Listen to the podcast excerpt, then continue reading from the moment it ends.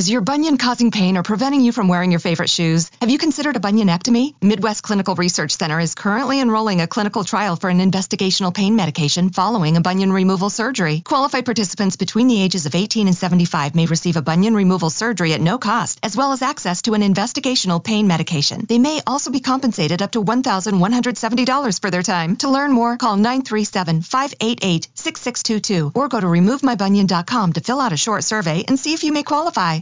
Carlos Alfredo, tu mamá vino por una semana. Ya hace un año que vive con nosotros. Hasta trajo sus gatos. ¿Y yo qué puedo hacer? Lo que puedes hacer, Carlos. ¿Y él quién es? Es Miguel, nuestro experto de TurboTax Live. Como tu suegra hace un año que vive con ustedes, you can claim her as a dependent y así obtener esa deducción de taxes extra. Hacer taxes puede parecer dramático. Por suerte, los expertos bilingües de TurboTax Live te ayudan a obtener el máximo reembolso sabiendo que tus taxes están bien hechos. You do your thing, we've got your taxes. Intuit TurboTax Live. La preparación de taxes y la aplicabilidad de las deducciones varían según el individuo.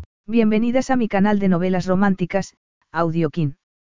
Estaré agradecida si te suscribes al canal, dejas un comentario y un me gusta.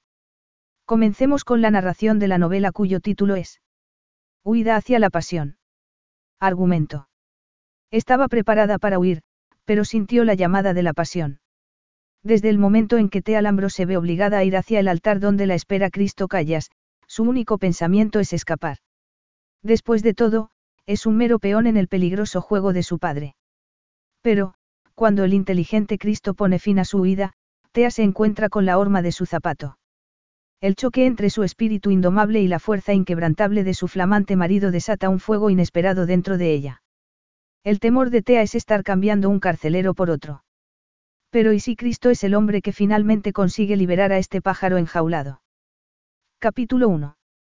Tea hizo un esfuerzo en la oscuridad casi total para liberarse del vestido de novia que se había visto obligada a llevar. Los malditos cordones del corpiño le apretaban tanto que parecía un pollo listo para asar. Trató de desatar el lazo que tenía en la parte inferior de la espalda, y se detuvo un instante para estabilizar los temblorosos dedos. Respiraba agitadamente, y el empalagoso aroma acítrico de las flores del ramo de novia amenazaba con apoderarse de ella. No había tiempo para la torpeza. Esta noche había que ser veloz y precisa. Porque este plan, su único plan, no permitía espacio para el fracaso. Es imposible que salga bien. Tea se giró hacia aquella voz temblorosa. Su mejor amiga estaba acurrucada en un rincón oscuro enfundada en un vestido de seda color marfil. La gigantesca ala del sombrero le cubría el rostro. Ya hemos hablado de esto, Elena. Saldrá bien. Tiene que funcionar. No habría una segunda oportunidad. Fuera esperaban los invitados y su marido. El hombre que ahora tenía derecho a todo de ella. Tea se estremeció. No le entregaría su mente, su alma ni su cuerpo. Aquella era su oportunidad para escapar. Aquella noche sería libre. ¿Cómo estoy? Elena se movió hacia la tenue luz que brillaba en el lúgubre callejón situado más allá de la ventana con cortinas. Se pasó las manos por la parte delantera del vestido, que le llegaba por encima de las rodillas. Recatado. Perfecto.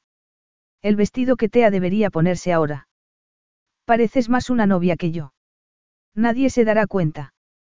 Hasta que ya fuera demasiado tarde. Hasta que se hubiera marchado. Todo el mundo decía que Elena y ella parecían hermanas, incluso gemelas. Y de vez en cuando utilizaban esa baza, lo que le permitía a Tea un soplo de libertad que de otro modo le sería negada. Ahora habían terminado todos aquellos años de planificación de su fuga. Se acercó a su amiga y la abrazó con fuerza. El cuerpo de Elena se estremeció en el abrazo. Gracias. Por esto. Por todo le dijo Tea. Elena se apartó y se secó las lágrimas de los ojos. Vamos a quitarte ese vestido de novia y sacarte de aquí. Tea se giró y se estremeció cuando las frenéticas manos de Elena empezaron a desatarle los cordones. No podemos encender alguna luz. Susurró Elena. No veo, y no lo puedo hacer rápido. ¿Y si entra alguien? Así es difícil saber quién es quién. Bueno, ¿recuerdas lo que dije? Elena se rió sin atisbo de humor. Ve por los bordes de la sala. Mantén el ala del sombrero baja. Si alguien intenta hablar conmigo, fingir que lloro y esconder la cara en el pañuelo como si me abrumara la emoción de este bendito matrimonio. Tranquila. Un último tirón y por fin se soltó el corpiño. Pero Tea no estaba libre todavía. Su amiga comenzó con los cordones del corsé. No hay tiempo. Se apartó para buscar el resto de su ropa. Y sí que va a funcionar. Le hemos hablado a todo el mundo del sombrero y el vestido que llevo para salir de aquí. La gente estará buscando eso, no a mí. A ella nadie la veía. Sí, veían su ropa, sus joyas. Las pruebas del dinero de su padre cuando decidía exhibirla como si fuera un pony premiado. Por eso Elena y ella eran intercambiables. La gente hablaba de un vestido y un sombrero sensacionales, y no veían nada más. No veían a la persona que los llevaba. Porque para los amigos de su padre ella no era nadie. Una sombra que podía escabullirse. Y cuando alguien finalmente se diera cuenta, sería demasiado tarde. Pero Cristo. A Tea se le cayó el alma a los pies al escuchar aquel nombre. Cristo Callas. Mi marido. Ya no era necesario fingir. Pero cuando Cristo le levantó el velo, miró en sus insondables ojos color oliva y no fue capaz de controlar la serpiente que llevaba dentro. El saber que había sido obligada a casarse para salvar a su hermanastro Alexis. Una potente emoción se enroscó en ella al saberlo y luego se había envalentonado, rogándole que golpeara al hombre que la había comprado. Y en ese momento él había dudado. Como si lo supiera. Así que Tea dibujó una sonrisa dulce en los labios y esperó al beso que la transformaría de Tea Lambros a Tea Callas. Y, a pesar del horror, los labios de Cristo habían sido cálidos y suaves, le pareció sentir en ellos algo parecido a la comprensión. No. Tea se restregó la boca para quitarse el carmín rosa que llevaba puesto, limpiándose el extraño cosquilleo que el recuerdo había provocado en ella. Cristo tampoco se dará cuenta. Él no la entendía, ni siquiera lo había intentado. Tea le pasó a Elena el ramo de novia que estaba encima de la mesita auxiliar. No está interesado en mí, solo en lo que este matrimonio puede ofrecerle. Una mujer es lo mismo que otra para los hombres así. Para Cristo ella era simplemente una mercancía.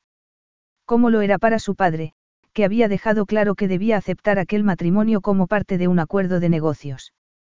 Si no lo hacía, Alexis iría a la cárcel. Pero ahora, con la libertad de Alexis comprada, podía huir. Escapar del plan trazado por su padre. Espero que tengas razón, murmuró Elena. No había tiempo para dudas. Tea se quitó el vestido y lo arrojó a un rincón oscuro, donde cayó hecho un gurruño. El asfixiante corsé podía esperar hasta que estuviera a salvo. Se lo cortaría si tenía que hacerlo. Se puso encima un jersey de punto negro y una chaqueta de cuero, y se cerró la cremallera. Antes había escondido los vaqueros y las botas bajo aquel ridículo vestido que ahora se desinflaba en el rincón.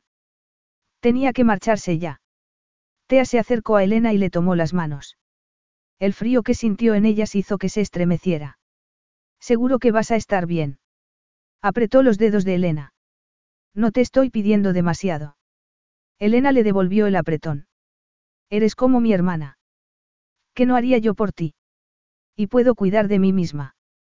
Ya es hora de que vivas tu vida. Llevas demasiado tiempo encerrada en la jaula de la familia Lambros. Durante la mayor parte de sus 23 años solo había conocido un hermano. Demetri. Un matón cruel disfrazado con ropas civilizadas. Siempre había sido el ejecutor de su padre, y Tea su primera víctima. A su padre no le había importado. No le importaba aquella niña que se parecía demasiado a su madre, la esposa que había tenido la osadía de abandonarlo. No, Tea no quería volver a ver a Demetri ni a su padre. Pero Alexis. Sacó el móvil del bolsillo de los vaqueros. Desde el momento en que Alexis entró en su casa como su guardaespaldas dos años antes, las cosas se habían vuelto casi soportables. Su presencia la había mantenido en pie. Pero no respondía a sus mensajes desde esa mañana. Elena frunció el ceño mientras Tea revisaba el teléfono. Nada todavía. Nada, pero todo irá bien. Tea se mordió el labio inferior. Seguro que se había ido de Atenas. Se frotó el pecho para calmar el dolor que sentía. Se le partía el alma tener que dejarlo, pero saber que su matrimonio lo había liberado la mantenía en pie. Respiró entrecortadamente. ¿Y cuando te descubran a ti? Porque lo de Elena era solo cuestión de tiempo, pero todo el mundo tenía que creer lo que iban a decir, para que buscaran en el lugar equivocado. ¿Dónde he ido? Te has ido en un coche de alquiler a Elena le tembló el labio inferior. Tenía los ojos llenos de lágrimas mientras interpretaba su papel con asombrosa perfección. Vas a conducir hacia los Cárpatos para visitar la tumba de tu madre. Te había querido ir antes de la boda. Su padre se había negado a permitirlo. Por mucho que lo intentara, nunca había conseguido estirparle el recuerdo de su madre, así que le encajaría que ella quisiera ir allí. Era una sutil mezcla de verdad y ficción mezcladas en un brebaje bastante creíble. Sin embargo, no se sentía bien. Odió usar la memoria de mamá de esta manera. Elena sacudió la cabeza. María lo aprobaría. Aprobaría cualquier cosa para que escaparas de hombres así. Pero olvídate de eso. Lo he hecho bien. Debería ser actriz, afirmó Tea.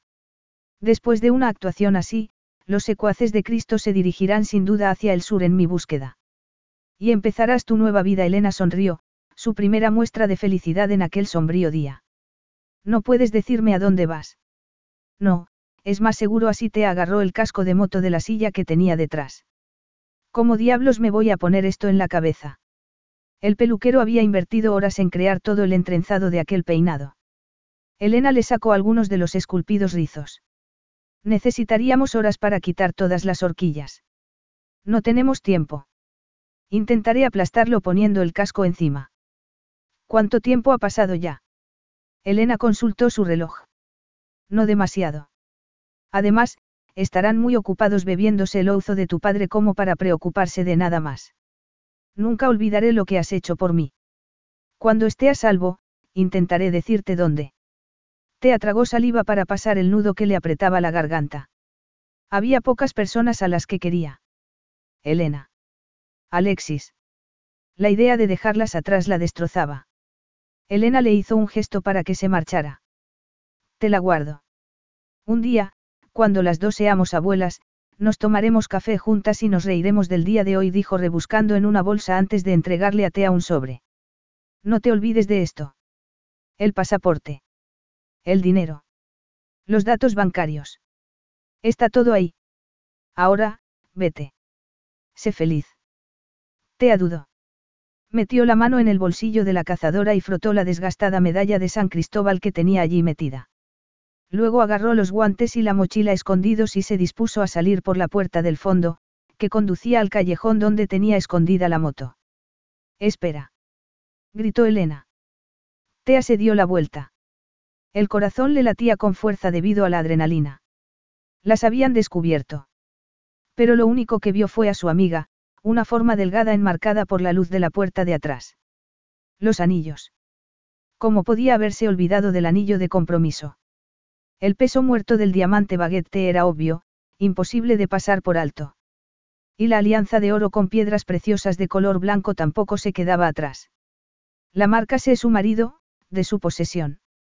Se los quitó de los dedos y se los entregó a su amiga. Ahora era libre. Había llegado el momento de marcharse. Y aquí es donde termina esta absurda farsa.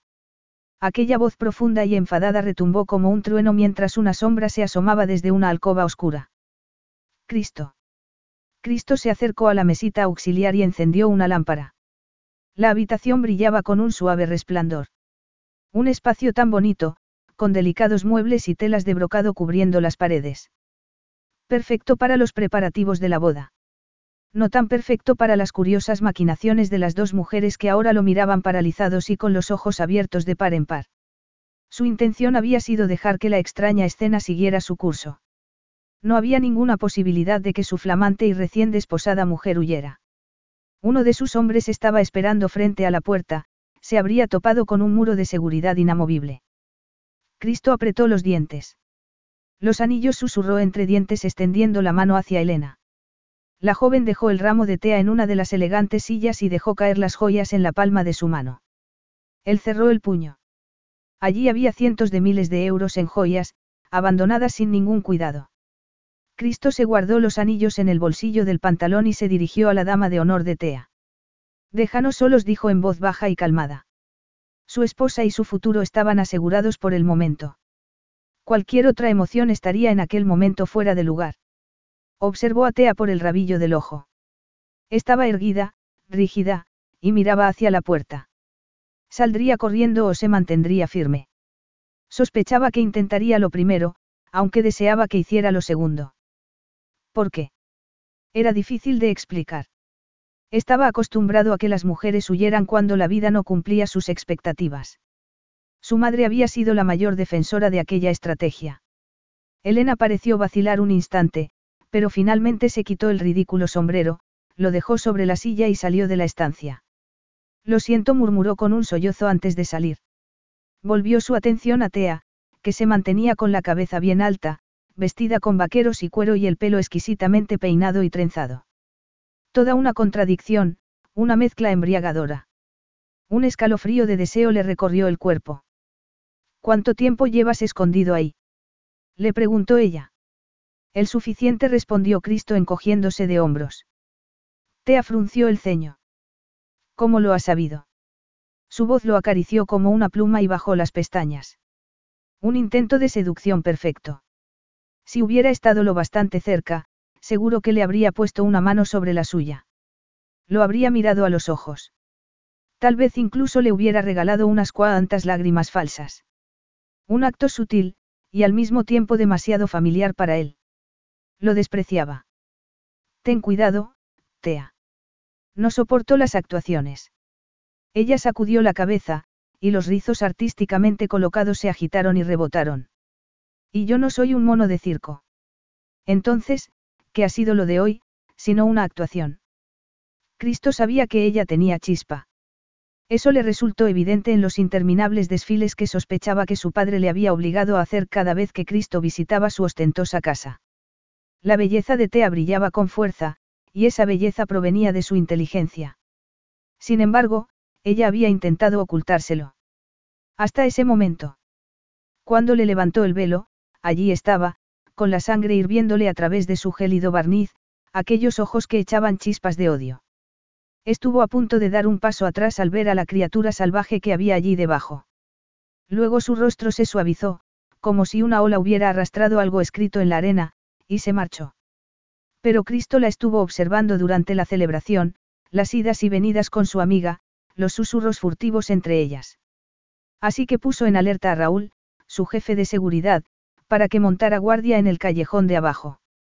Y luego entró a hurtadillas en la estancia para esperar en la oscuridad. Necesitaba ser testigo del engaño en primera persona. Le serviría como recordatorio de por qué no se podía confiar en nadie. Tea no había tardado en revelarse. Hoy. Hoy se trataba de escapar de ti. Aquellas palabras podrían haberle hecho daño, pero estaba tan acostumbrado al rechazo de sus padres, que uno más le daba igual. De niño se había convertido en un arma para que ellos se hirieran mutuamente, así que desde pequeño había aprendido a no mendigar las escasas migajas de afecto de la mesa de otra persona. Ahora solo lidiaba con verdades frías y dinero en efectivo. Y Naviera Atlas, la compañía que su abuelo había fundado, era su última y única recompensa por haber nacido en la miseria de su familia.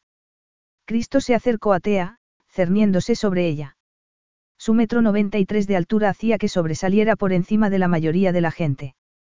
Querías escapar y, sin embargo, te tengo aquí. Cristo le quitó el sobre que tenía en la mano y se lo guardó en el bolsillo interior del smoking. Tea no se lo esperaba. Le tembló un poco el labio inferior. Le habían robado la libertad, exactamente igual que a él. Pero no se sintió conmovido. No tenía elección. ¿De verdad pensabas que un plan tan infantil podía funcionar, que no me daría cuenta del cambio? Señaló con la cabeza el sombrero de ala ancha. Tea dejó el casco y los guantes en una silla y se colocó un mechón de pelo detrás de la oreja. Era una cuestión de jugar al despiste. Cristo le tomó la barbilla con la mano derecha y sintió su piel perfecta y caliente bajo los dedos. Yo veo tus ojos color coñac, tu piel del tono de la miel de las montañas y tu pelo oscuro como el chocolate aseguró con un tono suave como una caricia. Veo tu elegancia altiva cuando caminas. Veo la ferocidad de tu mirada. Veo lo que intentas ocultar. Te veo a ti, Tea. Una nueva expresión cruzó por el rostro de Tea, una que sí entendía. Esos ojos echaban chispas de fuego. Quería verla arder y quería verla quemarse. Pero no lo haría. Él no era débil como su padre, no se creía las mentiras románticas. Agarró la mano de Tea y le puso los anillos en la palma. Ella se apartó y lo miró con la boca abierta, pálida como un fantasma. Cristo conocía aquella mirada. Era la mirada del horror. Él había sentido lo mismo cuando se dio cuenta de que necesitaba una novia. Un truco cruel de su padre. Cristo había renunciado al matrimonio hasta que las acciones de Héctor lo hicieran necesario. Su padre había obtenido préstamos secretos del padre de Tea y no pudo pagar los intereses, y se convirtió en prisionero de un hombre que le exigió que Cristo se casara con su hija para detener la inminente ejecución hipotecaria. Cristo deseaba aquello tan poco como Tea, pero haría todo lo que fuera necesario para salvar la naviera Atlas. Para asegurar su herencia y la empresa que su padre había estado a punto de destruir. No soy una esclava con la que se pueda comerciar. No me quedaré contigo. Este matrimonio es una farsa. En cierto modo, estaba de acuerdo con ella. Sin embargo, allí estaba él, con una alianza de oro clavándosele el dedo. Necesitaba que Tea se pusiera los anillos. Si lo conseguía, habría ganado. Al menos por aquella noche. Me estás pidiendo que te devuelva al tierno cuidado de tu padre. Tea se agarró al respaldo de una silla hasta que se le pusieron los nudillos blancos. Te estoy pidiendo que me dejes irme. No, vendrás conmigo porque eres mi esposa, y hablaremos de la situación en la que nos encontramos. Esa es mi promesa. Pero ahora nos vamos.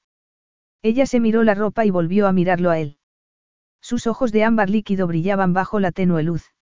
No puedo ir vestida así. Estás perfecta, afirmó Cristo.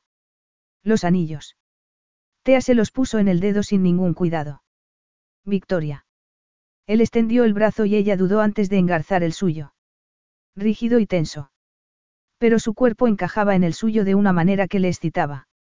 El corazón le latió con fuerza. Y ahora sonríe le pidió. Tea hizo una mueca burlona. Él se inclinó y le susurró al oído.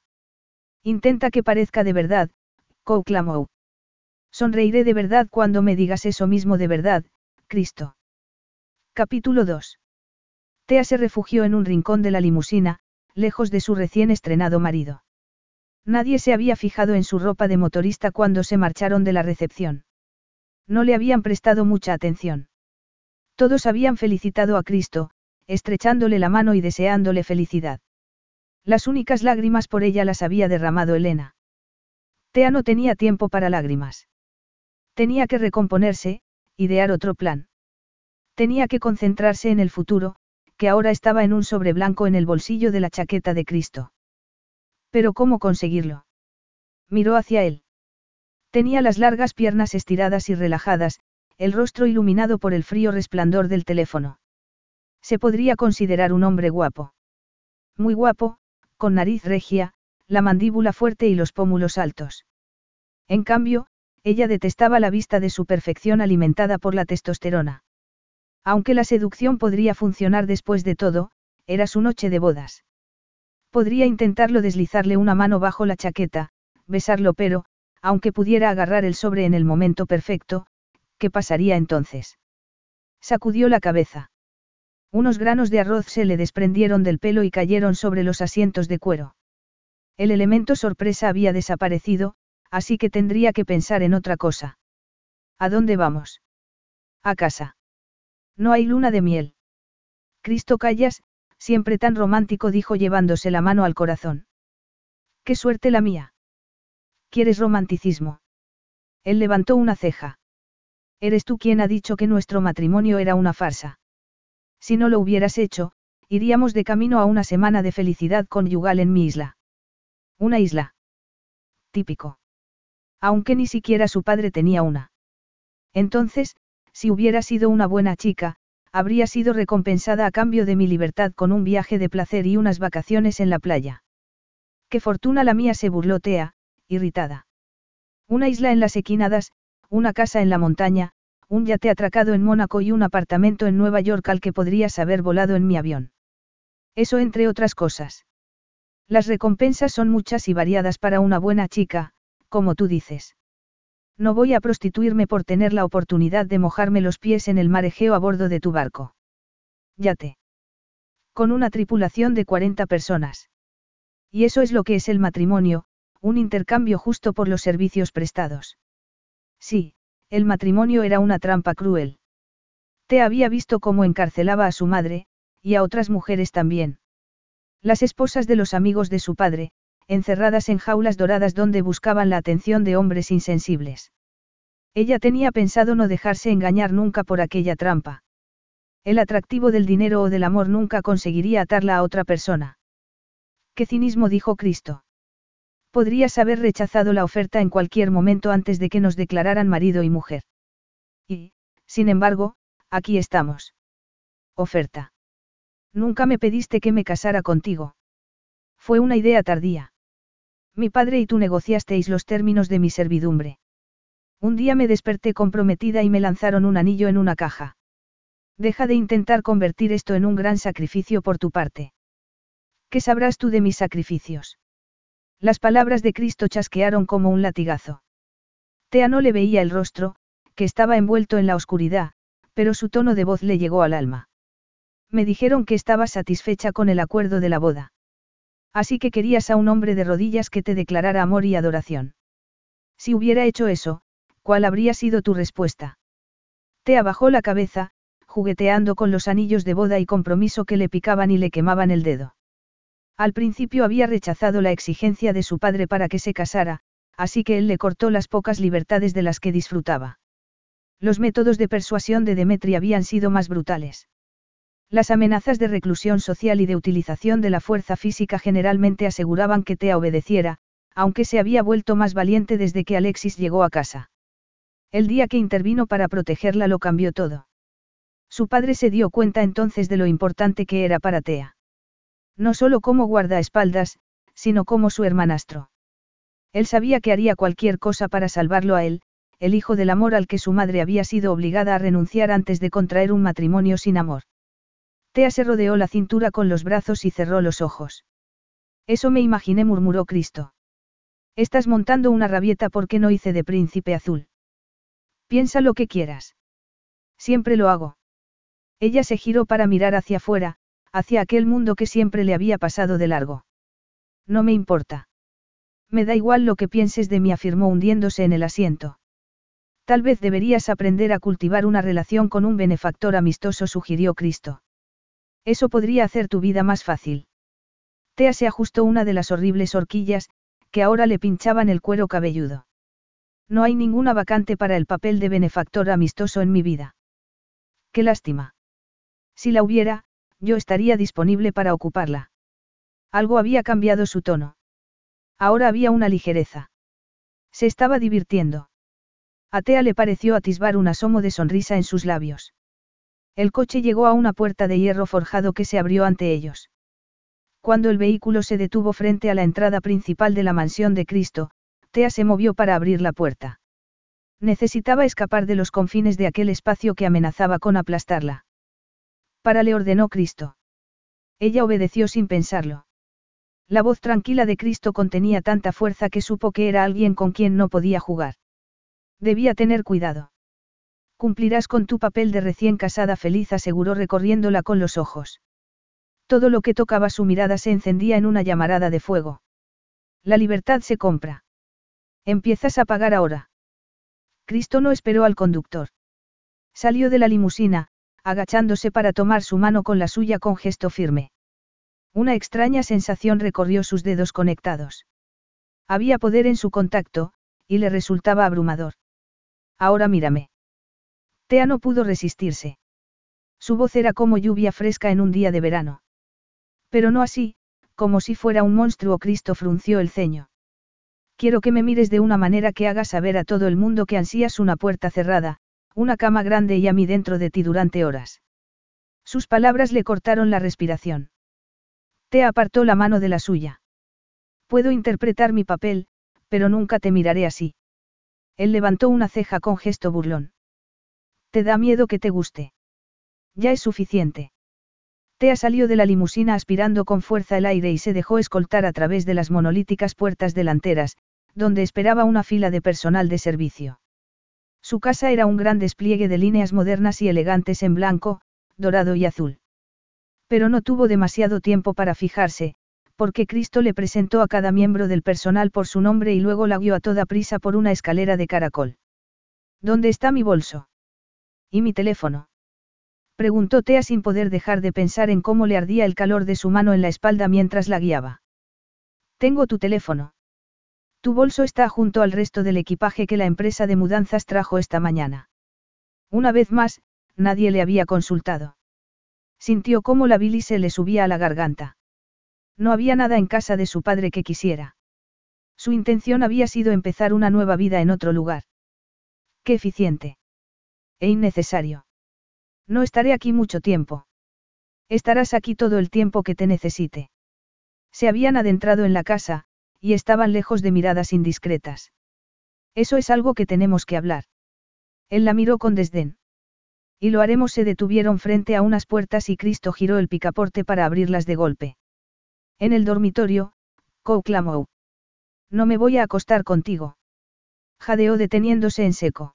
Is your bunion causing pain or preventing you from wearing your favorite shoes? Have you considered a bunionectomy? Midwest Clinical Research Center is currently enrolling a clinical trial for an investigational pain medication following a bunion removal surgery. Qualified participants between the ages of 18 and 75 may receive a bunion removal surgery at no cost, as well as access to an investigational pain medication. They may also be compensated up to $1,170 for their time. To learn more, call 937-588-6622 or go to removemybunion.com to fill out a short survey and see if you may qualify.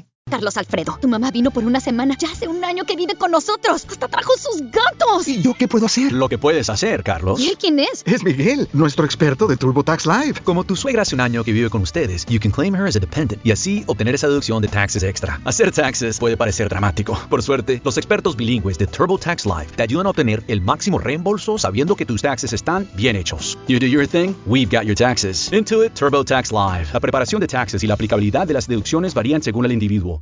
Cristo la ignoró y se dirigió al interior sintiendo una llamarada de furia. ¿Quién pensaba Tea que era?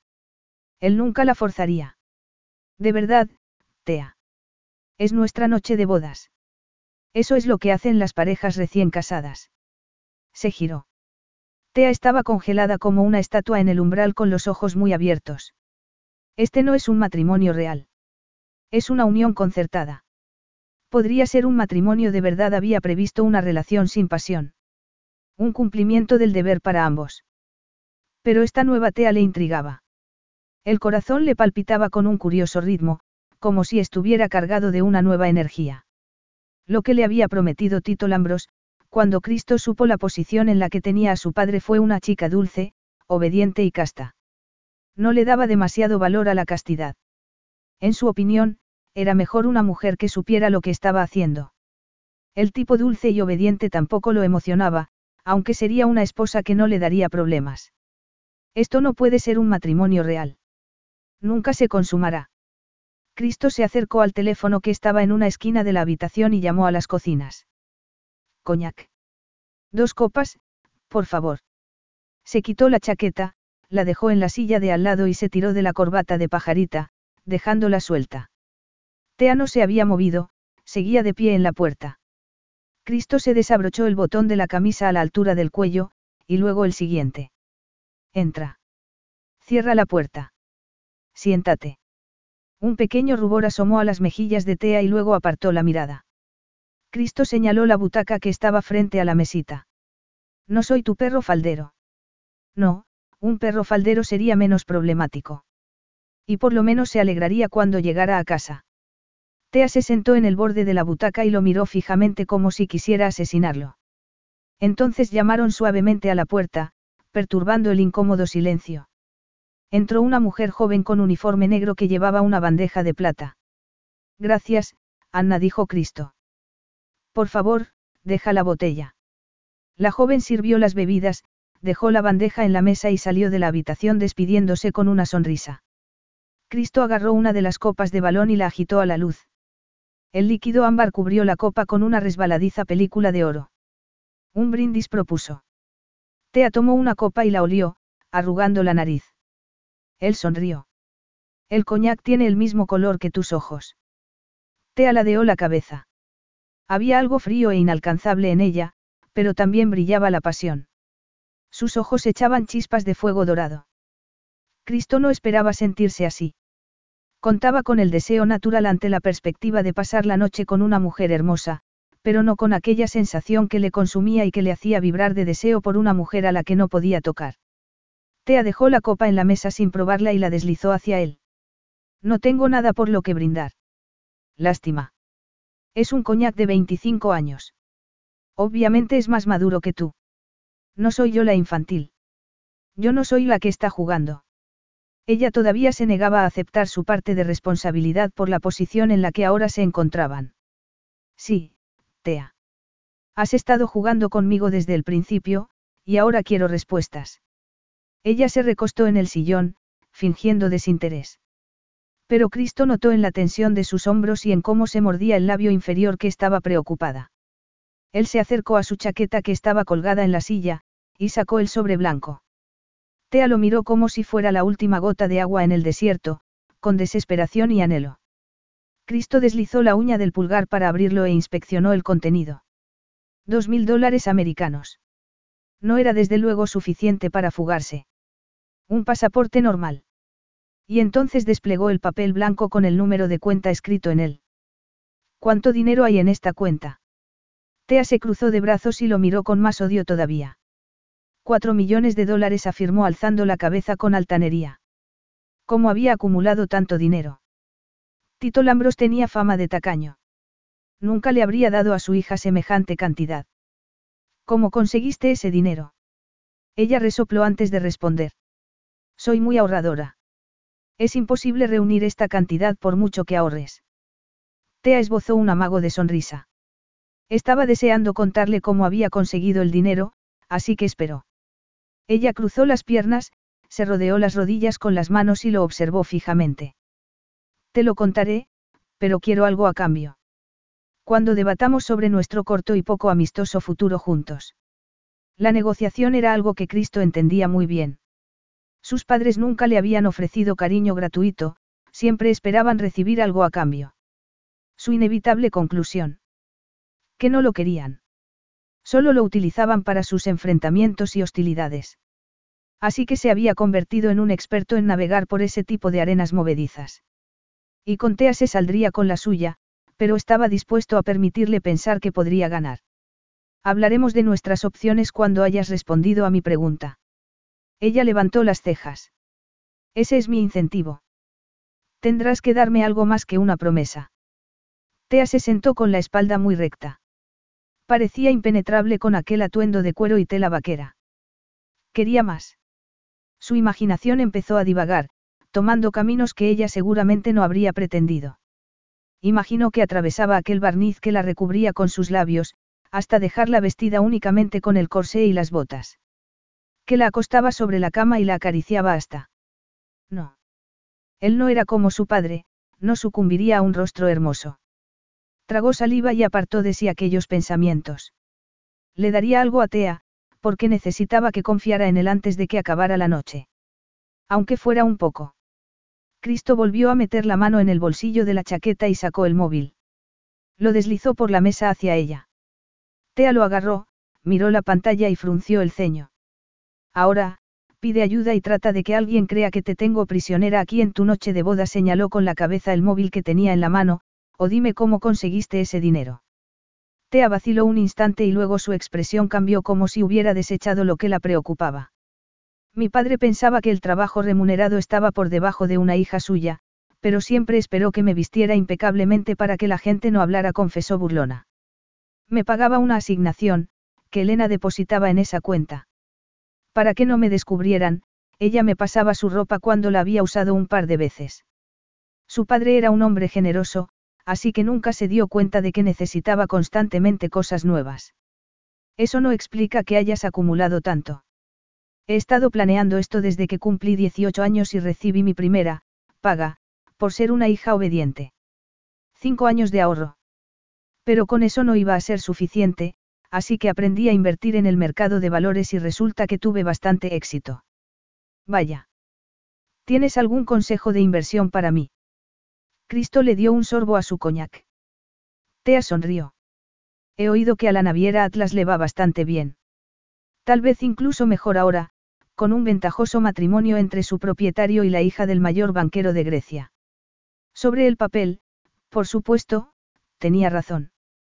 Pero los desafortunados acuerdos entre su padre y el de T habían creado más riesgos de los que nadie sabía. Dado que soy dueño de la empresa, invertir ahí sería inútil. Quiero diversificar. En realidad todavía no era dueño de la empresa, la compartía con su padre. Por eso se veía ahora en aquella situación imposible. Hay una empresa nueva en Estados Unidos que ha aumentado la eficacia de las células solares al 80%. Van a ganar una fortuna. Nombre. Ella lo miró de arriba abajo, como si inspeccionara algo desagradable. Te lo diré mañana, cuando hayas accedido al divorcio y me entregues ese sobre. Capítulo 3. Tea sonrió. El rostro de Cristo ya no era tan impasible. Tenía la cabeza ladeada y había clavado en ella sus ojos verdes. Agitó lentamente la copa de balón y le dio otro sorbo al coñac. Desgraciadamente, necesito una esposa. Y ya que te tengo a ti, no veo la necesidad de buscar otra. Te apretó con fuerza el móvil. Tenía que haber una forma de salir de aquello. Alexis sabría qué hacer si le preguntara, pero sus mensajes seguían sin respuesta. Hizo varias respiraciones profundas antes de hablar. No quiero ser tu esposa. Y tú no quieres estar conmigo. Lo sé. ¿Por qué conformarse con esto? Podrías encontrar a otra persona. Alguien a quien ames. Cristo se recostó en el sofá, imposiblemente masculino con la camisa parcialmente abierta, mostrando una oscura franja de su fuerte pecho. Tea nunca había mirado a un hombre así, sin filtro, y le resultaba hipnotizador. Él apuró la copa y luego la dejó sobre la mesa.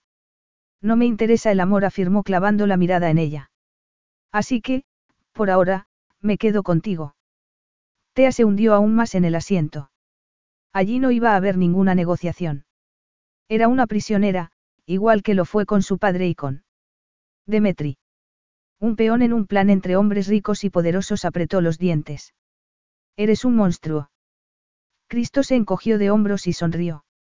Sí. Aunque algunos días solo soy un ser humano, murmuró. Harás bien en recordarlo. Ella volvió a mirar la enorme cama. Significaba eso que podría comprar su libertad de otra manera.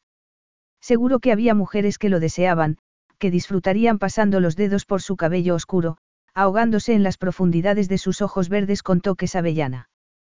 Pero Tea no era una de ellas. Cristo siguió la dirección de su mirada. Cansada, Tea. Ha sido un día largo, sus labios perfectos se curvaron en una media sonrisa. Vamos a dejarnos de juegos. El testamento de mi padre estipula que para heredar Atlas debo tener una esposa. Ya que te has casado conmigo, no dejaré que te vayas hasta que él esté muerto y enterrado. El miedo se apoderó de Tea, dificultándole la respiración. ¿Qué edad tenía el padre de Cristo? Aquello podía durar años. ¿Cómo podía él estar allí sentado tan tranquilamente, como si este tipo de cosas le ocurrieran todos los días? ¿Cómo está de salud? Cristo volvió a sonreír. Mi padre está muy enfermo. En estado terminal. Aunque su condición se ha estabilizado últimamente. Pero agradezco tu preocupación. Tea se tranquilizó. Conocía demasiado bien el dolor de perder a una madre querida. No importaba lo que estuviera pasando allí, ella no bailaría alrededor de la tumba que esperaba a su padre. Por eso no estuvo en nuestra boda. Me preguntaba. Aunque esto no explicaba por qué no había asistido su madre tampoco. Lo siento. Cristo le quitó importancia. No lo sientas. Tiene tiempo. Un escalofrío recorrió el cuerpo de Tea. Aquel hombre era como un glaciar. Si no le importaba su padre moribundo, nunca le importaría lo que ella quería. No soy un hombre cruel. Aunque tuve buenos maestros, murmuró con voz suave. Se suponía que aquellas palabras debían ser un consuelo. Porque ella también conocía la crueldad. Su padre y Demetri eran buenos representantes. Si no eres cruel, podemos divorciarnos. Su voz sonaba distante incluso para sus propios oídos. La visión se le borró y sintió que el pulso se le aceleraba a una velocidad inhumana. Aquí no, ahora no. Aspiró con fuerza el aire varias veces hasta que todo volvió a estar enfocado. A mi padre no le queda mucho tiempo de vida. Doce meses como máximo, según los médicos. Cristo bajó la mirada hacia las manos, que tenía ahora entrelazadas. No tengo tiempo para divorciarme y volver a casarme. Cuando muera, te concederé lo que quieres. ¿Por qué yo? Quería saber por qué había sido elegida como pieza en este juego. Su padre no se lo había contado. Estabas disponible. Y dices que no eres un hombre cruel. Si eso era lo único que hacía falta, sin duda habría muchas mujeres dispuestas a arrojarse a tus pies si se lo hubieras pedido. Te necesito, Tea. Sus palabras sonaron suaves como la seda, atándola como un lazo traicionero. Debería levantarse, gritar pero no pudo. La piel se le erizó contra su voluntad. Se bajó la cremallera de la chaqueta mientras el sudor le perlaba la nuca. Está claro que eres una mujer de negocios, así que no espero que accedas a esto gratis. Tus fondos te serán devueltos con un incremento. Libertad. A un precio. Podía irse ahora, suponiendo que Cristo no se lo impidiera, pero tenía claro que si se marchaba aquella noche, se iría sin nada. Una punzada de miedo volvió a clavarse en ella. Había sido testigo de cómo a su madre la rechazaban la familia y los amigos por su decisión de escapar de Tito Lambros. El hombre al que nunca había amado. Incluso de niña, te había reconocido las privaciones de su madre. Nunca había olvidado el consejo de su madre, no hagas lo que hice yo. Asegúrate de tener un futuro, eso es lo más importante. Y si se marchaba, ¿dónde iría? El padre de Elena y el suyo eran amigos. Te lo estás pensando demasiado, la voz de Cristo destilaba paciencia. Estaba tratando de convencerla para que hiciera un pacto con el diablo. Estaba atrapada, iba a intercambiar una prisión forrada de seda por otra. ¿Cómo puedo confiar en ti? Le preguntó. Él se relajó en la silla y esbozó una media sonrisa. Lo único que pido es que sigamos casados hasta que yo herede Atlas en su totalidad. Cristo se puso de pie y empezó a desabrocharse el resto de la camisa. Nuestra negociación quedará plasmada en un documento formal. Un acuerdo postmatrimonial, por así decirlo. Se quitó la camisa por los hombros, agarró la chaqueta en la que estaban guardados los números de cuenta y se giró hacia ella. Te daré unos minutos para que lo pienses. Tea se quedó helada.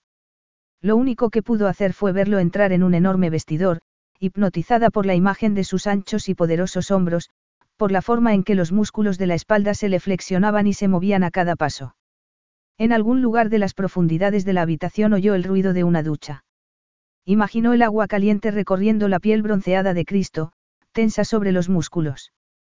Tea se sacudió para liberarse del hechizo. Tenía que hablar con Alexis. Agarró el teléfono y le envió un mensaje de texto, Gorrión. Era el código que usaba si necesitaba ayuda. La única palabra que su hermano nunca ignoraría. Esperó una respuesta. Algo. Lo que fuera. Pero no recibió ninguna. Te apretó los puños y trató de calmarse respirando profundamente. Te has decidido. Su voz profunda y aterciopelada la invadió, interrumpiendo sus pensamientos. Cristo entró en la habitación vestido únicamente con unos pantalones de pijama de seda negros que le colgaban en las estrechas caderas. ¿Qué estás haciendo? Preguntó con tono algo chillón. El aroma embriagador del jabón caliente y a piel limpia de hombre le inundó los sentidos. Cristo levantó las cejas. Ha sido un día largo y emocionante. Me estoy preparando para ir a la cama. Ponte algo de ropa. Esto. Te agitó la mano en su dirección y apartó la mirada. Esto es de mala educación. Normalmente duermo desnudo, así que considero que el modo en que voy vestido es el colmo de los buenos modales. ¿Cuál es tu decisión? En la calle, sin nada, poco podría hacer para ayudar a su hermanastro, si es que lo necesitaba. Aquí tenía una oportunidad. Y soportaría cualquier cosa para asegurarse de que Alexis estuviera a salvo. Se lo debía. Accedo. Te odió la expresión petulante de la boca sensual de Cristo cuando habló. Hay otras condiciones, afirmó. Esto debe parecer un matrimonio real en todos los sentidos. Somos unos recién casados felices. Ser fieles es una condición. Estoy seguro de que puedes usar tu imaginación para el resto. Antes has hablado de casarte por amor. Cristo se dirigió a la enorme cama, retiró las sábanas hacia atrás y se tumbó en todo su esplendor masculino, acariciando el espacio que tenía al lado. Te he dicho que no me iba a acostar contigo. Pensé que te referías al sexo, respondió él con tono ardiente. Y eso no tiene nada que ver con dormir.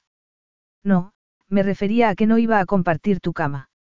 ¿Dónde voy a dormir? Aquí hay espacio de sobra. Puedes confiar en mí. Devolvió a mirar hacia la enorme cama, con él en el centro como un dios de bronce perfecto. yo no. Así que no confías en ti misma. Cristo sonrió. Necesito tener mi propia habitación. Si te mudas a tu propia habitación nada más casarnos, quedaremos expuestos.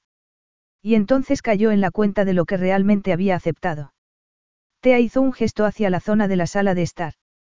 Un caballero se quedaría en el sofá. Cristo se incorporó y la fulminó con una mirada feroz y ardiente. Cuando me casé contigo hoy di por hecho que esto sería lo suficientemente real.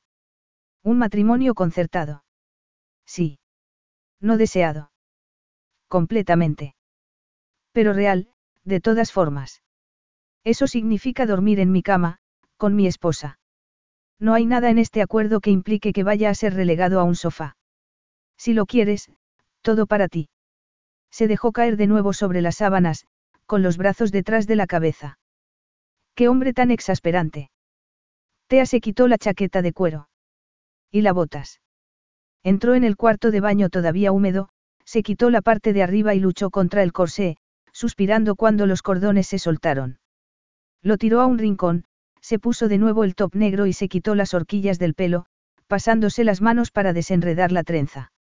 Luego se quitó el maquillaje. De acuerdo, le seguiría el juego. Por el momento. Pero ¿qué iba a ponerse para dormir? La última amante de su padre le había preparado un ajuar exótico, con una variedad de lencería que ella consideraba apropiada para entretener a, un hombre como Cristo Callas. Tea se estremeció. Aquella noche dormiría con la ropa que llevaba puesta, y ya pensaría en algo por la mañana. Volvió a entrar en la habitación y se acomodó en el sofá. Que duermas bien, Tea dijo Cristo con tono burlón. Las luces se apagaron y la habitación se sumió en la oscuridad. La adrenalina de la situación fue reemplazada enseguida por un agotamiento plomizo, y Tea se quedó dormida casi al instante. Capítulo 4. Cristo se levantó cuando el amanecer desgranaba su luz amarilla pálida a través de la ventana del dormitorio. Tea no se movió. Pasó por delante del sofá en el que había hecho su cama durante las últimas tres noches.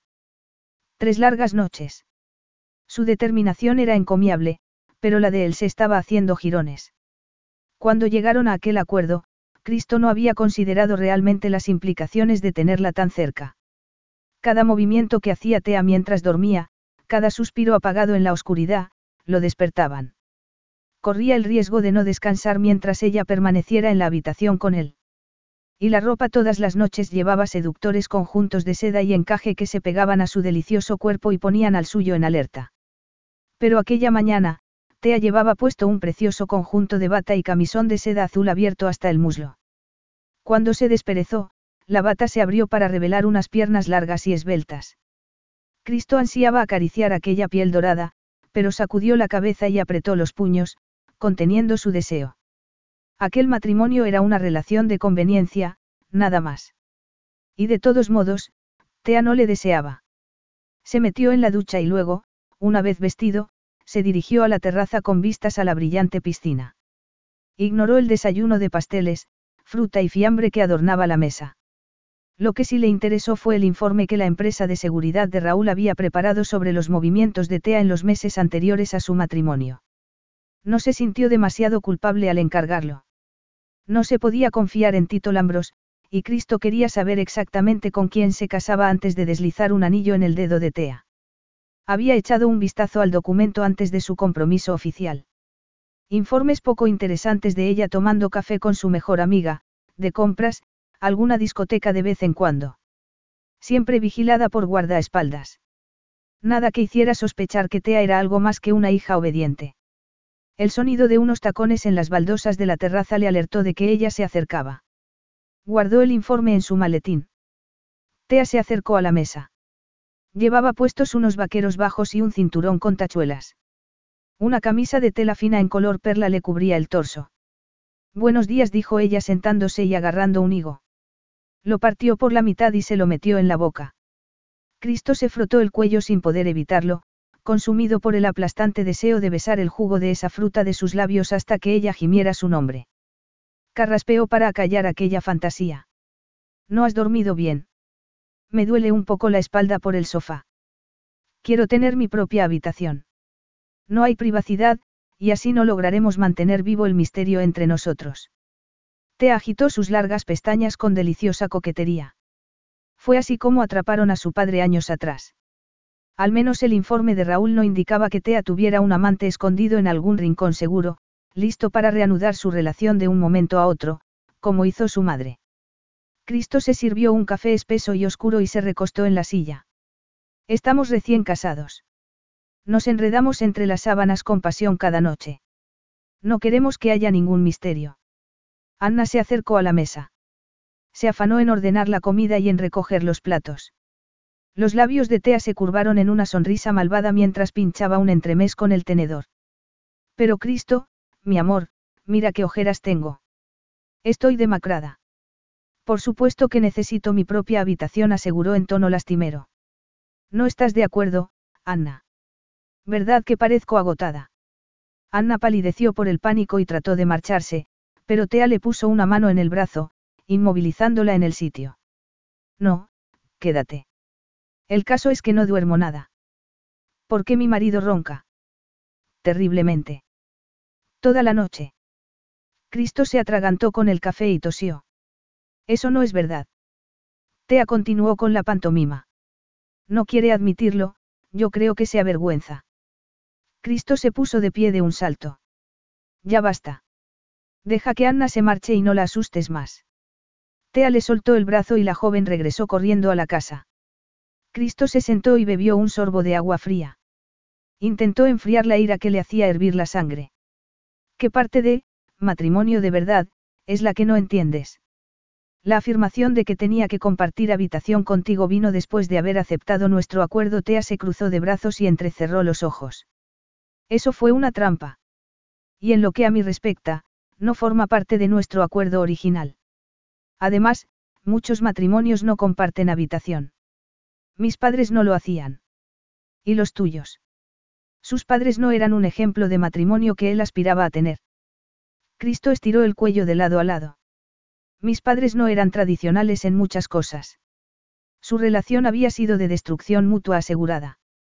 Su padre había amado a su madre. Su madre había amado la fortuna de los Callas.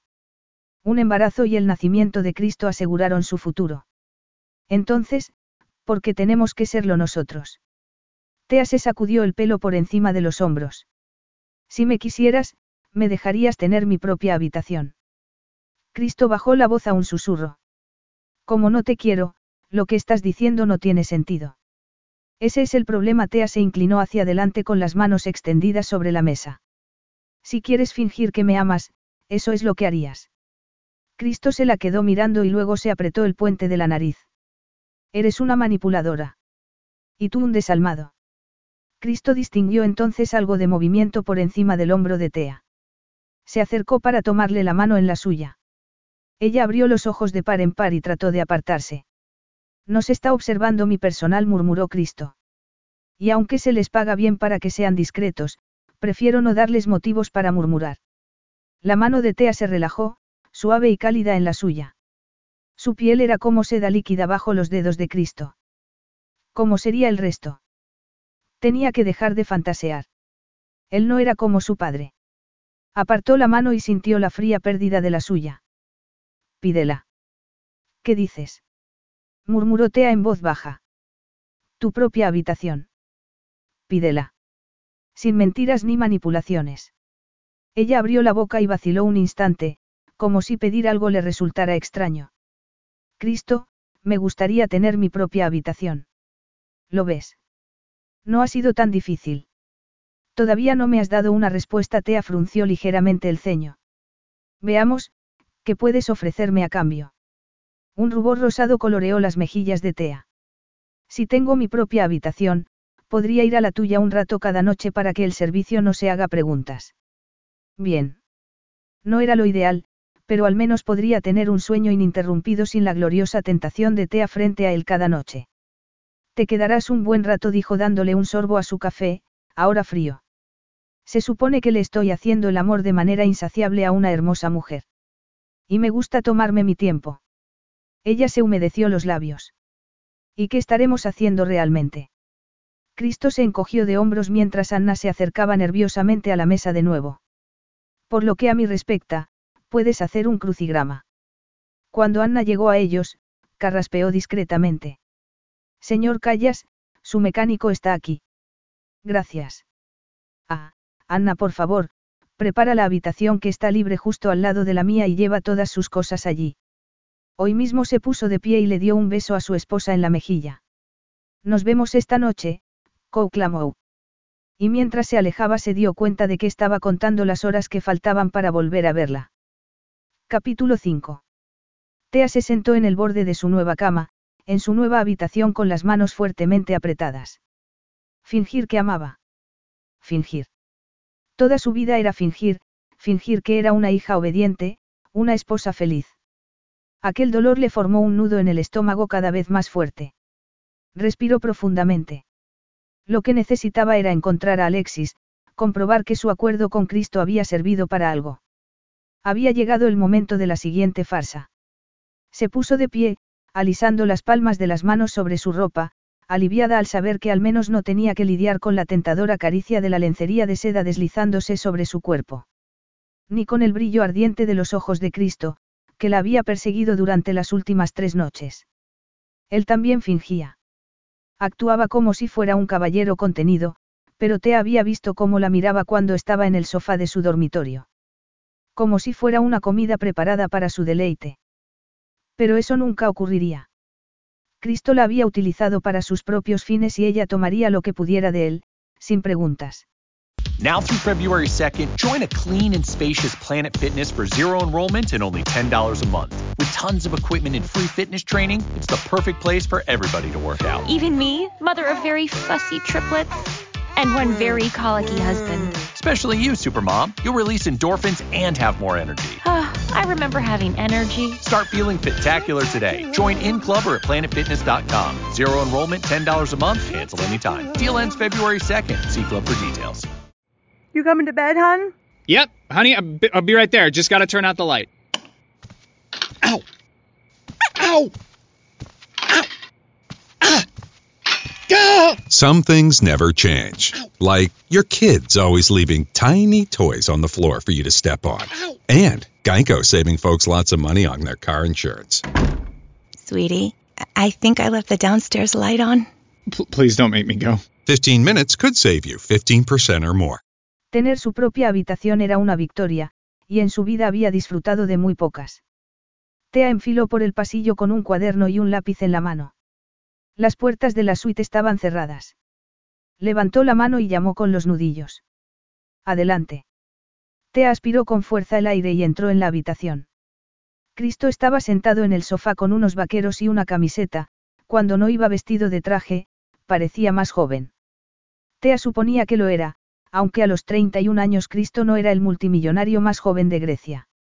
Y, a diferencia del habitual aplomo que mostraba durante el día, cuando sus empleados estaban presentes, aquella noche había algo casi accesible en él, en el pelo revuelto cayéndole sobre la frente.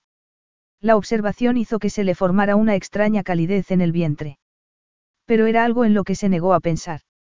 Dio una pequeña vuelta sobre sí misma para disimular. No estaba segura de cómo vestirme para este encargo, se miró las mallas negras y la ancha camiseta gris. Sus ojos se encontraron con los de ella y luego recorrieron su silueta.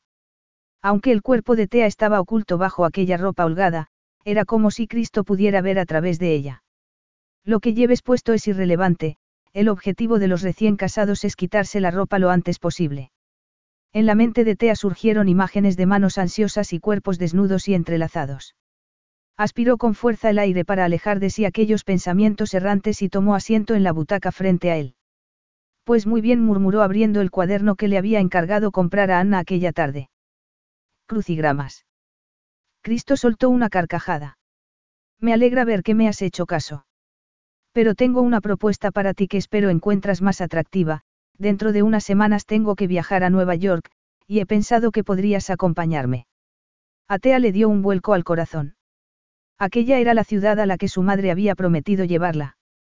Una sensación de tristeza se apoderó de ella mientras jugueteaba con la esquina del cuaderno. Miró más allá de las finas cortinas, hacia el balcón iluminado. Los plateados olivos se agitaban bajo la brisa nocturna.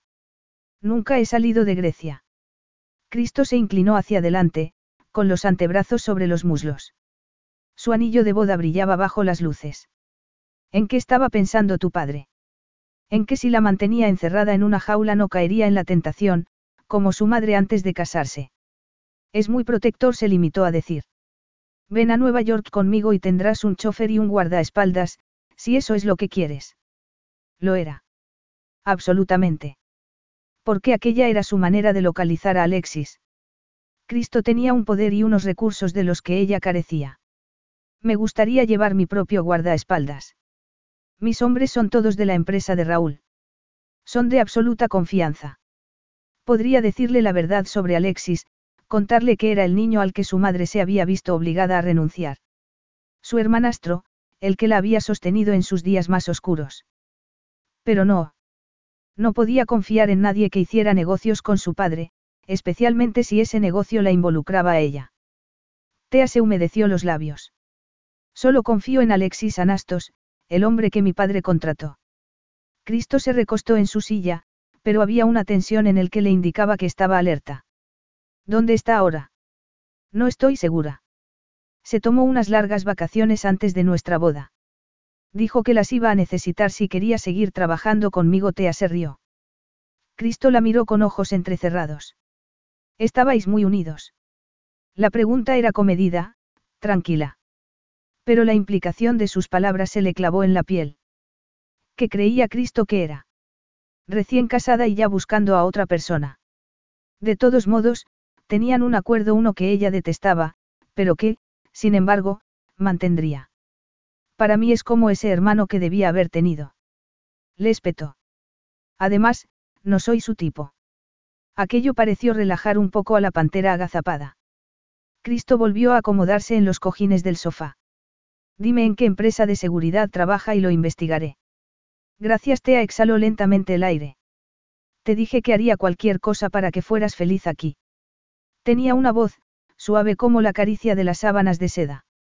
Pero sus ojos encerraban la promesa de una tormenta en ciernes. ¿De verdad vas a insistir en hacer esto todas las noches? Creo recordar que te ofreciste. Era el menor de los males. Una posición similar para ambos, dijo él. Ya que vamos a estar juntos un tiempo, podríamos intentar conocernos un poco mejor. Aquello podía durar años.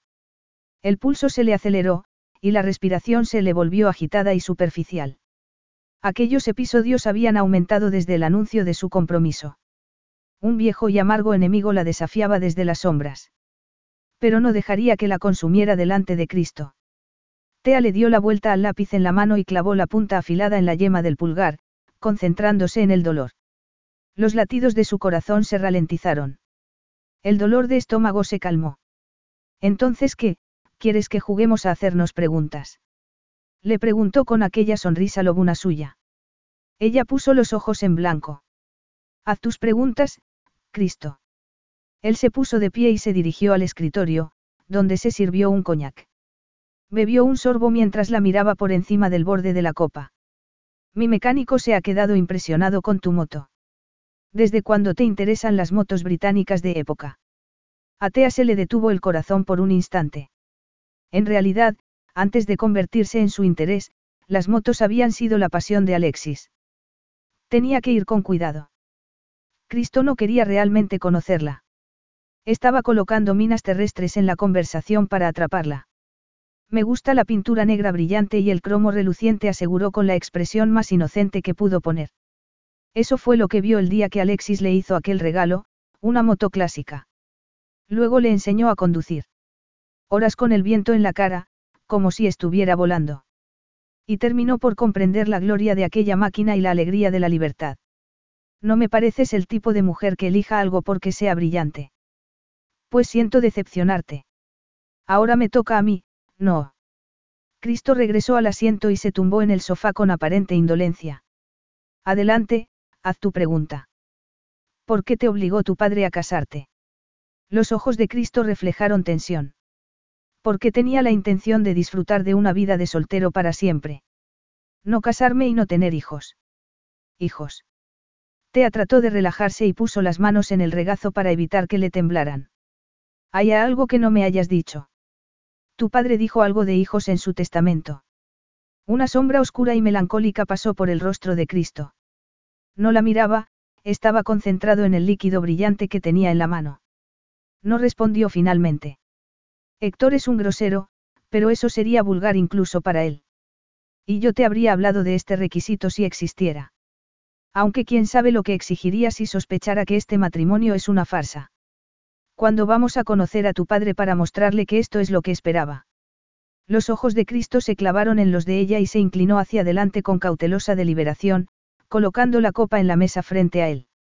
Lo conocerás cuando hayas aprendido a desempeñar el papel de esposa a mi entera satisfacción. Estoy haciendo un excelente trabajo como tu esposa. Cristo emitió un gruñido. Yo no diría tanto miró hacia la enorme cama. Las suaves almohadas.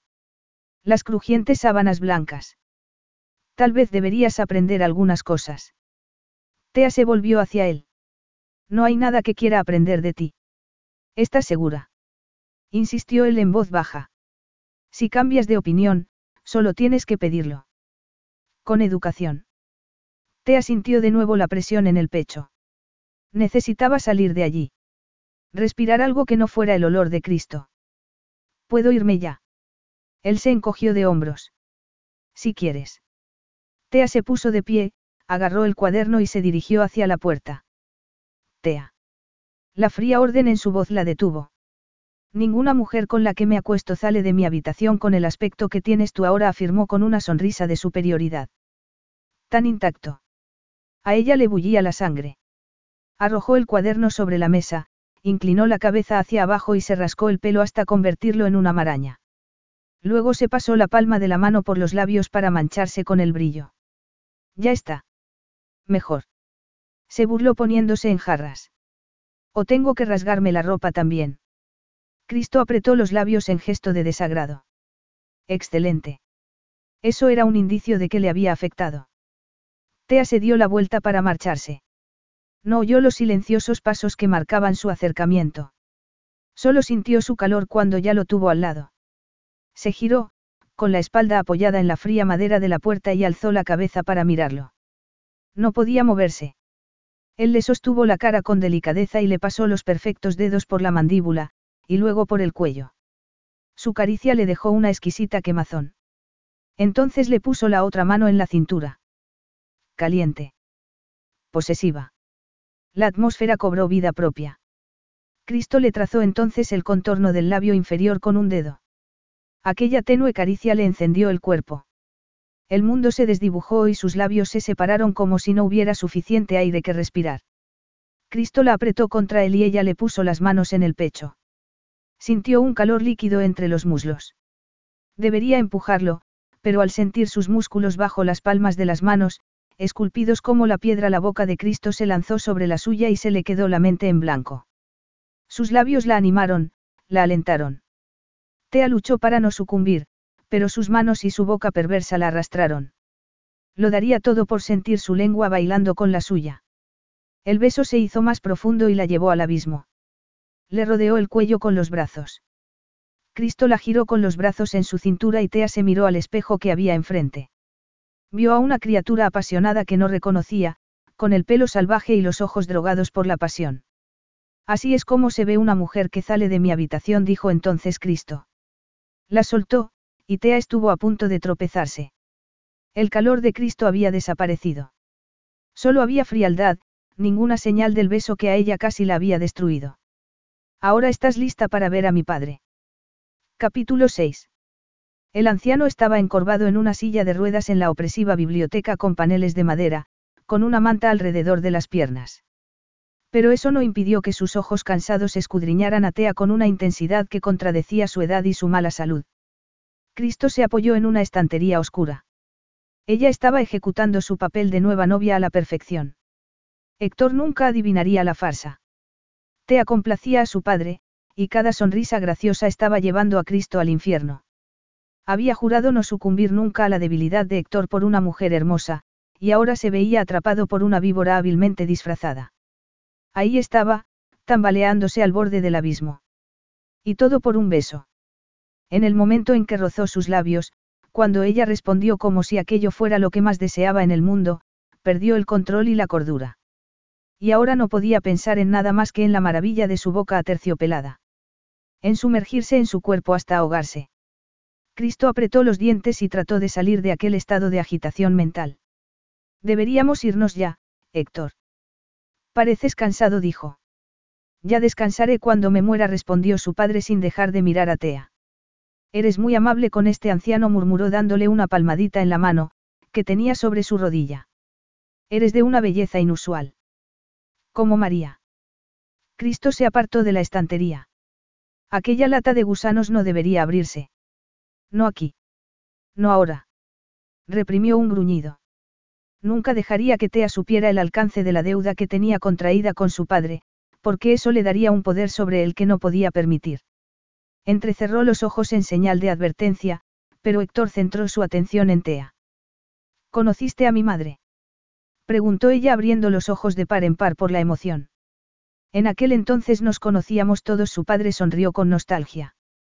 Aquella podría ser la razón por la que Héctor había solicitado préstamos del Banco Lambros, creyendo que un viejo conocido no lo embargaría. Otro error más. Era un ave del paraíso. Tu padre quería enjaularla, pero no lo consiguió. Así que ella se fue volando. Mi hijo trata de enjaularte. Cristo sintió un nudo en el estómago cuando Tea se volvió para mirarlo con ojos brillantes. ¿Por qué dices eso de tu propio hijo? Preguntó fingiendo asombro. Me va a llevar a Nueva York. Mentiras bonitas. Eres una chica inteligente. Sabía que serías una buena esposa. A Cristo le subió la bilis por la garganta. Aquella farsa ya había durado bastante. Se acercó a Tea y le tocó suavemente el hombro. Nuestro vuelo sale esta tarde, Kou clamó. Deberíamos irnos. Tienes que volver a visitarme, dijo Héctor, dirigiéndose únicamente a Tea. Este anciano está muy solo. Ella apretó la piel acartonada del brazo de su padre. Supo distinguir el brillo cruel en los ojos de Héctor. Tal vez. Pero su tono de voz era alegre y coqueto. ¿Cómo voy a resistirme? Tu hijo está siempre trabajando. Llámame cuando te sientas solo. Seguro que yo también me sentiré así. Héctor llamó por señas a la enfermera. Y mientras la mujer se lo llevaba, miró a Cristo con unos ojos cargados de fuego perverso. No la dejé sola mucho tiempo, hijo murmuró mientras se marchaba. O podría escaparse también. Cristo se acomodó en la limusina, sentía la sangre helada en sus venas. Su padre siempre le dejaba con aquella sensación ártica. Has hecho bien tu papel. No tienes por qué volver a verlo. Te aladeó la cabeza. ¿Por qué le odias? Cristo se desabrochó los botones de los puños de la camisa y se subió las mangas. Eran 31 años de desprecio paterno. Nada podía remediar aquello. Padres e hijos dijo encogiéndose de hombros. Ha sido siempre así, antes incluso de Zeus y Cronos. Tea miró por la ventanilla y se rascó distraídamente la rodilla. No es esa mi experiencia. Mi hermano y mi padre están muy unidos. Son cómplices en todos los delitos. Cristo se puso rígido. ¿Cuánto sabía Tea sobre las actividades de su padre y de su hermano? Tito y Demetri eran muy cuidadosos. Ni siquiera Raúl había conseguido sacar nada en claro. ¿Qué compartiría Tea si se le preguntara de la manera correcta? Observó entonces cómo ella se clavaba las uñas en la piel, por encima del dobladillo del vestido. Surgieron unas marcas rojas. ¿Estás bien? Le preguntó preocupado inclinándose hacia ella. Me ha picado un bicho, te alisó el dobladillo del vestido sobre la marca roja del muslo y juntó las manos en el regazo. Anna dice que cuando lleguemos a Nueva York nos quedaremos en tu apartamento cerca de Central Park. Parece emocionada. Cristo aceptó el rápido cambio de tema. Era mejor así, debía mantener las distancias. Y Tea era la última mujer que debería desear. Porque había descubierto cosas sobre ella. Secretos y mentiras. Pronto llegaría el momento de demostrarle que no era tonto. No se dejaría engañar nunca más. Tengo algo para ti. Te hará compañía mientras estamos fuera, dijo entonces. Ahora vería cómo manejaba Tea lo que había descubierto, y lo buena actriz que era. Oh, qué bien se frotó las manos con fingido entusiasmo. ¿Qué es? Un cachorro. No respondió Cristo en voz baja. El regalo que tenía para ella no era algo que pudiera domesticar y entrenar. El coche atravesó las puertas abiertas de la propiedad y entró en el garaje. Cristo la condujo hacia su despacho, una estancia tranquila llena de libros. Él se acomodó en la silla del enorme escritorio. Ella se quedó en un rincón. Tensa, como si fuera una mujer que odiara las sorpresas. Llamaron a la puerta con los nudillos. Adelante. Entró un hombre enorme que Cristo reconoció. Era uno de los agentes de Raúl, y estuvo asignado durante un mes a la revisión de la seguridad de la casa antes de que él y Tea se casaran. Era perfecto. Taciturno. Incorruptible. Raúl había elegido bien. Tea no podría manipular a aquel hombre como obviamente había hecho con tantos otros. Tea, te presento a Sergei Ivanov. Tu nuevo guardaespaldas. Un profundo ceño fruncido marcó la frente de Tea mientras miraba a Sergei de arriba abajo.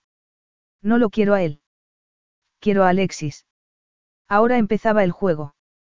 Cristo se movió de detrás del escritorio para apoyarse en una esquina delantera. Había investigado a su antiguo guardaespaldas por curiosidad y había encontrado muchas carencias, lo que significaba que Alexis era descuidado o cómplice. Y la complicidad parecía más probable. Aunque había más que eso. Sergei viene muy recomendado y está sobradamente preparado para este trabajo. Tea no lo miró, sus ojos se dirigieron a la enorme figura de Sergei. Sobradamente preparado para ejercer de carcelero. Ese fue tu requisito. Dijiste que te sentirías segura con un guardaespaldas. Cristo se cruzó de brazos. La misión de Sergei es mantenerte a salvo. No me sentiré segura con él. Quiero a... a Alexis. Ya lo sé. Tea era una mujer inteligente, tenía que ver que la había pillado. Pero seguía allí, erguida y desafiante.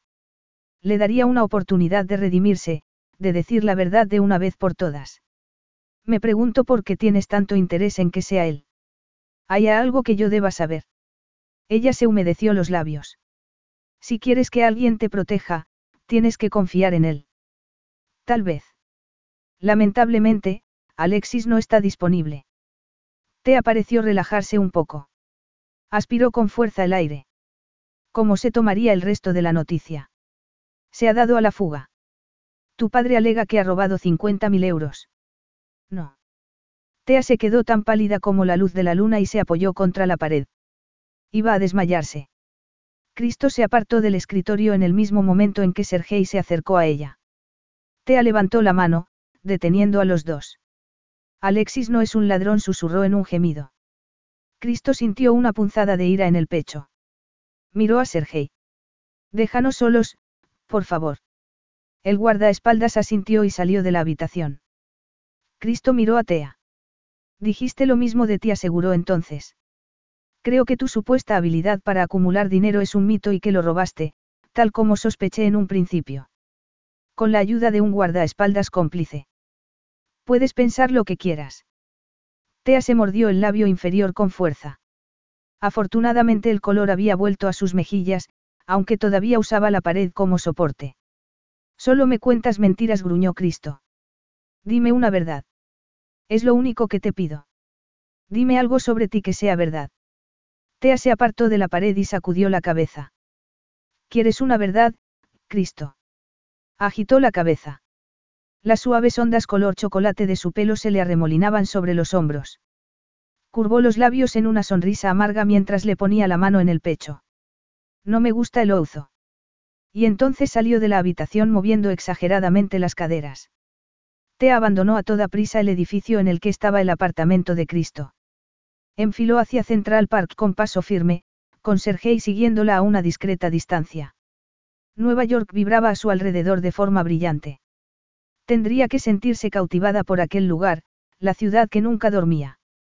Pero después de cinco días allí, lo único que Tea quería hacer era dormir. No había forma de aliviar la presión que le aplastaba el pecho, cada vez más fuerte. Alexis estaba a la fuga, y ella no podía disfrutar de nada. El riesgo de perder su corazón, y con él su libertad, era pagar un precio demasiado alto. Así que Tea corrió. Corrió hasta que el aire le quemó los pulmones. Corrió hasta que el corazón se le agitó dentro del pecho como si quisiera escapar. Finalmente se detuvo delante de un árbol y puso la mano en la áspera corteza. Sintió arcadas por el esfuerzo. El pánico se apoderó de ella. Se le empezó a nublar la visión. Se iba a desmayar. Y moriría. Allí, delante de todo el mundo. Escuchó unos pasos resonando detrás de ella y un brazo fuerte la sujetó. Señora Callas. Sergei. Tea consiguió sentarse sin saber cómo. Apoyó los codos en las rodillas. La cabeza le zumbaba. Escuchó el murmullo lejano de la gente hablando. Está bien. Necesita un médico. He llamado al señor Callas. Tea se incorporó aspirando con fuerza el aire y se apartó el pelo de la cara. ¿Cuándo fue la última vez que había tenido un ataque tan fuerte? No necesito al señor Callas, murmuró con voz temblorosa. Voy a volver al apartamento. Intentó sonar fuerte, pero su voz se quebró. Una suave lluvia comenzó a cubrirla mientras caminaba. En la puerta del edificio la recibió el siempre amable conserje. Salpicó el suelo de mármol del ascensor que llevaba al ático, donde el apartamento de Cristo ocupaba toda la planta. Sergei se acercó a ella. Seguro que está bien. Ella asintió con la cabeza. El pánico, su viejo enemigo, siempre la perseguía. Un episodio como el de ese día resultaba preocupante, porque solía ser el anuncio de más ataques. Pero ella lucharía. Recuperaría el control. Entró en el cuarto de baño, se quitó la ropa mojada y se metió en la ducha, permitiendo que el agua le acariciara la piel y la librara de la oscura mano del miedo que amenazaba con estrangularla. Tenía que ayudar a Alexis. ¿Cómo se atrevía su padre a acusarlo de robar el dinero que ella había negociado como parte de su acuerdo para casarse con Cristo? Pero su padre había mentido, y ahora su matrimonio no tenía sentido. Cristo podría ayudarla. Acalló su voz interior. Eso requeriría una confianza que ella no tenía hacia otro hombre más que la estaba utilizando para sus propios fines. Tea cerró el grifo, salió de la ducha y se envolvió en un albornoz. Anna le había llevado algo de comer a la habitación, pero no le apetecía nada. Se tumbó de lado en la enorme cama y miró fijamente hacia la vista lluviosa de Nueva York, la ciudad que su madre nunca conocería. Llevaba mucho tiempo intentando huir de aquellos sentimientos, pero ahora dejó que se apoderaran de ella. Pensó en Alexis. En su matrimonio. En aquella horrible tarde en la que estaba en la cocina, agarrando su muñeca favorita y esperando a que su madre entrara por la puerta lateral y se la llevara a hurtadillas. Esperó hasta que la luz del día se desvaneció. Pero la persona a la que más quería en el mundo nunca llegó. Y la espera terminó cuando su padre la encontró y le dijo las palabras que cambiaron su vida para siempre, tu madre ha muerto. Tea se acurrucó en la cama y se abrazó a sí misma. Una sombra se reflejó entonces en la ventana que tenía delante. El escalofrío que le recorrió la espalda le anunció que solo podía ser una persona. Sergei dice que te has puesto mal cuando has salido a correr. El tono reflejaba preocupación, pero a Cristo no le importaba lo que le pasara. Solo quería asegurarse de recibir la herencia de su padre. Me esforcé demasiado. Sergei tiene otra opinión. Cristo se sentó al borde de la cama y le puso la mano en la frente. No tienes fiebre. Esta noche teníamos una cena, pero la cancelaré. No, estaré allí como prometí. La voz de ella tembló, y Tea se aclaró la garganta. ¡Qué estupidez! No podía conmoverse por aquellas migajas de amabilidad que le soltaba un hombre que se preocupaba por ella tan poco como su padre. ¿Estás segura? insistió Cristo. Sí. Se giró hacia él. Cristo le puso la mano en la mejilla y sintió su tacto caliente en la piel. ¿Qué pasa? Estaba tratando de mirar dentro de ella, y no podía permitirle ver demasiado. Podría decirle por qué se sentía así. Era una verdad. Una verdad auténtica, como él le había pedido. Pero Tea tenía demasiadas verdades que amenazaban con ahogarla. La muerte de su madre. Encontrar a Alexis. Los años de privación en los que luchaba por conservar una parte de sí misma cuando la oscuridad amenazaba con devorarla. Había pegado tantas capas falsas sobre su verdadero ser, que si se producía una brecha en la barrera, todo se desmoronaría. No podía arriesgarse. No por aquel hombre. Cerró los ojos para no oírlo mientras él deslizaba la mano en su cabello enmarañado. Sintió muy cerca el calor de su aliento. Tal vez no fuera capaz de decirle nada, pero podía dejarse llevar por un momento. Al menos tenía derecho a eso, no. Tea. Su nombre fue un susurro cuando los labios de Cristo rozaron los suyos. No se molestó en apartarlo. Por una vez, lo único que le importaba era sucumbir a la sensación. Olvidar que el mundo era un lugar hostil, disfrutar del placer sin que le importaran las malditas consecuencias. Deslizó sus manos por la nuca de Cristo, en su cabello oscuro, más suave de lo que había imaginado. Apretó los labios contra los suyos, y él la besó con más pasión, deslizando la lengua sobre la suya mientras ella disfrutaba de aquella invasión. Lo quería todo de él. Como ahora no tenía que pensar, podía sentir. El roce de su barba incipiente. El cosquilleo en el cuero cabelludo cuando le apretó los dedos en el pelo. Sus labios tentadores mientras la hacía retroceder en la cama. Su peso cuando se tumbó encima de ella. Te abrió las piernas y encajó las caderas en las suyas. Sintió la deliciosa presión de su erección. Se retorció debajo de su cuerpo para intentar paliar la quemazón que sentía, perdiéndose en la maraña erótica del roce de sus cuerpos. Sintió la piel sobrecalentada, deseaba desesperadamente arrancarse la ropa. Cristo se rozaba contra ella. La tensión en su interior se hizo todavía más fuerte. Él le abrió el albornoz de un tirón, y sus alientos se entremezclaron mientras jadeaban y se frotaban el uno contra el otro. Los dedos de Cristo se deslizaron por su pecho, acariciándole el pezón hasta que sintió una llamarada de calor entre los muslos. Tea gimió, pero los besos de Cristo atraparon el sonido. Ella apartó la boca y jadeó en busca de aire. Por favor, por favor. Empezó a desabrocharle los botones de la camisa. Lo único que tenía en mente era que estuviera desnudo y dentro de ella, calmando aquella presión que ahora resultaba ya insoportable. Te tengo, murmuró él. Te cuidaré. No era suficiente. Su cuerpo clamaba que él la llenara. Eso era lo único que importaba ahora. El orgasmo estaba cerca. Muy cerca. Tea le rodeó la cintura con las piernas, se agarró a su espalda y se arqueó mientras Cristo le pellizcaba suavemente el pezón con los dedos y la besaba profundamente. Y entonces todo se detuvo de pronto. Ella gimió, y no le importó lo desesperada que sonó. Oh, no. Fue la voz de Anna la que se escuchó. Cristo giró la cabeza hacia ella mientras le cerraba la bata con delicadeza. Sure, we have 30 seconds to tell you that drivers who switch to Progressive could save big. But then what? Well, we could try to fill the remaining time with awkward pauses. It's often done for comedic effect. Is it working? I can't tell if this is funny. Maybe this is so bad it's funny. Wow, we really peaked at the save big when you switched to progressive part.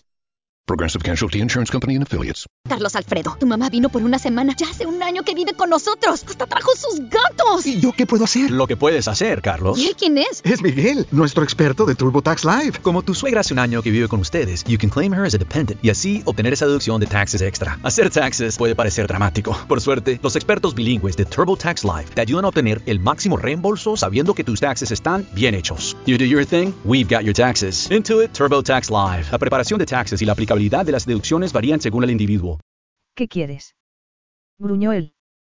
Tea ladeó la cabeza para ocultar su rostro y respiró su aroma a hombre limpio mezclado con el deseo y la excitación. Los platos del desayuno. Yo. Vete, por favor, siseó él entre dientes. Lo siento. Se escuchó el tintineo de los cubiertos, el roce de los zapatos en la alfombra y luego el clic de la puerta al cerrarse tras Anna. Y Tea recuperó entonces el sentido común. ¿Qué estaba haciendo? Todo esto era una prueba de la facilidad con la que se le podía atrapar. Se le aceleró el corazón por el pánico. Couclamó murmuró Cristo acariciándole la mandíbula con los pulgares. No, no podía hacerlo. Él aún la deseaba, seguía estando duro y preparado. Pero Tea sentía como si la hubieran arrojado a una corriente helada. Ya no podía estar debajo de él. Cristo se apartó cuando ella se sentó y se ató la bata con fuerza con demasiada fuerza. Qué débil se había mostrado. Quería que Cristo se fuera. No podía permitir que volviera a verla así de nuevo. No tienes que volver al trabajo. Se llevó los dedos temblorosos a los labios, aún escocidos por sus besos. Cristo se pasó la mano por el pelo y frunció el ceño. Podría quedarme. Clavó los ojos en los suyos. La invitación que había en ellos era clara y tentadora. Pero no podía, ahora no. Aunque el recuerdo de sus caricias, de su dureza entre los muslos, ardía todavía en ella implacablemente. Tea se mordió el interior de la boca, Apretó los puños y clavó las uñas en la suave piel de las palmas. No debía olvidar solo estaba allí por un trato. Su cuerpo nunca había sido parte del acuerdo, aunque todo su ser protestara ahora por la ausencia de Cristo. Sacudió la cabeza. No, vete. Conquista el mundo, o haz lo que tuvieras planeado para hoy. Cristo vaciló. Luego se puso de pie, todavía duro. Tenía la camisa arrugada y un aspecto deliciosamente desaliñado. Una embriagadora sensación de poder recorrió el cuerpo de Tea. Era ella la que le había puesto así. Aquel hombre implacable parecía ahora humano. Estaba devastadoramente guapo. Y era su marido. Pero todo aquello carecía de sentido. Cristo dio un paso atrás y sonrió, pero la sonrisa no le llegó a los ojos. Dominar el mundo no es tan entretenido si tú no estás. Se inclinó hacia ella y le rozó la frente con los labios. Luego le acarició suavemente el pelo, se enderezó y salió de la habitación. Tea se acurrucó en la cama y odió que aquel último momento de ternura provocara que le resbalara una lágrima por la mejilla. Capítulo 7. Cristo despidió a los invitados de su cena. Un interminable intercambio de fuertes apretones de manos y palmaditas en la espalda. Saluda a Héctor de mi parte. Su padre siempre había sido el centro de cualquier fiesta, y él tenía que asegurarse la lealtad de aquellas personas si quería que su plan para salvar a Atlas triunfara. Para cimentar lazos que se mantuvieran cuando Héctor se hubiera ido. Había mucho trabajo por hacer, y aquella noche todavía le quedaba un papel que desempeñar. Acompañaría a los hombres a un club exclusivo. Sin sus esposas. Una sugerencia de uno de los invitados. Tal vez Tea compartiría un café con él antes de que se fuera. Había sido muy cauta con él desde que llegó a casa antes de lo esperado, después de dejarla con un aspecto tan seductor y delicioso en la cama.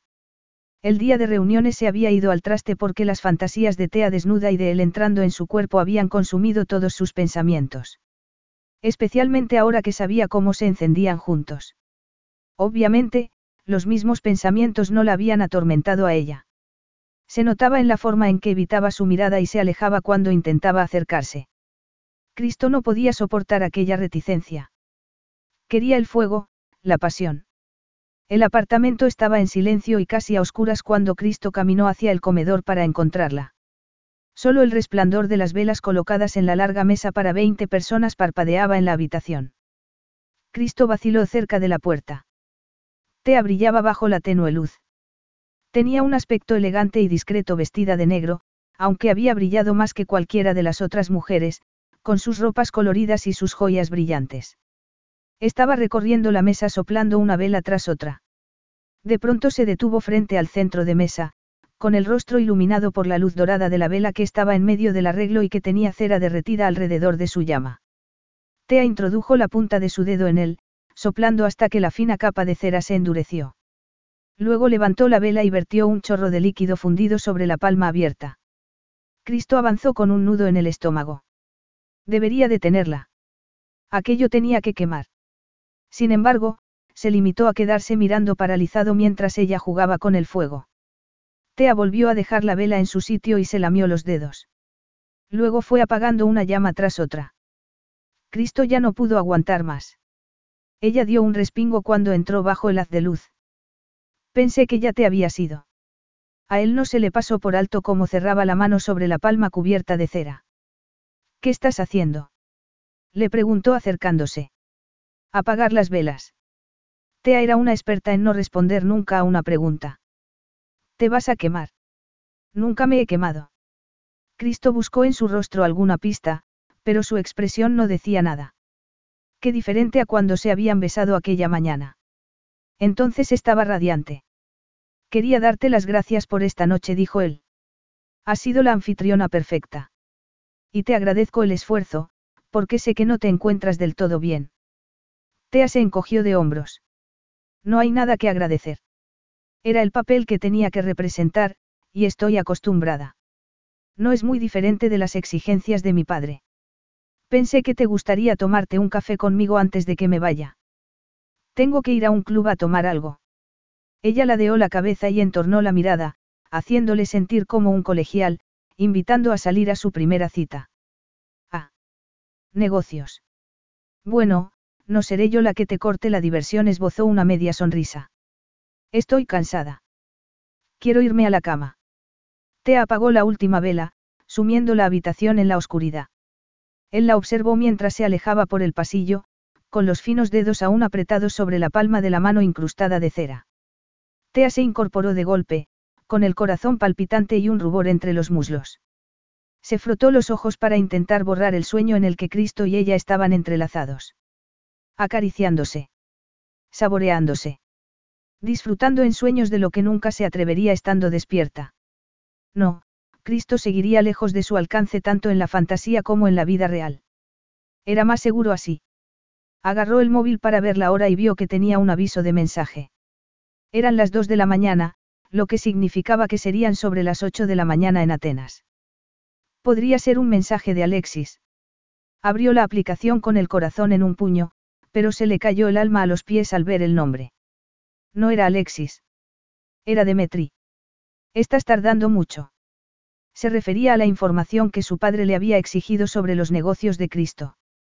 Tea no deseaba formar parte de sus turbios planes.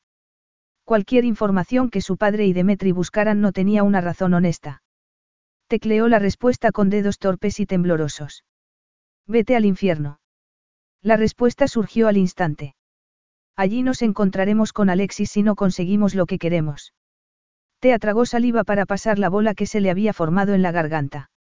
Ahí estaba. La amenaza.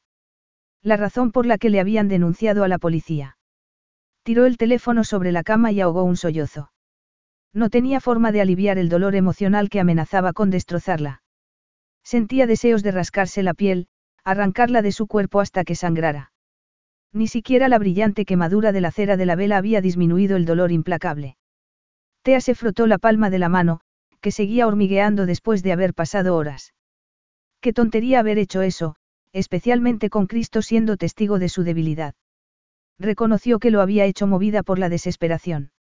¿Dónde estaba su cautela, su control? Tea se levantó de la cama, negándose a quedarse tumbada sintiendo lástima de sí misma. Necesitaba hacer algo, cualquier cosa para seguir activa, para tener tiempo de pensar. Sentía un dolor en el estómago por los nervios y por el hambre, porque no había comido lo suficiente. Aquella era una motivación tan buena como cualquier otra. Avanzó por el pasillo a oscuras hacia la cocina.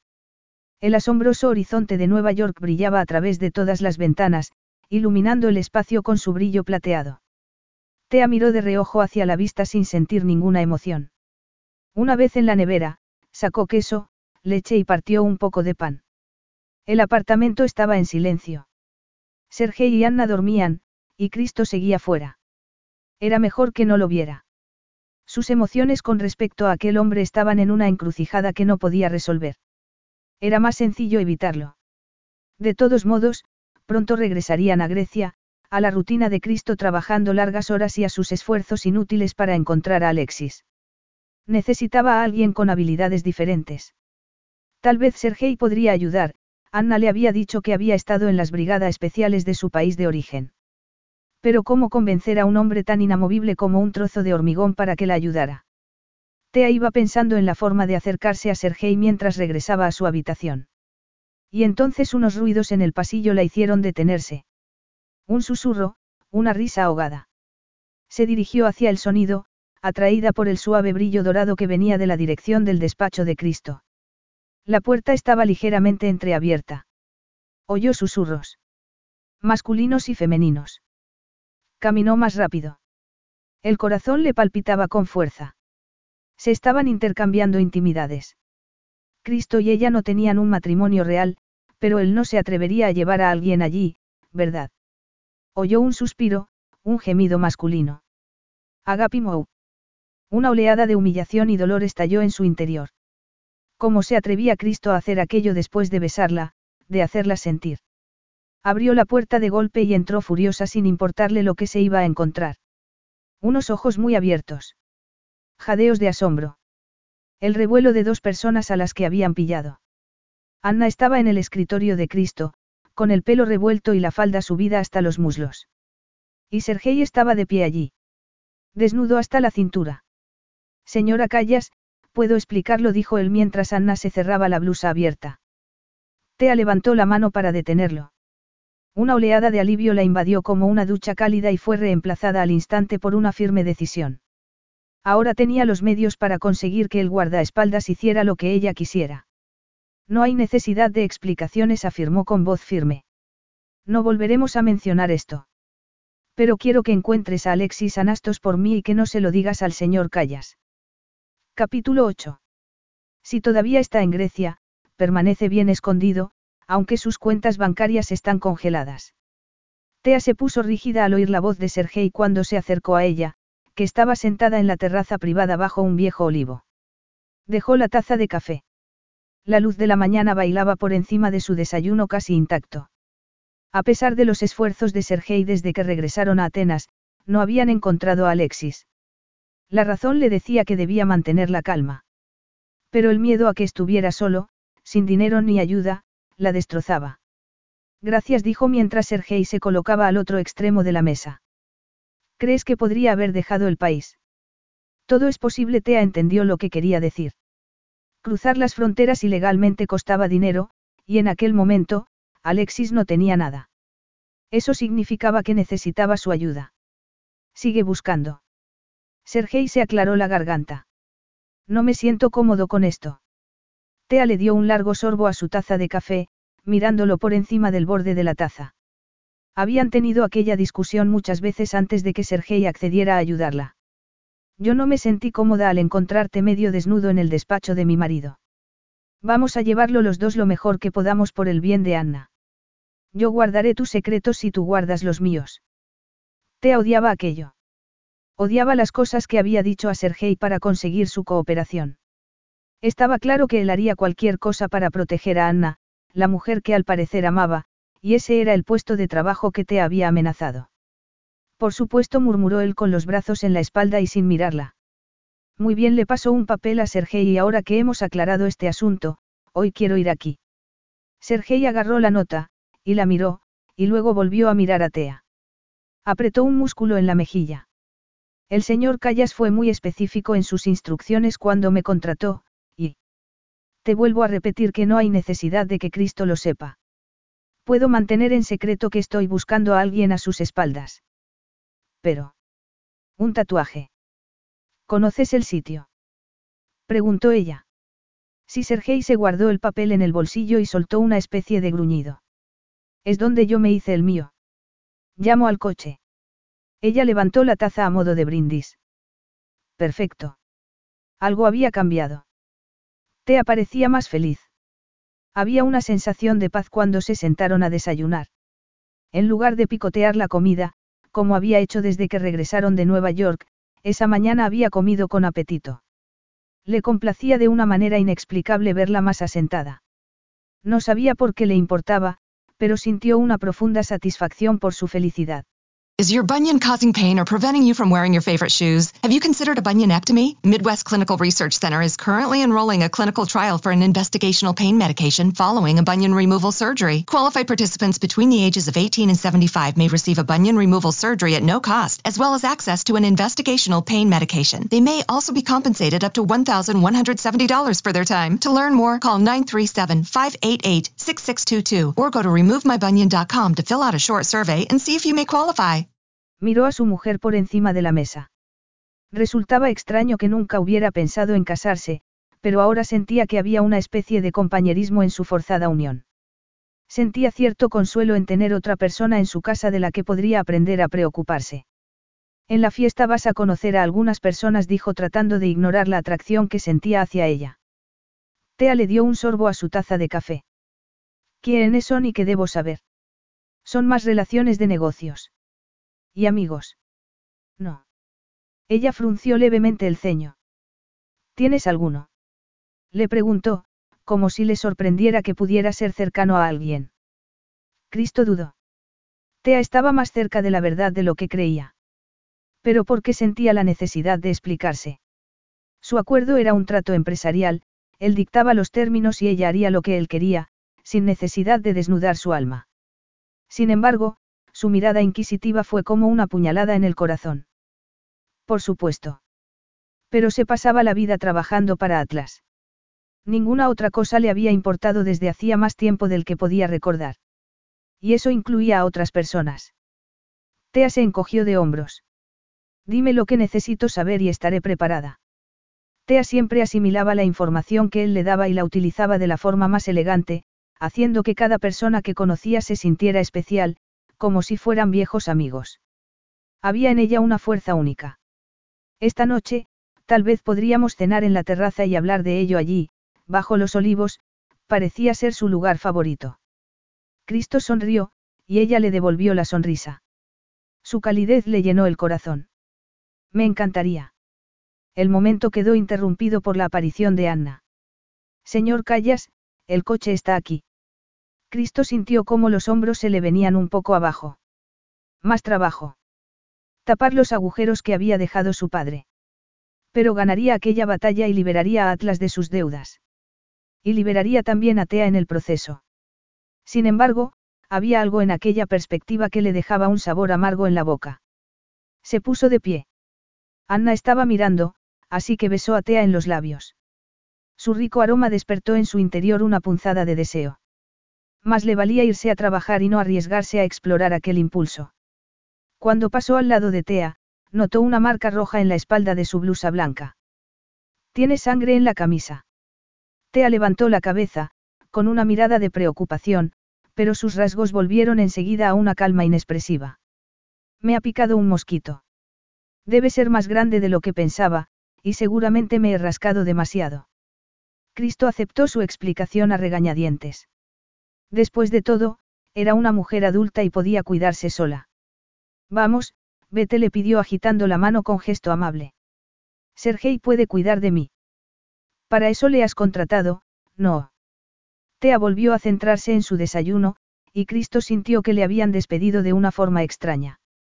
Había sido un error de principiante llevar ropa blanca. Tea entró a toda prisa en su habitación y se quitó la camisa, tirándola sobre la cómoda. Se quitó el vendaje de la espalda y se giró para mirarse en el espejo. Sí, sangraba más que antes, pero no estaba infectado, o no lo parecía. Ese tatuaje le dolía más de lo habitual, pero eso era por el sitio, en la columna vertebral.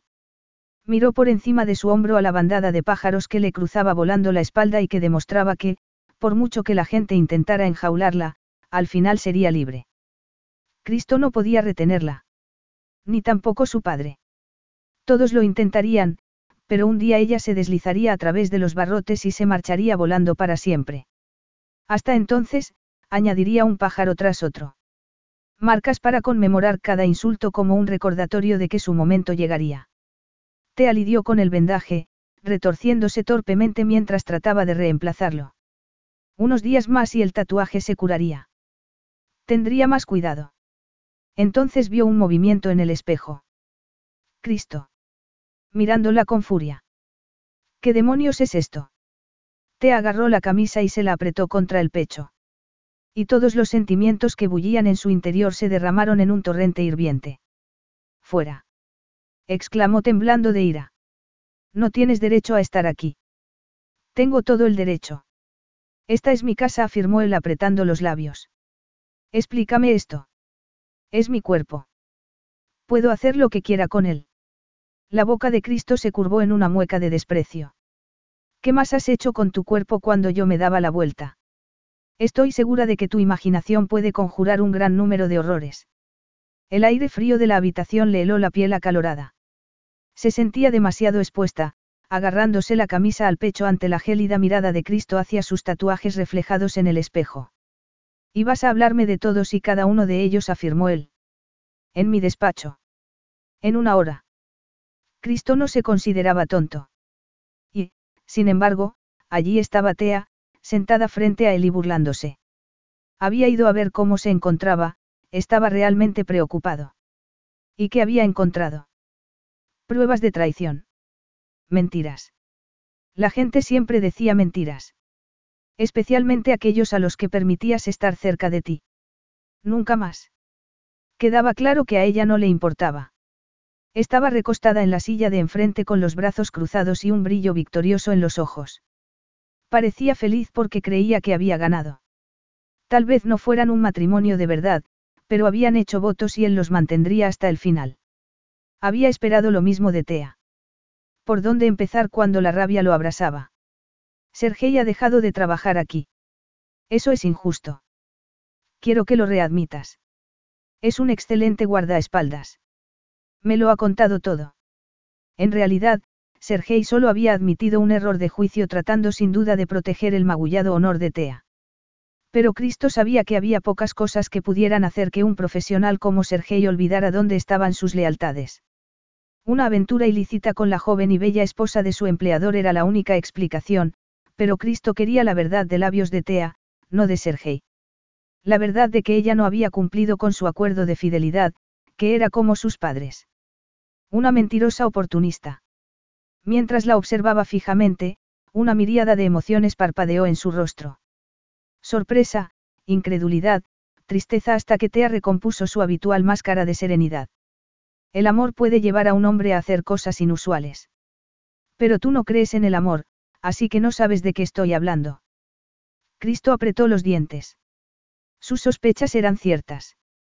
El dolor le acuchilló por dentro, causándole una herida dolorosa en el alma. La había deseado. La había besado. ¿Y para qué? Para repetir los errores de Héctor. Cristo apretó los brazos de la butaca hasta que sus uñas se clavaron en el cuero. Estoy seguro de que eres fácil de amar cuando quieres salirte con la tuya. La fría calma de Tea se descongeló y abrió un poco los ojos. Cristo sintió una punzada triunfal y al mismo tiempo amarga. La había pillado. ¿Crees que yo? Sonaba incrédula. Sin duda se trataba de otra actuación. ¿Crees que me he entregado a Sergei para conseguir lo que quiero? Yo puedo ser muchas cosas, pero nunca haría algo así. No me mientas, Cristo se levantó de la silla, le temblaban las manos. Se quitó la corbata para no sentir aquella sensación de ahogo. No permitiré que me tomen el pelo como a mi padre. Haciendo la vista gorda ante el escandaloso comportamiento de su esposa, ignorándolo hasta que ella huyó con su último amante. Cristo creía que no había heredado aquella debilidad que permitía a las mujeres engañarlo. Creía que Tea era distinta, pero sus gloriosas curvas y los deliciosos besos lo habían vuelto ciego a la verdad de otra mujer más que lo engatusaba. No estoy mintiendo. Aunque no hayas hecho nada para ganarte mi confianza. Cristo apoyó las manos en el escritorio y se inclinó hacia adelante. Ella no se movió, tenía una expresión plácida, como si no hubiera hecho nada malo en absoluto. Sergei se mostró protector, murmuró él entre dientes. Solo hay una razón por la que un hombre se comporta así. Tea se rió con amargura. Algo que tú sabes muy bien, teniendo en cuenta lo protector que eres. Cristo se negaba a ser objeto de burla. Qué rápido pasas de un hombre a otro. Espero que usar a Sergei haya valido la pena. ¿Qué pasó? Lo sedujiste cuando te diste cuenta de que Alexis no estaba disponible. Tea saltó del asiento con una punzada en el pecho. Alexis es mi hermano. Un silencio opresivo cayó en la habitación, marcado únicamente por la respiración entrecortada de Tea. El reloj de pared marcaba los segundos con ritmo inquietante. ¿Quieres saber por qué lo hice? Preguntó entonces Tea agarrando la parte inferior de la camisa y rasgándola. Los botones se desparramaron mientras tiraba la tela al suelo. Se dio la vuelta mostrándole la espalda a Cristo, que se quedó mirando los pájaros que le recorrían la piel, los detalles de las plumas de vivos colores. La primera vez tenía 18 años. Por todas las veces que mi padre me impidió ver a mi madre.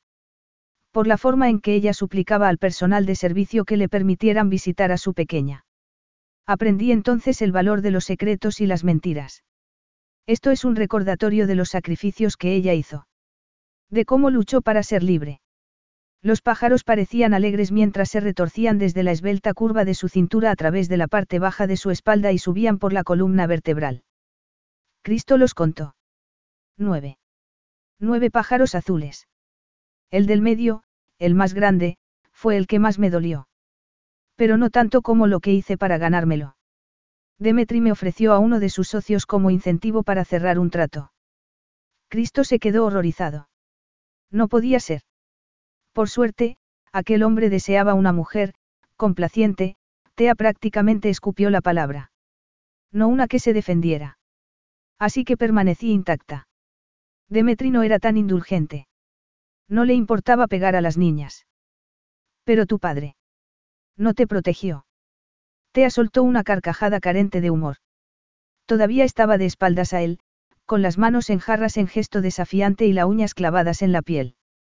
Mi padre no necesitaba los puños para dominar. Me quitaba el teléfono e impedía mi contacto con el mundo exterior para asegurarse mi obediencia. A veces pensaba que me iba a volver loca. Al final me comporté. O eso creía él. Cristo no podía quedarse allí y dejar que ella siguiera desnudándose así. Para, Tea. Sus palabras sonaron ásperas. Ella le lanzó una mirada hacia atrás. Oh, vamos. Tú querías saber, y yo estoy deseando ilustrarte. Este pájaro que tengo en el costado. Continuó con una letanía de privaciones. Demasiadas para alguien tan joven. Cristo estaba furioso. Quería destrozar a su familia. Quería arreglar aquello. Pero este último está completamente dedicado a ti, Cristo, mi amado esposo. Cuando le dije a mi padre que no me casaría contigo, Demetri intervino para convencerme. Alexis y Demetri se pelearon. Entonces la policía. Tea se detuvo y pareció venirse un poco abajo. Luego alzó los hombros y continuó. Fue entonces cuando mi padre descubrió quién era Alexis. Dijo que iría a la cárcel por agresión a menos que me casara contigo, se le quebró la voz. Cristo sintió el impulso de abrazarla. De arreglar las cosas de alguna manera pero la dolorosa verdad de aquel acuerdo y lo que había supuesto para ella estaba grabado en su espalda, roja y sangrante. Su culpa y su vergüenza. Aquella certeza le cayó como plomo en el estómago. ¿Y crees que usé mi cuerpo, que usé a Sergei, para conseguir lo que quería? Se giró, desnuda ante la parte del sujetador. Cristo no podía apartar la mirada de sus ojos devastados. No merece ser despedido por hacer lo que un buen hombre debe hacer. Sí, Sergei está protegiendo a la persona que ama, pero no soy yo. Yo solo lo chantajeé para que hiciera lo que yo quería. Desafiante, Tea se agachó para agarrar la camisa y se la puso sobre los hombros mientras se disponía a salir. Cuando llegó a la puerta, se detuvo. He aprendido que el chantaje es un instrumento duro, pero eficaz. Algo que tú debes saber, ya que se te da tan bien. Tea salió de la habitación, cerrando suavemente tras ella. El sonido resultó más espantoso que si le hubiera cerrado la puerta en la cara. Cristo estaba fuera del dormitorio de Tea, con un puñado de papeles en la mano. Aunque era la última persona a la que ella querría ver, no podía dejarla sola. No después de lo que le había revelado. Quería demostrarle a Tea que no era como Tito o Demetri, que se podía confiar en él. Aspiró con fuerza el aire y llamó a la puerta con los nudillos, intentando asegurarse de que sonara como una petición para entrar, no como una orden. Si Tea quería su espacio, él se lo daría, pero tenía algunas cosas que decir. Al no obtener respuesta, giró el picaporte. Tea estaba sentada en la cama, inclinada hacia adelante. No se había cambiado la camisa estropeada, que aún le colgaba abierta. Tenía los puños apretados sobre los muslos. Cristo entró en la habitación. Ella no lo miró. Tenía la mirada clavada en el suelo. Traigo los papeles que te prometí, dijo agachándose frente a ella. Nuestro acuerdo para cuando mi padre muera el divorcio. Si los firmas, se archivarán en cuanto el testamento entre en vigor. ¿Tienes un bolígrafo? Did you know Amazon provides ways of working that fit your lifestyle? They know you value your time outside of work, juggling family, school, friends, or other activities. That's why they offer a variety of shifts that work for you. There are full time, part time, and even temporary opportunities that can work with your schedule, with great starting pay and sign on bonuses. If you want a career that fits and adapts to your lifestyle, head to Amazon.com slash apply. Amazon is a proud equal opportunity employer. Carlos Alfredo, tu mamá vino por una semana. Ya hace un año que vive con nosotros. Hasta trajo sus gatos. ¿Y yo qué puedo hacer? Lo que puedes hacer, Carlos. ¿Y él quién es? Es Miguel, nuestro experto de TurboTax Live. Como tu suegra hace un año que vive con ustedes, you can claim her as a dependent y así obtener esa deducción de taxes extra. Hacer taxes puede parecer dramático. Por suerte, los expertos bilingües de TurboTax Live te ayudan a obtener el máximo reembolso sabiendo que tus taxes están bien hechos. You do your thing, we've got your taxes. Intuit TurboTax Live. La preparación de taxes y la aplicabilidad de las deducciones varían según el individuo. Preguntó Tea en un susurro. Deberías leerlo primero. No me importa. No quiero nada tuyo. Cristo le pasó los documentos, y ella los miró por encima. Luego le ofreció un bolígrafo que sacó del bolsillo del pantalón, y Tea garabateó su nombre en la última página. A Cristo se le puso el estómago del revés mientras la veía firmar por una sensación de pérdida que no tenía derecho a experimentar. Tea le devolvió los papeles, y Cristo los dejó en el suelo junto a él. Nadie debería pasar por lo que tú has pasado. ¿Y a ti qué te importa?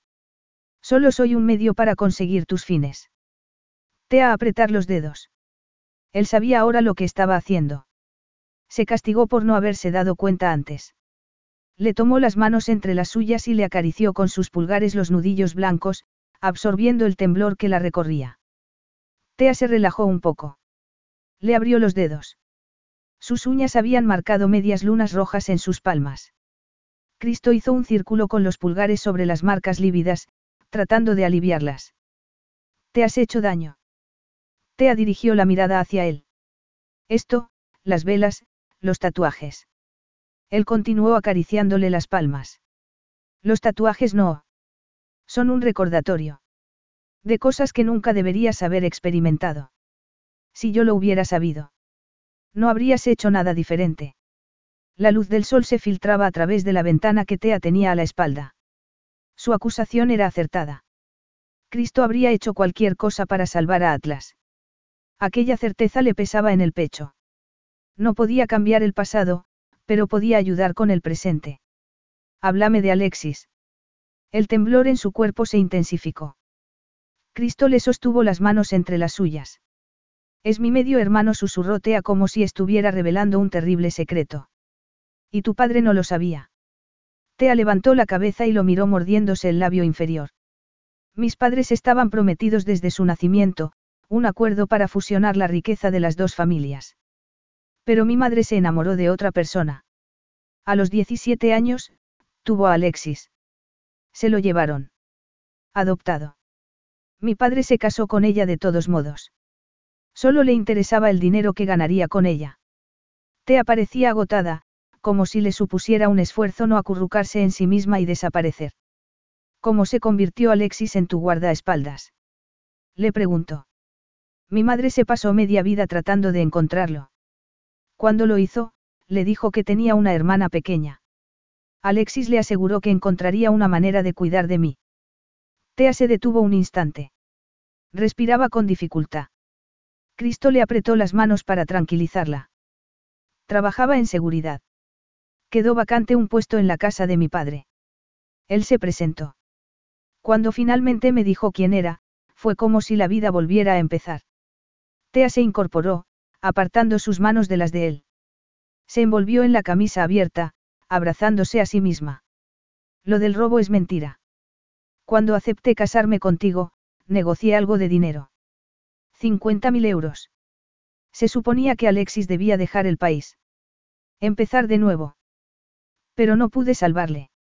Dejó caer la cabeza, jugando con su anillo de compromiso, otro símbolo de sus esfuerzos fallidos por proteger a su hermano.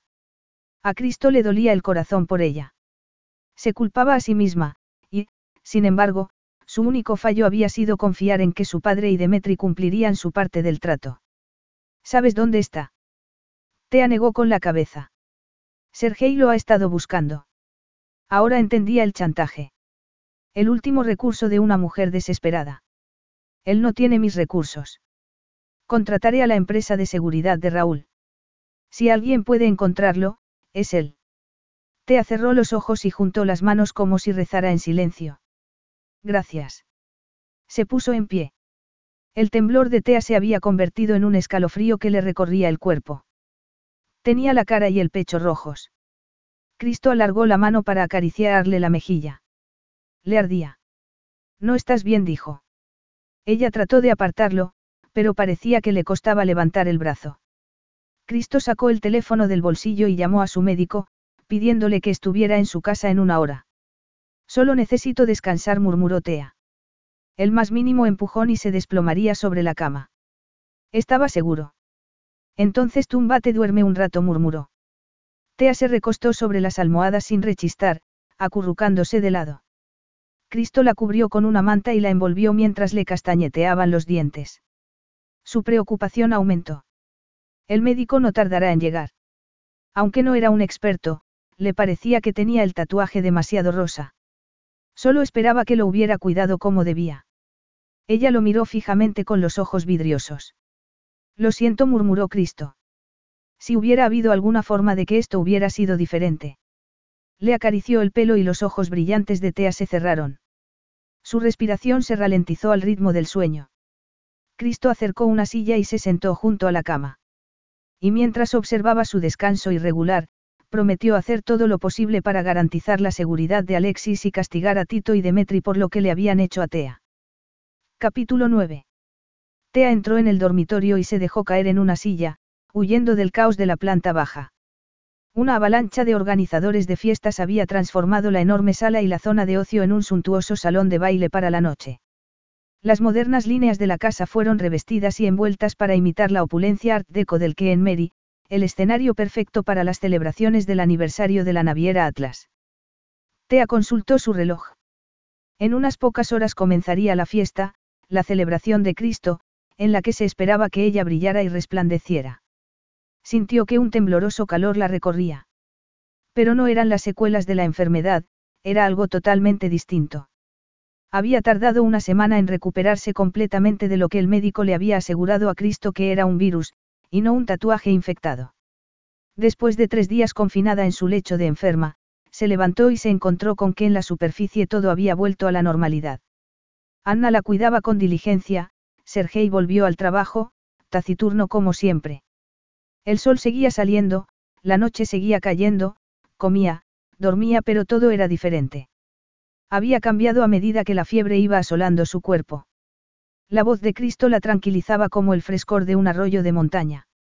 Cada vez que se había despertado en aquellos días, él estaba ahí, con sus ojos verdes y tormentosos, la incipiente barba oscura sombreándola la mandíbula. Tea sospechaba que no se había separado de su cama durante su breve incapacidad. Las suaves caricias para comprobar si tenía fiebre, para tranquilizarla, le habían derretido los huesos. Lo único que ansiaba ahora era escuchar el suave sonido de su voz masculina. Porque de alguna manera lo que había compartido con él había cambiado todo. Entró en el vestidor, sacó el vestido que pensaba usar aquella noche y lo puso sobre la cama. El miedo le serpenteaba en las venas. Cristo le había advertido de que Tito y Demetri iban a acudir. Allí, a aquella casa donde finalmente había encontrado comodidad y cierta seguridad. Tea se estremeció. ¿Por qué Cristo los había invitado cuando sabía lo que le habían hecho? Le había prometido que había una buena razón, y también prometió protegerla. Ojalá fuera capaz de confiar en él. Señora Callas. Tea levantó la vista cuando Anna entró en la habitación cargada con cajas. Ya te he dicho que me llames Tea. Anna sonrió. Estaba radiante. Ya no era la mujer tímida que te había conocido al principio. Evidentemente, su relación con Sergei iba bien. Esto es de parte del señor Callas, dijo casi sin aliento mientras colocaba los paquetes encima de la cama. Tea sacó una tarjeta de debajo del escandaloso lazo plateado de la caja más grande, abrió el sobre y leyó la letra de Cristo, ponte esto esta noche. Miró el vestido que había elegido para la noche, y que había dejado encima de la cama. Un modelo que llegaba hasta el suelo de color negro, sobrio y clásico. Otras mujeres competían para destacar. Ella no. Pero le picaba la curiosidad. ¿Qué había comprado Cristo? Agarró la caja más pequeña, acariciando el suave terciopelo azul. Joyería. Abrió la tapa y se llevó la mano a la boca cuando el contenido expuesto brilló bajo la luz. Eran unos pendientes de rubíes y diamantes. Tea se los puso y se volvió hacia el espejo. Las gemas centelleaban en su caída. Anna contuvo el aliento. Son preciosos.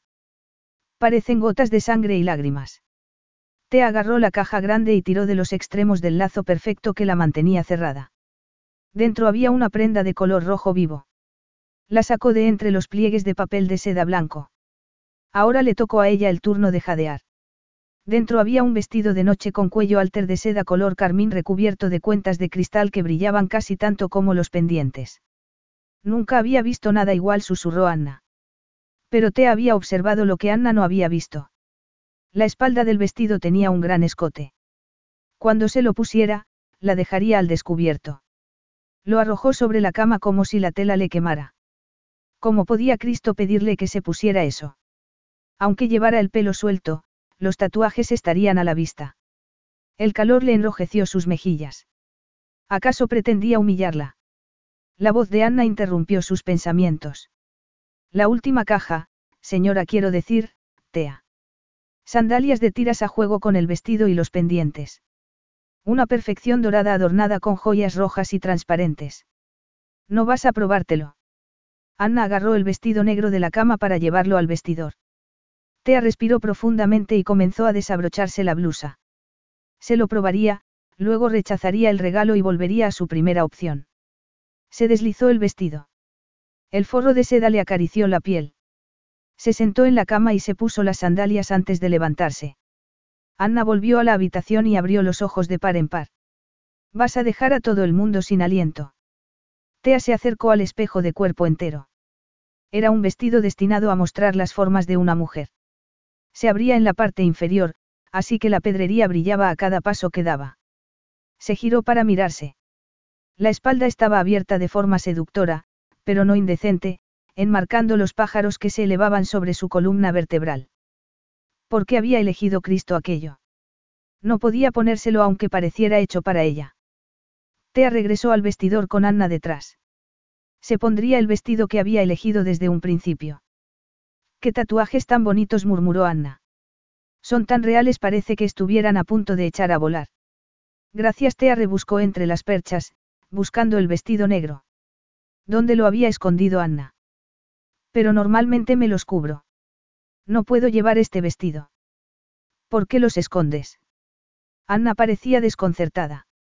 El señor Calla sabe que los tienes, y eligió este vestido para ti, así que está claro que no le importa. No, no le importa. Es perfecto. La voz de Cristo detrás de ella sonó tan suave como el forro de seda del vestido. Anna se excusó y salió de la habitación. ¿Qué susto me has dado? Tea se volvió hacia él. Ya sabes lo que pienso de que estés al acecho. Que no soy de fiar. En aquel momento, desde luego, no parecía un hombre en el que se pudiera confiar. Una sombra de barba incipiente le oscurecía la mandíbula. Tenía el pelo como si se lo hubiera alborotado con los dedos, y una mirada hambrienta clavada en ella. El traje de tres piezas color gris carbón era lo único que le daba un aire de respetabilidad. Tea sintió una punzada de calor líquido en lo más profundo. Sí. Y no voy a llevar este vestido. ¿No te gusta? Tea se pasó las manos por la exquisita tela. No sí. Es precioso. Entonces, ¿por qué tienes miedo? Preguntó con una sonrisa de complicidad. No tengo miedo. Solo quiero llevar el vestido que yo elegí. Cristo ladeó la cabeza y la miró como si fuera un bicho raro. Déjame adivinar. Liso. Negro. Uno en el que te puedes esconder. Por favor, ponte el vestido que he elegido para ti. Señaló el espejo detrás de ella. Tea se giró. Uno que muestre la mujer tan magnífica que eres. Mientras miraba su reflejo, Cristo se acercó por detrás. Sintió su sólido calor en la espalda. Tenía un aroma embriagador. Fresco. Salvaje. Completamente masculino. Cristo extendió las manos y se las puso sobre los brazos. Tea aspiró aquella silenciosa intimidad mientras él le hacía círculos lentos con los pulgares. Un escalofrío de placer comenzó en la base de su cuello y se le extendió por los brazos. Tu padre y Demetri. Cristo clavó la mirada en la suya mientras seguía acariciándola suavemente. Siento que tengan que estar aquí. No he podido evitarlo. Tea miró al suelo. ¿No vas a decirme la razón? Le preguntó. Él se inclinó y le susurró al oído. Valor, Tea luego la soltó y dio un paso atrás. Te veré abajo en una hora. Tea tenía el corazón acelerado mientras bajaba por la escalera de caracol. Se apoyó en la balaustrada. A veces creía que Cristo la entendía, y de pronto le decía, Valor, Tea. ¿Qué sabía él del valor? Llevaba una vida de privilegios en la que no conocía el miedo. El vestido no le asustaba. Ella sabía dónde se escondían los verdaderos monstruos, y esa noche estarían allí, en aquella casa. Aspiró con fuerza el aire para calmarse y se dirigió hacia el salón de baile. Cuando rodeó una enorme palmera en una maceta se encontró con Cristo, que saludaba a sus invitados vestido de smoking. Tea se detuvo y se pasó las palmas húmedas de las manos por el vestido de pedrería. Tea dijo él girándose como si hubiera presentido que estaba allí. Su voz grave y aterciopelada penetró en la tensión que le encorsetaba el pecho. Cristo se acercó a ella con el brazo extendido, y Tea le siguió el juego. Puso la mano en la suya y él le besó el dorso. Estás exquisita. El rojo es sin duda tu color. A ella se le sonrojaron las mejillas. Gracias. Ha sido un regalo muy generoso. Es lo mínimo que te mereces por todo lo que has hecho. Pero lamentablemente por ahora debemos trabajar. Quizás más tarde. Cristo alzó una ceja y sus labios se curvaron en una sonrisa perezosa. Tea se sonrojó todavía más. La invitación de Cristo estaba clara. Podía decir que sí y ver qué sucedía. Los recuerdos de aquel día lluvioso en Nueva York inundaron su conciencia. Su cuerpo duro y excitado. Aquellos besos apasionados y embriagadores, pero no, ella tenía un papel que desempeñar. No había nada más. Trabajas demasiado, dijo ella, concentrándose en lo que tenían que hacer aquella noche. Cristo observó a la gente como si quisiera asegurarse de que todo el mundo estuviera pasándolo bien. Mi padre estaría orgulloso, murmuró él mirando al suelo. Mis compañeros de colegio se fueron de vacaciones con su familia, pero a mi Héctor me envió a trabajar en la recogida de la aceituna. Tenía nueve años. La idea de que lo enviaran a trabajar tan pequeño le resultaba impactante. A veces se había preguntado cómo sería Cristo de niño, que le había convertido en el hombre que era. Siempre parecía tan serio que no estaba segura de que supiera cómo divertirse. Eso es. La vida. Hace tiempo que aprendí a no preocuparme. Tea no estaba tan segura. Su voz sonaba plana y muerta, como si tuviera que obligarse a no pensar en ello. ¿Y tu madre? ¿Dónde estaba ella cuando enviaron a su hijo a recoger aceitunas? Un músculo se tensó en la mandíbula de Cristo. A ella le daba igual. Nunca le ha importado. Siempre dijo que yo era un niño imposible. ¿Cómo pudo su madre decir tal cosa? Pero sus palabras explicaban mucho. Al menos Tea tuvo una madre que la quería incondicionalmente, y también estaba Alexis. Cristo no tenía a nadie. Cristo. Tea le puso la mano en el brazo, para intentar ofrecerle un poco de consuelo. Él se encogió de hombros y la apartó. Agarró dos copas de champán de un camarero y le entregó una a ella con una sonrisa frágil. Deberíamos ir a hablar con los invitados. Tea renunció a intentar consolar al niño que había en él, así que siguió a Cristo y se mezclaron entre la gente. Tea sonreía e interpretaba su papel. Nadie comentó nada sobre sus tatuajes, como había temido. Una sensación embriagadora se apoderó de ella. No volvería a esconderlos. No eran heridas, era una representación de fuerza y supervivencia. Cuando se giraron para saludar a otra persona que quería hablar con su marido, Tea los vio en una esquina hablando con alguien que ella no conocía. Su padre y Demetri. Sintió como si le dieran un puñetazo en el vientre. Se puso tensa, y Cristo siguió la dirección de su mirada. Tea no podía apartar los ojos de los dos hombres. Como un depredador que observa a su presa, la fría mirada de Demetri se encontró con la suya. Se le aceleró el corazón y se preparó para huir. No dejaré que se acerquen a ti, murmuró Cristo deslizándole una mano por la parte inferior de la espalda. Aquel contacto la calmó. Su sólida presencia le suavizó la tensión del estómago. Olvídate de ellos. Tengo una pequeña sorpresa para ti. La voz de Cristo era suave y baja, como si quisiera calmar a un animal aterrorizado. Mantuvo su cuerpo entre ella y los hombres de su familia. Entonces Tea se dio cuenta de que la estaba protegiendo de sus miradas. Ahora le creía. Mientras estuviera con él, Cristo la protegería de Tito y Demetri. Intentó liberarse de los pegajosos tentáculos del miedo. Esos hombres solo ganarían si ella se lo permitía. Le dirigió a Cristo lo que esperaba que fuera una sonrisa amable. ¿De qué se trata la sorpresa? He invitado a Elena esta noche. El corazón le dio un salto de alegría. No había hablado con su amiga desde que se casó. Está aquí. Llegará pronto. Pero primero ven a conocer al embajador americano y a su mujer. Cristo le presentó a más invitados sin separarse de ella. Su mano estaba siempre en su espalda, con una suave presión que la tranquilizaba. Los pezones de Tea se apretaban contra el corpiño de su vestido, haciendo de cada movimiento una agonía exquisita. Se inclinó hacia el duro cuerpo de Cristo, sintiéndose en sintonía con él. Ya ha llegado Elena, dijo él despertándola de sus acaloradas fantasías. Está en aquella esquina, cerca de la estatua de Poseidón. Tea vio a su amiga con un vestido amarillo y la saludó con la mano, tratando de llamar su atención entre la multitud de invitados. Te llevaré hasta ella. Ya has sonreído bastante a los extraños por mí. No, iré sola. Hay demasiada gente que quiere felicitarte. Vuelvo enseguida. Tómate tu tiempo. Necesitas divertirte, la besó en la mano en un perfecto alarde de caballerosidad y la dejó ir. Tea sintió la separación de su mano como una pérdida, pero se dirigió rápidamente hacia donde había visto por última vez a su amiga, feliz de poder hablar con ella. Tea.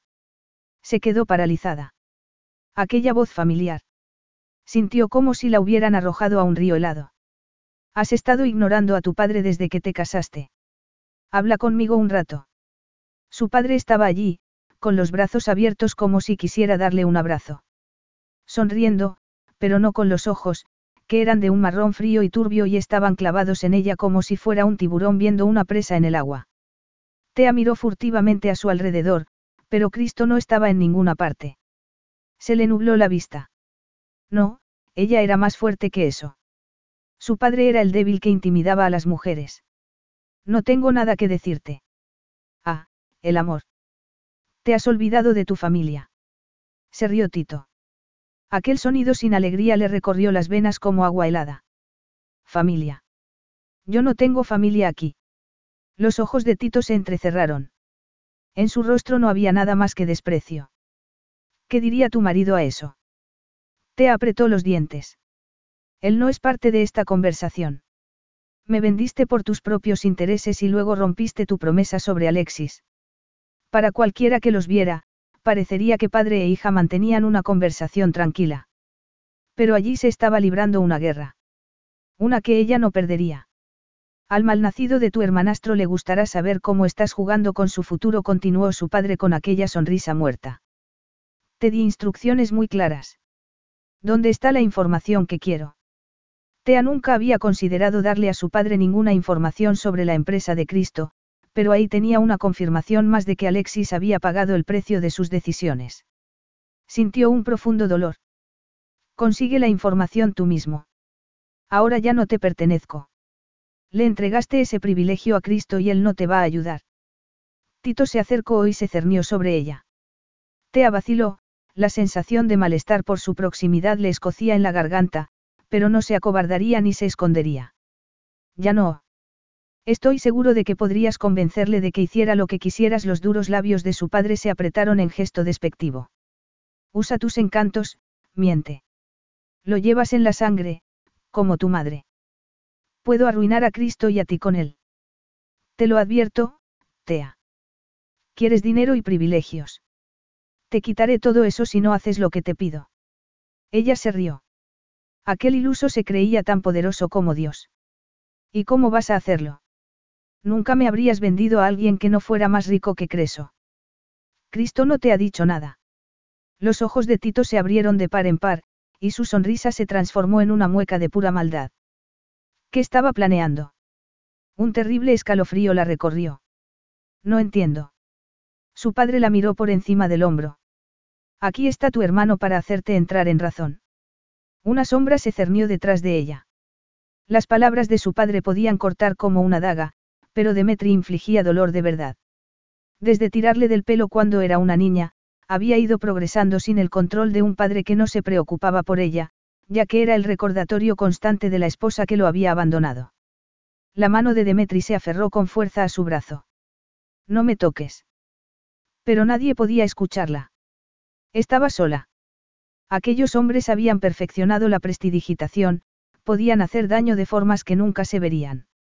¿Le has visto la espalda, padre?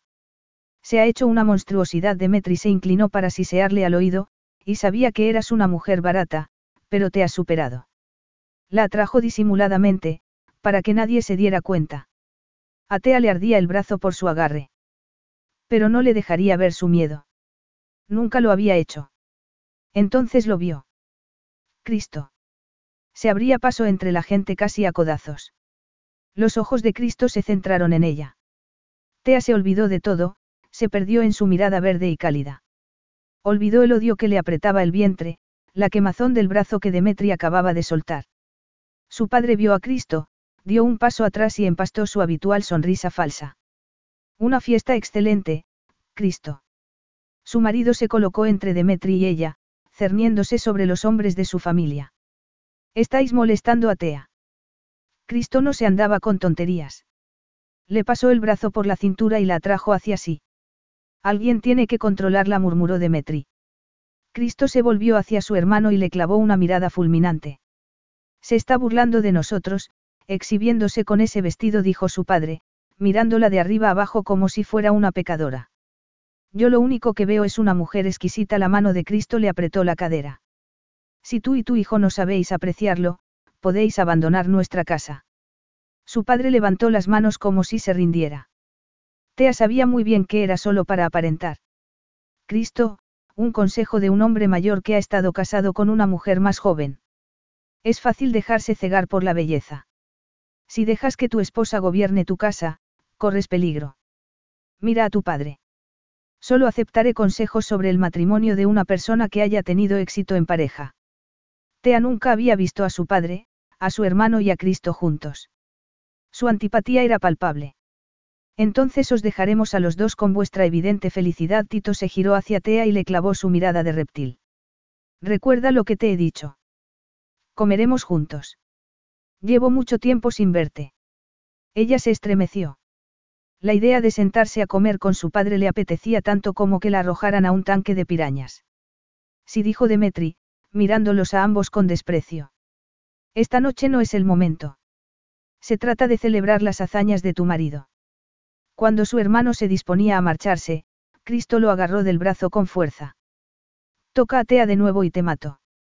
Ella contuvo el aliento. Demetri no dijo nada. Asintió con la cabeza y apartó el brazo, escabulléndose entre la gente. A Tea le temblaron las piernas. Lo único que la mantenía en pie era el fuerte brazo de Cristo alrededor de la cintura. Ven conmigo, murmuró él. La condujo hasta un rincón tranquilo detrás de unas cortinas de terciopelo azul noche recién instaladas. Todo su cuerpo se estremeció. Cristo la rodeó con sus brazos. Había dicho que la protegería, y lo había hecho. Eso significaba para Tea más de lo que podría haber imaginado. Apoyó la cabeza en su pecho, disfrutando de su calor. Él le acarició la espalda mientras sus escalofríos disminuían, susurrándole palabras dulces. Nunca debí dejarte sola, no imaginé que serían tan descarados no en nuestra casa. Todos pensarían que estaban teniendo un momento conmovedor. Ya estoy bien, afirmó Tea separándose. Tengo que ir a buscar a Elena. La has invitado por mí.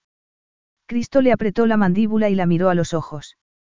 Ella odiaba que pudiera ver su fragilidad. ¿Estás segura?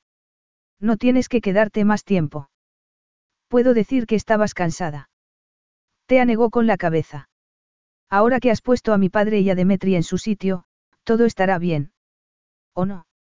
Teniendo en cuenta las amenazas de su padre, debía advertir a Cristo. Mi padre dijo que podría arruinarte. Quitarte todo. ¿Es eso cierto? Cristo bajó la cabeza con el ceño fruncido y se metió las manos en los bolsillos del pantalón. Debería habértelo dicho, murmuró. Atlas debe dinero al banco de tu padre. Héctor dejó que los pagos se retrasaran. Nuestro matrimonio impidió que tu padre reclamara la deuda. Un terrible escalofrío la recorrió. La crueldad de su padre en los negocios era conocida, y había utilizado la situación a su favor. Cristo le había dicho al principio que la necesitaba. Lo que Tea no había imaginado era hasta qué punto. ¿Cómo ha ocurrido esto? Cristo apretó con fuerza las mandíbulas. La fiesta continuaba en su apogeo, el champán corría. Y, sin embargo, no había nada que celebrar. Mi padre debería haber aprendido. Is your bunion causing pain or preventing you from wearing your favorite shoes? Have you considered a bunionectomy? Midwest Clinical Research Center is currently enrolling a clinical trial for an investigational pain medication following a bunion removal surgery. Qualified participants between the ages of 18 and 75 may receive a bunion removal surgery at no cost, as well as access to an investigational pain medication. They may also be compensated up to $1,170 for their time. To learn more, call 937-588-6622 or go to removemybunion.com to fill out a short survey and see if you may qualify. Carlos Alfredo, tu mamá vino por una semana. Ya hace un año que vive con nosotros. Hasta trajo sus gatos. ¿Y yo qué puedo hacer? Lo que puedes hacer, Carlos. ¿Y él quién es? Es Miguel, nuestro experto de TurboTax Live. Como tu suegra hace un año que vive con ustedes, you can claim her as a dependent y así obtener esa deducción de taxes extra. Hacer taxes puede parecer dramático. Por suerte, los expertos bilingües de TurboTax Live te ayudan a obtener el máximo reembolso sabiendo que tus taxes están bien hechos. You do your thing, we've got your taxes. Intuit TurboTax Live. La preparación de taxes y la aplicabilidad de las deducciones varían según el individuo. Pero, no. En la búsqueda del amor de una mujer, volvió a mirar en el lugar equivocado. Otra vez. ¿Dónde está tu madre? Hace tiempo que se fue. Con un bailaor de flamenco, creo soltó una carcajada sin asomo de alegría. Mi nacimiento fue una trampa astutamente tendida para asegurar la fortuna de mi padre, porque él no quería que hubiera ningún hijo bastardo suyo recorriendo las calles. Así que se casaron, nací yo y todo terminó, aunque nunca se divorciaron. Ella volvía de vez en cuando, cuando la cartera empezaba a estar vacía. Mi padre la adoraba, a pesar de todo. Sospecho que todavía la ama. Pero el amor vuelve tonto a un hombre. Tea entendía ahora por qué Cristo no creía en el amor. ¿Qué clase de ejemplo habían recibido los dos? Lo siento. Cristo sacudió la cabeza y torció la boca en una mueca de disgusto. Héctor siempre buscaba sustitutas para llenar el hueco que dejó mi madre. Era como si su único hijo no importara. Empezó una relación con una anticuaria guapa y exótica. Desperdició una fortuna comprándole antigüedades que eran auténticos tesoros. El negocio se resintió, pero mi padre lo ignoraba. Por eso tuvo que ir a rogar a tu padre para ocultar su humillación. Yo me enteré demasiado tarde. Miró a su alrededor, con los labios fruncidos en una línea dura. Luego descubrí que algunos de los objetos que había comprado se obtuvieron ilegalmente. De contrabando. Me gustaría creer que mi padre no lo sabía, pero habría hecho cualquier cosa por la seductora señorita Carballo. El ritmo cardíaco de Tea se aceleró. Conocía aquel nombre. Ramona Carballo. Cristo entrecerró los ojos. Sí. Creo que la he conocido, en casa de mi padre. Mira detrás de mí, hacia la mujer que está en la esquina de la sala con un vestido púrpura. ¿La reconoces? Ramona Carballo susurró. ¿Por qué la has invitado? Los agentes de Raúl están camuflados entre los invitados observando, explicó Cristo. Tu padre utilizó la información sobre los objetos de contrabando como palanca contra mi padre, el riesgo de deshonra, la cárcel me preguntaba cómo se había enterado tu padre de todo esto. Sospecho que Tito y Ramona estaban trabajando juntos. Quiero ver si tu padre reacciona ante ella. La gente comete errores. También espero averiguar si tu padre compró algo de dudosa procedencia. Para utilizarlo en su contra, como él hizo con Héctor. Para evitar que me robe Atlas. Sí. Podría su padre haber comprado objetos ilegales para añadir a su colección. Tea no pondría la mano en el fuego por él. Tito se creía por encima de los demás. Tiene una gran colección de objetos antiguos, afirmó. Y hay algo más que debo contarte. Me exigió que le diera información sobre Atlas. Detalles del transporte. Puertos de atraque y descarga. Nombres de los capitanes de cada trayecto. Interesante. Murmuró Cristo. Lo era. La mayoría de esos detalles eran de dominio público. Tea solo había investigado por curiosidad. Su padre no necesitaba que ella averiguara nada. Un agente marítimo podría haber hecho el trabajo con la misma facilidad. Y le diste la información a tu padre. La voz de Cristo era fría, su rostro impasible. No confiaba en ella. Sintió una punzada de dolor en las entrañas. Nunca. Por eso dijeron que Alexis robó el dinero. Para asegurarse de que yo colaboraba la voz se le quebró. Cristo la atrajo hacia sí. Lo siento, Raúl lo encontrará. A menos que su padre lo hiciera primero. Se apoyó sobre Cristo, sintiendo cómo el cansancio la invadía. La noche iba a ser larga, y lo único que quería era quedarse así para siempre. En los brazos de Cristo. Pero para ellos no había un, para siempre, solo existía el ahora. Y si eso era todo lo que tenía, lo tomaría. Porque aquello no era culpa de Cristo, ni de ella. Los dos eran meros peones en el juego de un hombre rico. Y mientras se acurrucaba en el pecho de Cristo, absorbiendo el calor en su corazón congelado, lo supo. El chantaje, aquel matrimonio no era para saldar una deuda. Su padre quería la naviera de Cristo. Capítulo 10. Aquella noche había fracasado. No en todo, pero sí en lo más importante. ¿Por qué le había fallado a Tea? Cristo bajó la cabeza y miró al suelo. Se quitó la pajarita y la tiró al sofá. Sintió cómo le subía la bilis. ¿En qué había estado pensando? Había desafiado a Tea a ponerse ese vestido, a mostrarle al mundo la mujer que él veía cada día. Mostrar su magnificencia. Cristo se había sentido tremendamente orgulloso de llevarla del brazo. Y, sin embargo, había llevado al enemigo a casa y no estuvo allí para defenderla cuando se acercaron a ella. Cristo se desabrochó la camisa y se sirvió un coñac. La fiesta había sido un éxito. Había cumplido con su deber con Atlas. Raúl valoraría el resto. La arrogancia de Demetri y Tito había superado su sentido común, demostrando que se les podía pillar si se les observaba con suficiente atención. Apuró el coñac de un trago. Había intentado dormir, pero esa actividad le resultaba imposible desde que Te había entrado en su casa. Se despertaba con visiones de piel suave y suspiros sin aliento mientras se sumergía en un cuerpo suave y cálido. Eran sueños febriles, sin forma, pero Cristo sabía con quién estaba. Quién compartía con él el placer que desataban. Tea. Siempre Tea. No tenía derecho a ella. Pero la sensación de su cuerpo flexible entre sus brazos aquella noche, su cabeza en su pecho mientras se fundía en él. Incluso mientras la calmaba, la había deseado. Era la única a la que deseaba. De todas las mujeres que lo habían buscado a lo largo de los años, anhelaba a la única que no le deseaba a él. ¿Estás casado con ella? No, tuvo que acallar aquella voz que susurraba lo imposible. La confianza de T había sido traicionada demasiadas veces por demasiados hombres. A él todavía le quedaba algo de honor. Dejaría aquel matrimonio intacto. Ese dolor constante sería su penitencia por cada acto egoísta de su pasado. Sería un hombre mejor. Para Tea. Se escuchó una tímida llamada con los nudillos a la puerta. Quería darte las gracias, dijo la musical voz de ella al abrir un poco.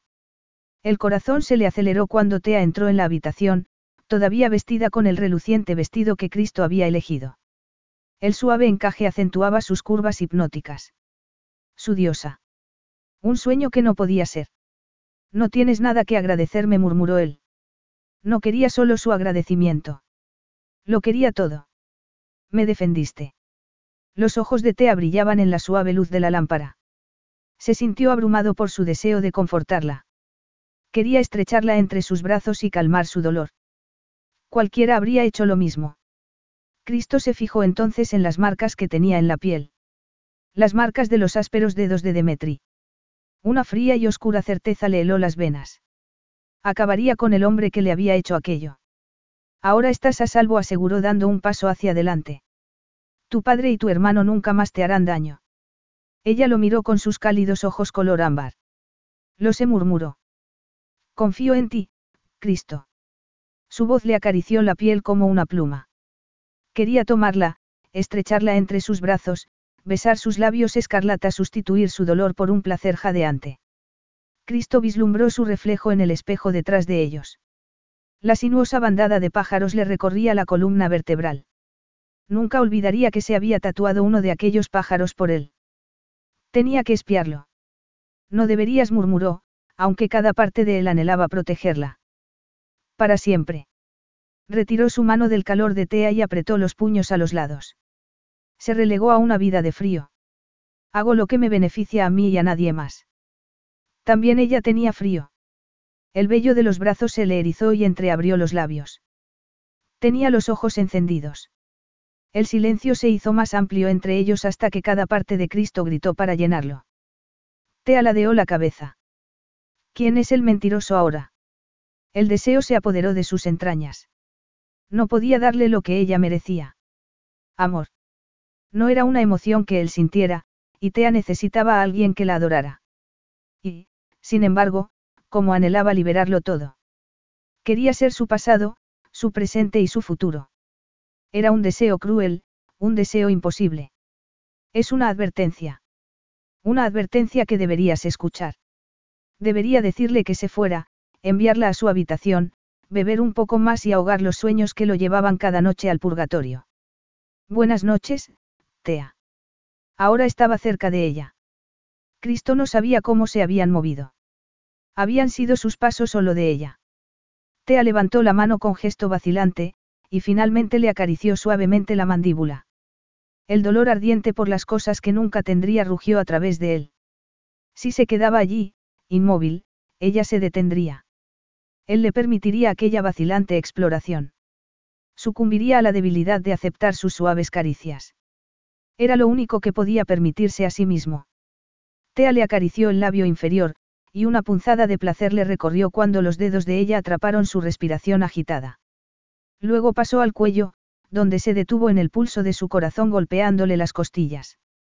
Luego, unos dedos fríos sobre carne caliente trazaron los músculos de su pecho, como si las maravillas del universo estuvieran escritas en braille en su piel. El mínimo roce sobre el pezón provocó que se le entrecortara el aliento. Atrapó la mano de Tea con la suya. Para. Todo su cuerpo pedía a gritos que continuara. Nunca había anhelado nada tanto. Pero Tea no era suya. No la aceptaría. Ella dio un paso atrás y rompió el contacto. Sintió la pérdida como algo brutal, pero entonces una sonrisa silenciosa y cómplice asomó a los labios de Tea. Echó las manos hacia atrás y se bajó la cremallera del vestido. Cristo miró el espejo detrás de ella como a cámara lenta. Cada muesca de la cremallera le provocaba otro golpe de deseo en las entrañas.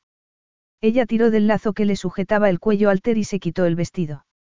El encaje rojo se le deslizó por el cuerpo, acariciando cada curva al caer.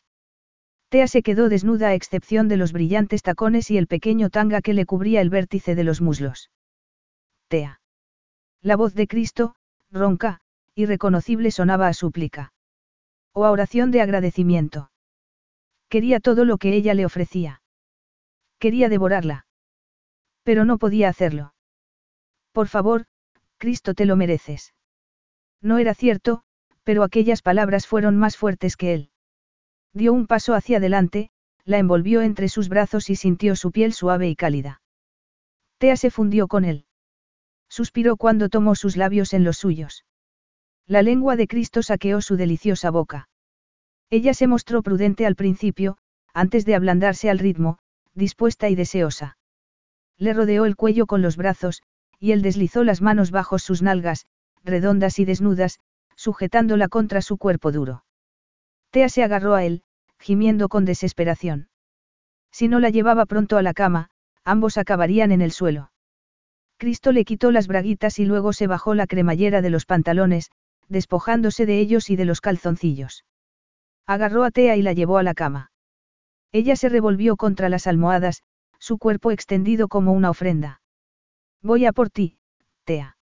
Ella se estremeció cuando se colocó encima de ella, la visión nublada por el deseo. Sus pezones de color rosa oscuro se erigían duros. Él se inclinó y le regaló la atención de su lengua. Los gritos ahogados del placer de Tea atravesaron la habitación. Olía a especias y almizcle. Deliciosa. Cristo estaba tan duro que no tardaría en romperse. Y el cuerpo de Tea temblaba con cada toque. Se le hizo la boca agua al pensar en la noche que le esperaba. Devorar su cuerpo. Complacerla hasta el amanecer. Disfrutar del placer que se había negado a sí mismo. Ahora era suya. Se acostó a su lado, deslizándole la mano por el vientre, introduciendo los dedos en el oscuro triángulo de vello del vértice de los muslos. Ella se arqueó mientras la acariciaba. Cristo quería mirarla mientras alcanzaba el éxtasis, pero aquello sería su fin. Se apartó para agarrar la protección. Si dejaba que Tea lo tocara, explotaría. Volvió a colocarse encima de ella, entre los temblorosos muslos que se habían abierto para él. En un movimiento fluido, empujó con fuerza y tomó lo que era suyo. Y mientras se hundía en el centro de su cuerpo se dio cuenta de que había cometido un terrible error. Todo iba demasiado rápido. Era demasiado intenso. Demasiado todo. El fuego la consumió en lo más profundo. Y Cristo sobre ella. Inmóvil, silencioso. Tea intentó no respirar, no moverse. Así a lo mejor no le dolería. Tenía que ser así. Había tenido orgasmos antes, por su cuenta. Le resultaban placenteros, y supuso que con otra persona sería aún mejor. Se puso rígida. Cristo dejó caer la frente sobre la de ella. Sus fuertes y musculosos brazos a los lados de su cabeza, presionándola con su cuerpo. Tendrías que habérmelo dicho. Su voz era suave. Amable. Su humillación, completa. No me pareció importante. La virginidad no era algo trascendental, ¿verdad? Siempre le había parecido un concepto anticuado. Hasta ahora. Le temblaban los músculos. Lo es todo, Tea. Su aliento le rozó la mejilla. Cristo hizo un movimiento ligero, como si quisiera retirarse suavemente. Is your bunion causing pain or preventing you from wearing your favorite shoes? Have you considered a bunionectomy? Midwest Clinical Research Center is currently enrolling a clinical trial for an investigational pain medication following a bunion removal surgery. Qualified participants between the ages of 18 and 75 may receive a bunion removal surgery at no cost, as well as access to an investigational pain medication. They may also be compensated up to $1,170 for their time. To learn more, call 937-588-6622 or go to removemybunion.com to fill out a short survey and see if you may qualify. Everyone loves shopping online. Well, I'm going to tell you what I tell my golf buddies when they buy clubs. Stop searching for coupon codes. Download Capital One Shopping to your computer. Capital One Shopping instantly searches for available coupon codes and automatically applies them at checkout. Plus, it's free, and you don't even need a Capital One card to use it. That's like hitting a hole in one without even trying. Capital One Shopping. It's kind of genius. What's in your wallet? Savings and available coupons. Tea le agarró las caderas. No, ya está hecho. Ella lo deseaba, ansiaba darle todo de sí misma. ¿Cómo podía haber salido tan mal? Eso no me reconforta mucho. Su risa no era alegre, sino más bien dolorosa. Pero el dolor de Tea parecía haber disminuido. Quizás se estaba acostumbrando a él. Sentía la quemazón diferente ahora, menos fuego y más insistente. Una sensación que no podía descifrar. Acarició los tensos bíceps de Cristo. Lo que había comenzado como una seducción se había convertido en un desastre. Cristo se inclinó y le rozó los labios con los suyos. Dijiste que confiabas en mí. Todavía confías en mí, Tea. Ella asintió. Tienes que respirar, le indicó él. Despacio. Relájate. Sé lo que estoy haciendo. Tea miró en sus ojos verdes como lagos, respiró y Cristo se retiró. El alivio fue exquisito, pero experimentó una terrible sensación de pérdida. Ella no entendía nada en absoluto. Cristo la besó suavemente en el cuello mientras la acariciaba por todas partes, suavizándole los tensos músculos hasta que ella se relajó. En esta cama solo va a haber placer, le susurró Cristo al oído. Te lo prometo. El calor la invadió, una nueva quemazón reemplazó a la anterior. Aquel confuso anhelo que sentía entre las piernas permanecía. Y creció. Él la besó con labios delicados. Tea le correspondió. Cada movimiento de su lengua la animaba a ahogarse en el placer de su boca. Las manos de Cristo se deslizaron por la piel, acariciándole los pezones con la yema del pulgar hasta que se tensaron y se volvieron demasiado sensibles. Quería que su lengua volviera a tocarlos. Como si le hubiera leído la mente, Cristo se llevó el pezón izquierdo a la boca, prodigándole atención mientras le deslizaba la mano entre las piernas. Le introdujo un dedo hasta el fondo. Lo retiró. Luego dos. Ella jadeó. Le costaba trabajo respirar. Cristo seguía moviéndose con un ritmo lento e hipnótico. Oh, si así era como debía ser. No había nada más que aquellas sensaciones. Los labios, la lengua, los dedos necesitaba sentirlo dentro otra vez. Cristo. Decir su nombre la desató. Lo gritó a la habitación, y entonces voló. Lo agarró con fuerza mientras se sentía inundada por una ola tras otra de perfección. La mente se le disparó y el cuerpo fue detrás, jadeante y fuera de control. La verdadera libertad. Los espasmos disminuyeron. Cristo retiró la mano. Cada parte de ella resplandecía de placer cuando se colocó sobre ella de nuevo y se introdujo en su cuerpo. Con suavidad. Con reverencia. Tea suspiró. No había dolor. Solo alivio. Le agarró las nalgas mientras los músculos se tensaban con cada embate. Tea entendió entonces el deseo. Entendió cómo podía volver loca a una persona. La presión aumentó de nuevo mientras ella cabalgaba con él, dos cuerpos al unísono. Cada embestida hundía a Cristo más y más profundamente en su alma. Esta vez el clímax fue menos agudo, pero no menos devastador. Un anhelo largo y gozoso que fue creciendo hasta que su control se rompió junto con el de Cristo. Capítulo 11. Cristo fue recuperando la conciencia cuando el velo nebuloso del sueño se disipó y se encontró acurrucado al lado de una deliciosa forma femenina. Apenas había amanecido. Se escuchaba el tenue trino de los pájaros en el jardín. La habitación estaba en penumbra y en silencio. Tea. Enterró su rostro en la cálida seda de su cabello. Su olor a miel lo envolvió. Cada parte de él deseaba volver a penetrar en su cálido y suave cuerpo. No la despertaría. Pero el deseo amenazaba con cortarle la respiración. No tenía derecho a aquello. No debería haberla tocado. Y lo que era peor, se había llevado su virginidad. Había tomado lo que deseaba sin más, la había utilizado de la peor manera cuando había dicho que la protegería. De su padre y de hermano, sí, pero también de sí mismo. Él no era más que otro hombre que quería usarla para sus propios fines, por mucho que intentara revestirlo con un manto de honor. Apartó su cuerpo del suyo, poniendo algo de espacio entre ellos. Tea se revolvió, suspiró y se hundió en las almohadas. Él la observó dormir. Se quedó mirando la curvatura de su cintura, su cabello castaño derramado sobre la almohada. Entonces Tea se estiró y se giró con ojos soñolientos. Una suave sonrisa se le dibujó en la boca de color ciruela. Tenía un aspecto lascivo. Cristo no podía ocultar la excitación que lo acosaba desde que se había despertado. Tenía que contenerse, aquello no podía ser. No deberías haberme entregado tu virginidad a mí. Cualquier otro.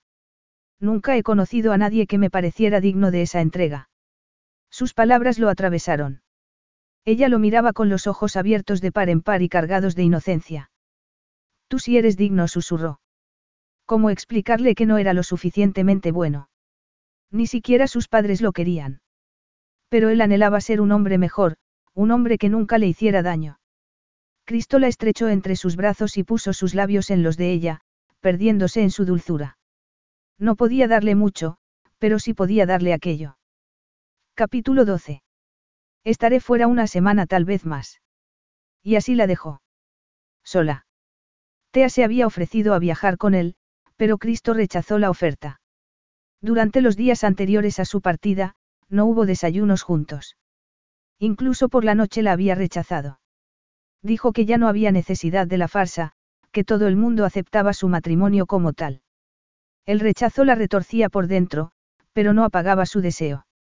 Nada apagaba la fiebre que Cristo había despertado. Tea soñaba con cuerpos entrelazados y se despertaba agotada. Se pasaba los días soñando con él. ¿Qué le había hecho? Aquello era como una enfermedad. No podía escapar del recuerdo del placer, el fuego que Cristo había encendido la consumía. Tea quería más. Mucho más. Entendía su acuerdo, pero ¿por qué no podían comportarse como adultos y disfrutar del tiempo que tenían juntos? Él la había estado evitando desde aquella noche. La trató con cuidado y reverencia, y habló con la tripulación del yate para informarles de que Tea estaba completamente autorizada para hacer uso de él cuando quisiera. Pero lo único que Tea quería hacer era seguirlo por todo el mundo. Sorprenderlo con la lencería más erótica que tenía y que aún no se había puesto. Él no sería capaz de resistirse. Porque había visto el fuego también en él. Aquellos ojos color avellana que se oscurecían hasta convertirse en jade cada vez que la tenía cerca. El beso de despedida que había fingido ser un casto roce en la mejilla, pero que había terminado en un gemido gutural. Tea era consciente de que Cristo estaba atenazado por un extraño sentido del honor. Tenía que demostrarle que lo entendía. Cristo había prometido que pronto tendría suficiente información sobre las actividades ilegales de su padre. Invitarlos a él y su hermano a la fiesta había sido un éxito. Pero Tea necesitaba agradecerle a Cristo el cuidado que había mostrado hacia ella. Por eso estaba corriendo aquel riesgo. Había ideado un plan para ir a su antigua casa y buscar más pruebas del vínculo de su padre con Ramona Carballo. El problema era que no sabía qué buscar. Lo único de lo que podía estar segura era de que la casa contenía respuestas. Un oscuro escalofrío la recorrió al pensar en cruzar aquel umbral de nuevo, pero lo ignoró. Tenía que ser fuerte por Cristo. Era la única manera. Se dirigió a la entrada de la casa, donde Sergei esperaba con el coche. Cuando ocupó el asiento trasero, el corazón le latía con un ritmo enfermizo. No había nada que temer. Su padre no estaría allí, lo había comprobado. Y el personal todavía le guardaba cierta lealtad. Era Tea la que les compraba los regalos de Navidad y se preocupaba por ellos. Tal vez fuera Tito Lambros quien les pagaba, pero no le tenían aprecio. Aún así, Tea necesitaba una artimaña en caso de que él regresara inesperadamente. Era una posibilidad remota, pero quería protegerse. Todos la creerían si decía que estaba buscando el collar que su madre le había regalado. Se lo desabrochó del cuello y lo guardó en el bolso. El trayecto no fue largo, pero cuando Sergei se detuvo ante las puertas doradas y los altos muros blancos, Tea recordó lo mucho que detestaba la burda opulencia de aquel lugar. Me voy a bajar aquí. Espérame a la vuelta de la esquina, en la calle lateral. Verás una pequeña puerta de madera. Sergei entrecerró los ojos. ¿Está segura de que quiere hacer esto, señora Callas? No, no estaba segura. Los viejos y oscuros temores habían comenzado a nublarle la visión. Pero miró a Sergei directamente a los ojos. Sí. No tardaré mucho. Tea salió del coche. El calor del día la asaltó, amenazando con dejarle los pulmones sin aire. Llamó al timbre de la casa y la puerta se abrió. Se detuvo, respiró profundamente y cruzó la puerta, subiendo por el largo camino en pendiente. Cada paso que daba la acercaba a la casa que encerraba todo su dolor y sus lágrimas. Cuando su madre se fue, su mundo se acabó. Su padre conocía a todos los jueces, a los abogados. Había luchado para quedarse con Tea, no porque la quisiera, sino porque quería vengarse. Pero María se las arregló para regresar. Por la puerta lateral donde Sergei esperaba ahora. Escondida en los cuartos de servicio para poder robarle unos minutos de felicidad antes de que tuviera que volver a marcharse. Y así hasta que un día la perdió. Tea se forzó a alejar aquellos recuerdos mientras se dirigía a las enormes puertas de la casa. Se abrieron de golpe cuando llegó, y fue recibida como una niña perdida. Algunos de los empleados mayores recordaban la muerte de su madre. Ella nunca olvidó su amabilidad, que había hecho que los días duros y crueles fueran un poco más suaves. La invitaron a entrar. No, no quería un café. Solo buscaba el collar de su madre, que creía haber guardado a salvo en su habitación. Sí, era una pena que su padre no estuviera allí para verla. Tea subió las escaleras a toda prisa con el estómago revuelto mientras se adentraba en la casa. Se le calmaron un poco los nervios cuando entró en su habitación para cumplir con la historia que había inventado. Aquel espacio había sido su único lugar de respiro en toda la casa, pero aún así la oprimía. Tocó el collar que llevaba en el bolso para tranquilizarse. No había tiempo para pensar en el pasado. Tenía que salir rápidamente de ese lugar. Abrió algunos cajones y armarios para asegurarse de que pareciera que había registrado la habitación, y luego se dirigió por el pasillo hacia el despacho de su padre. En el camino pasó por la suite de Demetri. La puerta estaba cerrada, pero una oleada de náuseas la paralizó. Se detuvo y se apoyó en la pared por un momento para recuperar la compostura. Estaba a salvo. Ya no vivía allí. Pero los recuerdos nunca se habían ido. Los tirones de pelo y las zancadillas de niña, que habían ido a más. Su padre nunca se preocupó. Tragó saliva y siguió caminando. Llegó al despacho de su padre y se coló. Durante la época en que la aislaba del mundo, Tea se las arreglaba para entrar a hurtadillas y acceder al ordenador. Nunca buscó nada incriminatorio, solo le interesaba poder enviarle mensajes a Elena y tener algún contacto con el mundo exterior, pero estaba segura de que había algo que podría ayudar a Cristo. Tea se secó las palmas de las manos húmedas en el vestido.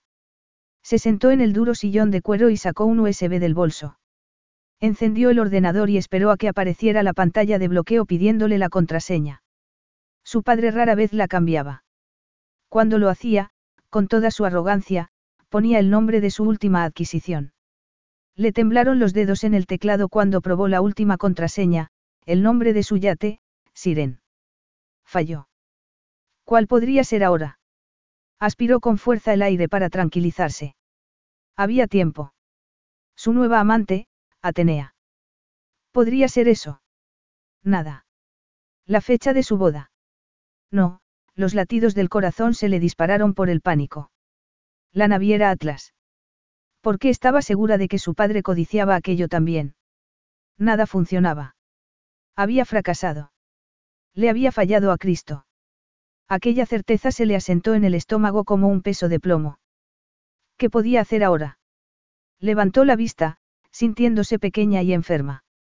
Como la niña que su padre y Demetri habían tratado de derrotar. Bueno, pues no lo conseguirían. Recorrió la habitación con la mirada. Miró todos los tesoros, aquellas cosas viejas y llenas de moho que Tito quería más que a su propia hija. Había una estatua nueva en una esquina. Una escultura de bronce de un dios hindú. Tea no la había visto antes. ¿Y si no había sido comprada de forma legal? Apagó el ordenador, sacó el teléfono del bolso y tomó una foto. Salió del despacho y fue a toda prisa de habitación en habitación, fotografiando las antigüedades.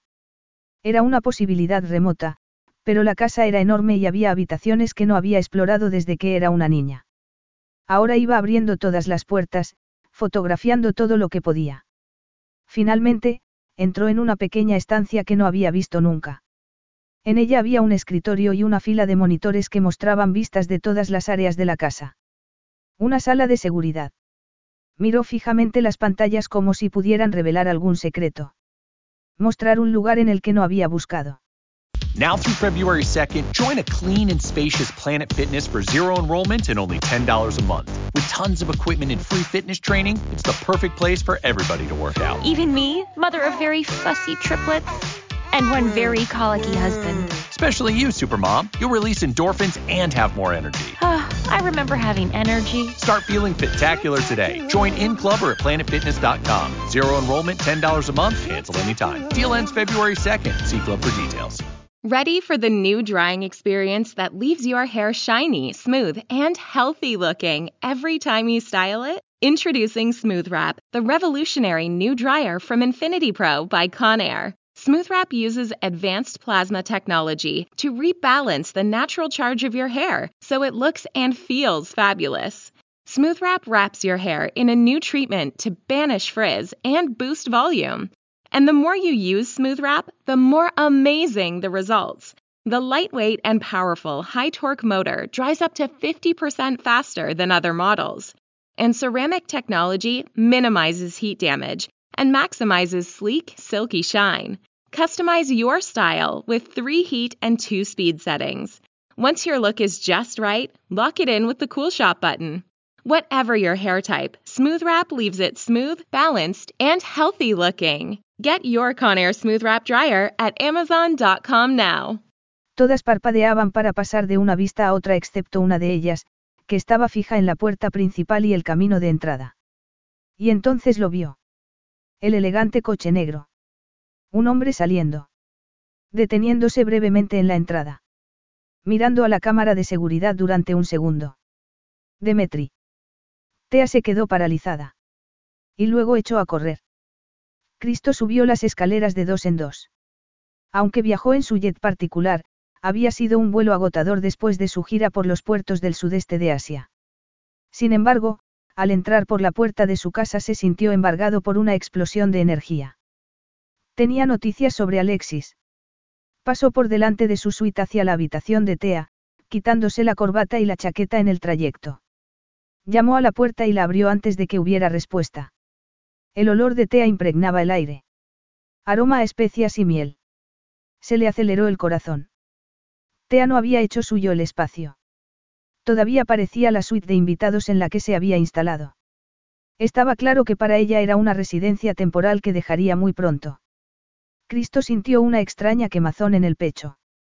No debería estar allí, no después de haber prometido en silencio que no volvería a tocarla. Aunque, para su vergüenza, sus sueños estaban ahora plagados de visiones de su piel dorada y sus ojos de ámbar líquido. El recuerdo de su perfume lo había sostenido a través de todas las ciudades envueltas en contaminación que había visitado. Y en aquellas noches solitarias en las que se había acostado desnudo entre las caras sábanas del hotel, había ardido con el deseo de tenerla a su lado, con la cabeza echada hacia atrás, jadeando mientras el placer la abrumaba. Pero Cristo no haría nada de eso. La única recompensa que quería era verla de nuevo, ser testigo de su sonrisa cuando le diera la noticia de su hermano. Bajó las escaleras en su busca. Tea no estaba en la piscina, tumbada al sol, mostrando la brillante piel de miel con la que tantas veces había fantaseado él. Tampoco estaba en su lugar favorito, en la mesa bajo el nudoso olivo que sobresalía en una de las zonas más aisladas de la terraza. Había algo en su ausencia que le dolía. Estaba claro que a Tea no le importaba cuándo iba a regresar. Nada a lo que no estuviera acostumbrado. Sus padres le habían enseñado bien a no tener expectativas de cariño. Y tampoco le había dejado a Tea un itinerario detallado como parte de su intento de recordarle que su relación era un acuerdo de negocios. Aunque para su cuerpo no era así. Sin embargo, Tea podía haber sabido cuándo regresaba si hubiera preguntado a las personas adecuadas. No, claramente había estado albergando vanas esperanzas de que ella le hubiera echado de menos. Una idea ridícula que tenía que desechar rápidamente. Cristo volvió a entrar en casa y comprobó la hora. Después de una rápida ducha rápida podría volver a su oficina, ya que no había nada que lo retuviera allí. Cuando se dirigía a su suite, se cruzó con Anna.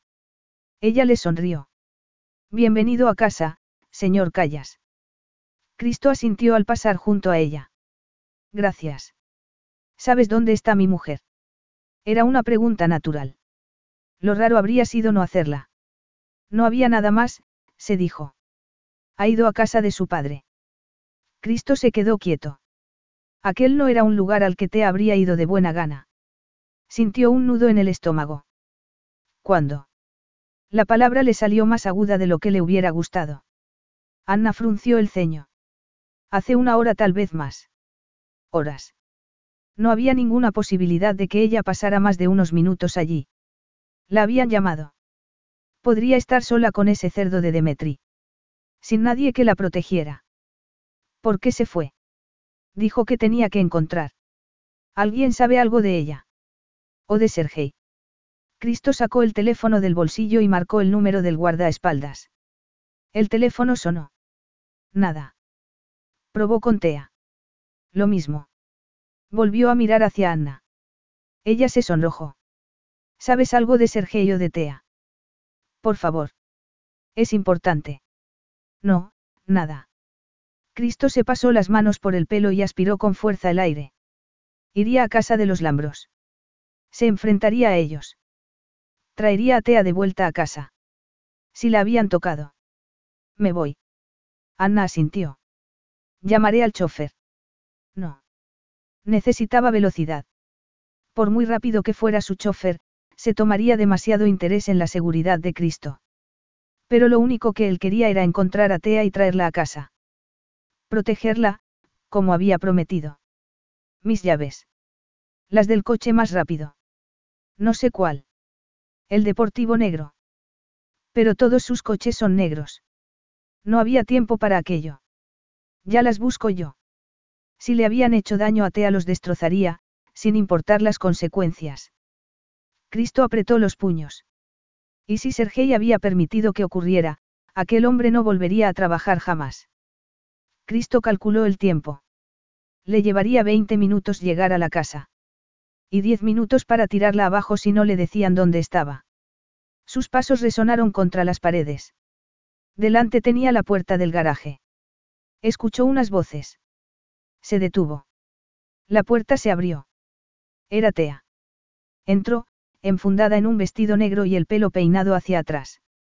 Sergei la siguió hasta el vestíbulo. Su rostro, habitualmente impasible, tenía una expresión de preocupación. Cristo se precipitó hacia adelante, con la ira rompiendo como una ola en un arrecife. ¿Te han hecho daño? Ella levantó la vista, con el rostro pálido y gris como la luz de la luna. Cristo la sostuvo entre los brazos mientras se desplomaba contra él. Necesito ir arriba ducharme. Su voz era suave y quebradiza como el ala de una mariposa. Cristo la abrazó y se aferró a ella. Tan ligera, tan frágil. Sentía que si la apretaba demasiado, se haría añicos. Pasó con ella en brazos por delante del personal, todos tenían el rostro marcado por la preocupación. Se dio cuenta de que se preocupaban por ella. Profundamente. En el tiempo que había estado con él, te había dejado su huella. Cristo apretó las mandíbulas cuando un extraño pensamiento lo invadió. Así era como debería haber sido en su noche de bodas. Tenía que haberla tomado en brazos para llevarla a la habitación, y allí hacerle el amor. Debería haber sido el día más feliz de su vida en lugar de lo que realmente tuvo. Sintió que la culpa lo inundaba como una mancha de aceite. Necesitaba limpiar a los dos de ella. Cristo la llevó a su suite y la dejó en el baño. El pulso le palpitaba con fuerza en la base del cuello. Tea se quitó los zapatos mientras él abría la ducha, hirviendo. El vapor empañó la habitación. ¿Por qué, Tea? Ella se miró los pies y negó con la cabeza. Cristo se acercó y le desabrochó la cremallera, dejando que el vestido resbalara por su cuerpo. Le desabrochó el sujetador, le bajó la ropa interior por las piernas hasta dejarla desnuda. Le quitó las horquillas del apretado moño y le pasó los dedos por el pelo que le caía por los hombros. Cristo se quitó el reloj y los zapatos, sin importarle que estuviera vestido, y la acompañó bajo el agua corriente, abrazándola. Tea temblaba entre sus brazos. Seguía teniendo la piel fría a pesar del agua caliente. Cristo agarró la pastilla de jabón y se la pasó por la espalda y por los brazos. Le dio la vuelta, comprobando si había algún signo de que le hubieran hecho daño. Tea se inclinó hacia adelante, apoyando las manos en la pared mientras él seguía con su lenta exploración. Cristo fue bajando lentamente. Le masajeó los músculos tensos de las pantorrillas hasta que se relajaron. Le acarició la suave piel de los muslos hasta que ella gimió. Aquel sonido lo atravesó. No sabía que la atormentaba, pero él la libraría de ello. Entonces se puso de pie. Tenía los pantalones apretados, la fina lana encogida. Le lavó el pelo, masajeándole el cuero cabelludo. Tea echó la cabeza hacia atrás, tenía los ojos cerrados y el rímel negro le resbalaba por las mejillas. Cristo le limpió los últimos restos con una esponja. Luego se quitó su propia ropa empapada, cerró el agua caliente y se ató una toalla a la cintura. Después agarró un albornoz de detrás de la puerta y cubrió cuidadosamente a Tea con él. Embutida en aquella prenda de gran tamaño se veía diminuta, vulnerable. Le secó el pelo con otra toalla, la levantó y la llevó a la cama en brazos. La cama a la que había jurado no llevarla nunca más. Pero Tea lo necesitaba ahora. Se acomodó con ella sobre las sábanas, acunándola contra su pecho. La abrazó con fuerza. Quería que supiera que estaba a salvo. Y volvió a hacer la pregunta. ¿Por qué fuiste a casa de tu padre? Te aguardó silencio un breve instante y luego suspiró. Fui allí por ti. Capítulo 13. No, no, Tea no tendría que haberse puesto en peligro por él. Cristo nunca se lo habría pedido, sabiendo lo que sabía ahora sobre su padre y su hermano. Tea, yo nunca te habría pedido algo así. Lo sé. Pero mi padre y Demetri dijeron que te destruirían. Tenía que hacer algo. Cristo la abrazó con más fuerza. En aquel momento habría hecho cualquier cosa por ella. Te dije que Raúl y yo nos bastábamos. Sabía que podía acceder a la casa. Pensé que tal vez encontraría algo en el ordenador, quería darte más. Cristo se puso tenso. Tenía fuertes pruebas circunstanciales. Suficientes para las autoridades. Pero conseguir una prueba irrefutable seguramente no era tan fácil. Lo intenté, pero no pude averiguar la contraseña. La había cambiado. Cristo se relajó.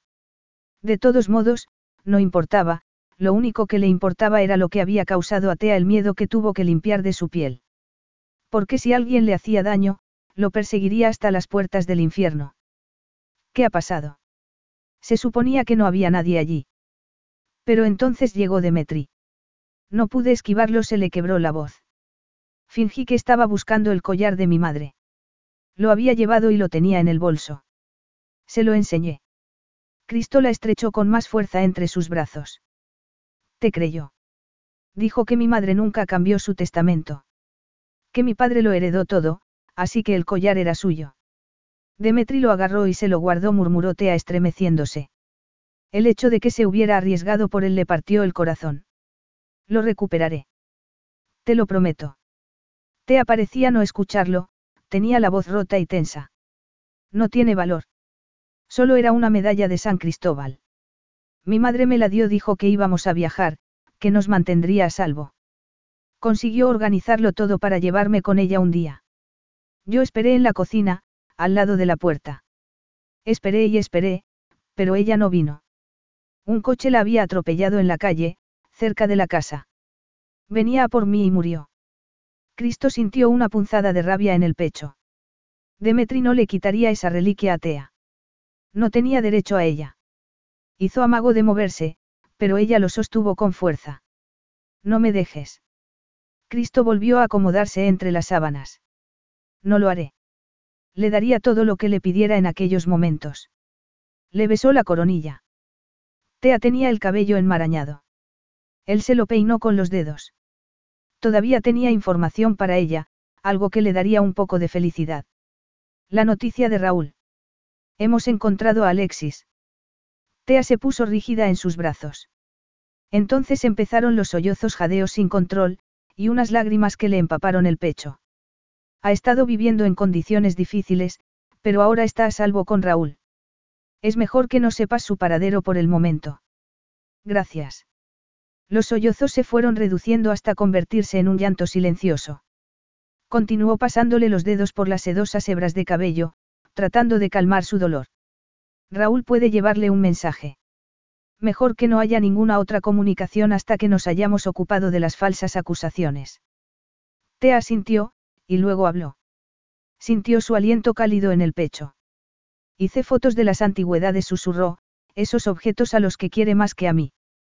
Y mientras Cristo la rodeaba con sus brazos se dio cuenta de que Tea podría haberlo salvado después de todo.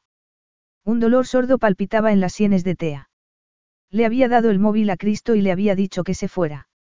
Que descargara las fotografías y se las enviara a Raúl. No es que ella quisiera que se fuera. Lo que quería era besarlo hasta que sus labios y su lengua borraran el día de su cuerpo y de su alma. Pero lo único que hizo Cristo fue abrazarla. Debió haberse dormido. Las sombras eran ahora más largas. Un resplandor dorado llenaba la habitación. Ella se revolvió en la cama y lo vio. Una forma alta y oscura en la puerta. Entró y le besó la mano. La cama se hundió ligeramente cuando se sentó en el borde. ¿Ha encontrado Raúl algo? Buscará en los registros de antigüedades perdidas. Le llevará tiempo. Cristo le apartó un mechón de pelo de la cara. Te cerró los ojos y disfrutó de las yemas de sus dedos. El cuerpo se le derretía ante su contacto. No sentía ningún miedo cuando lo tenía cerca, solo calma, una quietud que aliviaba el ansia de su alma como una droga. El dedo de Cristo le recorrió el borde del cuello del albornoz hasta el punto en que se hundía entre sus pechos. Prométeme algo, Tea. Tenía el rostro oscurecido y serio. Hermoso.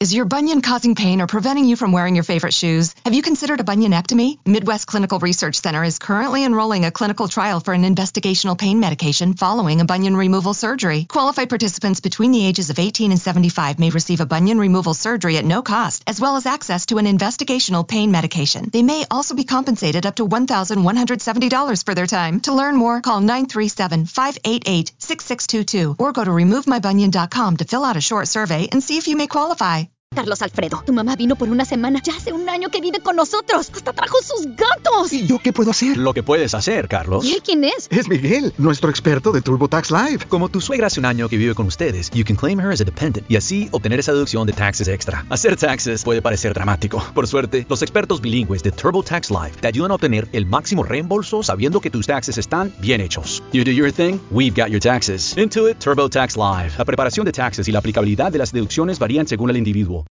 Parecía la encarnación de un dios. Alto. Puro. Con líneas perfectamente esculpidas. Contuvo el aliento cuando él empezó a acariciarle el pelo. ¿Qué? No vuelvas a arriesgarte por mí. No vale la pena. Ella le puso la mano en la cara. Fue lo que no había dicho lo que lo decía todo. Cristo nunca había recibido amor cuando era niño. No podía entenderlo. Por supuesto que valía la pena. Entonces no vuelvas a dejarme.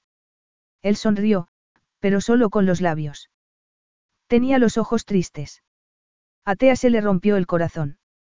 Él seguía acariciándola, con unas caricias suaves que la llevaban al borde de la locura. Sentía la piel estremecida bajo el albornoz, y un calor creciente entre los muslos. Si Cristo bajaba más la mano. Ya he tomado suficiente de ti.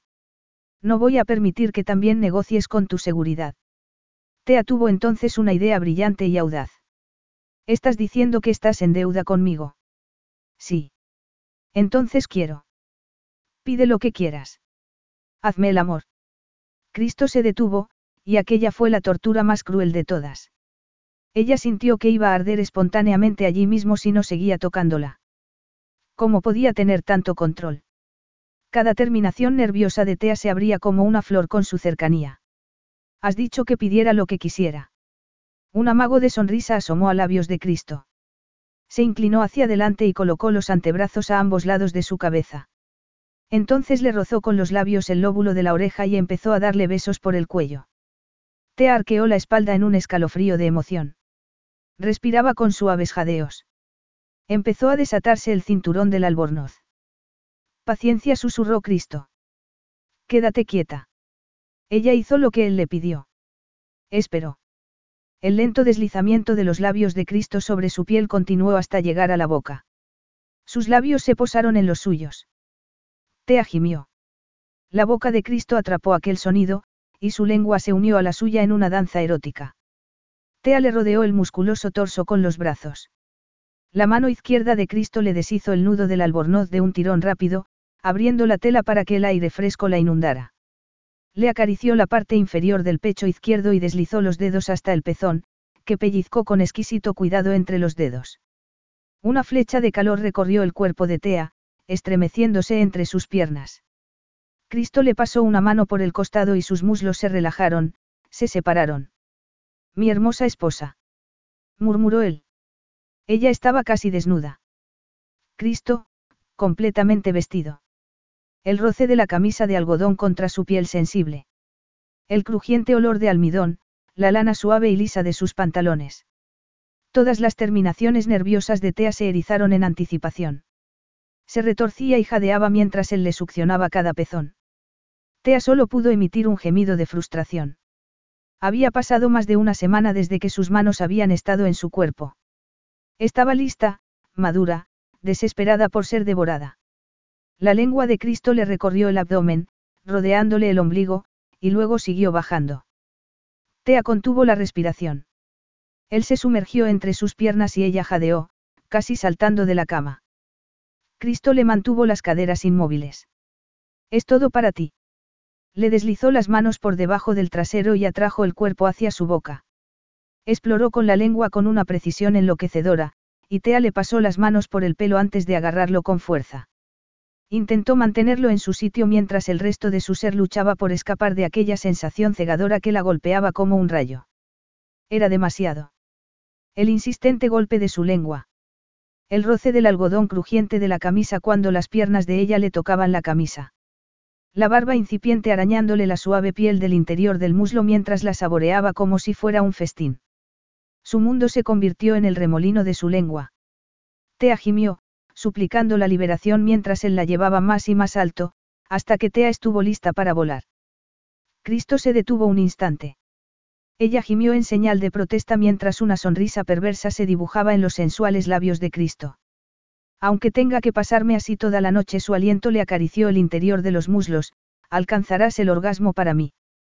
Tea gimió mientras una capa de sudor le cubría la piel. Le temblaba el cuerpo de deseo hasta que él dejó caer la cabeza. Con un fuerte y agudo movimiento de su lengua, ella voló, gritando su nombre al cielo. Cristo. Solo Cristo. Capítulo 14. Tea no estaba segura de cómo seducir a un hombre. Especialmente cuando ese hombre era su marido. Pero si sus propios orgasmos servían de medida, lo estaba haciendo espectacularmente bien. Cristo no le había negado nada. Había usado su cuerpo para complacerla hasta que Tea tembló y se rompió una y otra vez, antes de caer en un sueño exhausto entre sus brazos. Sí, él también había tenido orgasmos. Pero se contenía, se centraba en el placer de ella. Y Tea quería volverlo tan loco como hacía él con ella. Quería acabar con el control al que Cristo parecía aferrarse siempre como un escudo. Sí, la deseaba. Cada vez que ella estaba cerca de él, sus ojos se coloreaban del verde oscuro de una tormenta de granizo. Y podía sentirlo a través de la ropa duro y preparado. Pero cuando Tea intentaba tomar el control y darle algo sin pensar en ella, no cedía. Solo susurraba las palabras, es todo para ti. Bueno, pues aquella noche era todo para él. Se miró en el espejo y se alborotó el pelo. A Cristo le gustaba que lo llevara suelto para poder enterrar sus manos en él mientras la abrazaba con fuerza. Tea se estremeció y se alisó el vestido. Negro. Ajustado. La tela suave y sedosa se le pegaba a las curvas. Había decidido no usar sujetador. Ni tampoco braguitas. Sobre el escote le pendía un colgante de oro en forma de lágrima. Había organizado una cena a la luz de las velas en su terraza favorita. Aislada, tranquila. Llegó a la mesa, bellamente dispuesta, y tomó una copa de champán para calmar sus nervios. No tenía duda de que Cristo la dejaría sin sentido por el placer, pero podría ella hacer lo mismo con él. Mejor no pensarlo demasiado, simplemente actuar. Tocar, provocar. Tea. Se dio la vuelta cuando el sonido de su voz le acarició la columna vertebral. Cristo se desabrochó la corbata y la enrolló antes de guardársela en el bolsillo. Luego se desabrochó los dos botones superiores de la camisa. Tea tragó saliva. Toma un poco de champán. Ella le sirvió una copa. Cristo la dejó sobre la mesa y se acercó a ella. Sus labios estaban sobre los suyos antes de que tuviera tiempo de pensar. La lengua de Cristo exploró su boca con avidez mientras le acariciaba el cuerpo. Cristo alzó una ceja. Nada bajo el vestido. Murmuró con una sonrisa mientras la atravesaba con la mirada. Kou clamó. Tea le pasó los brazos por el cuello. El deseo ardía en su interior. Cena conmigo le propuso.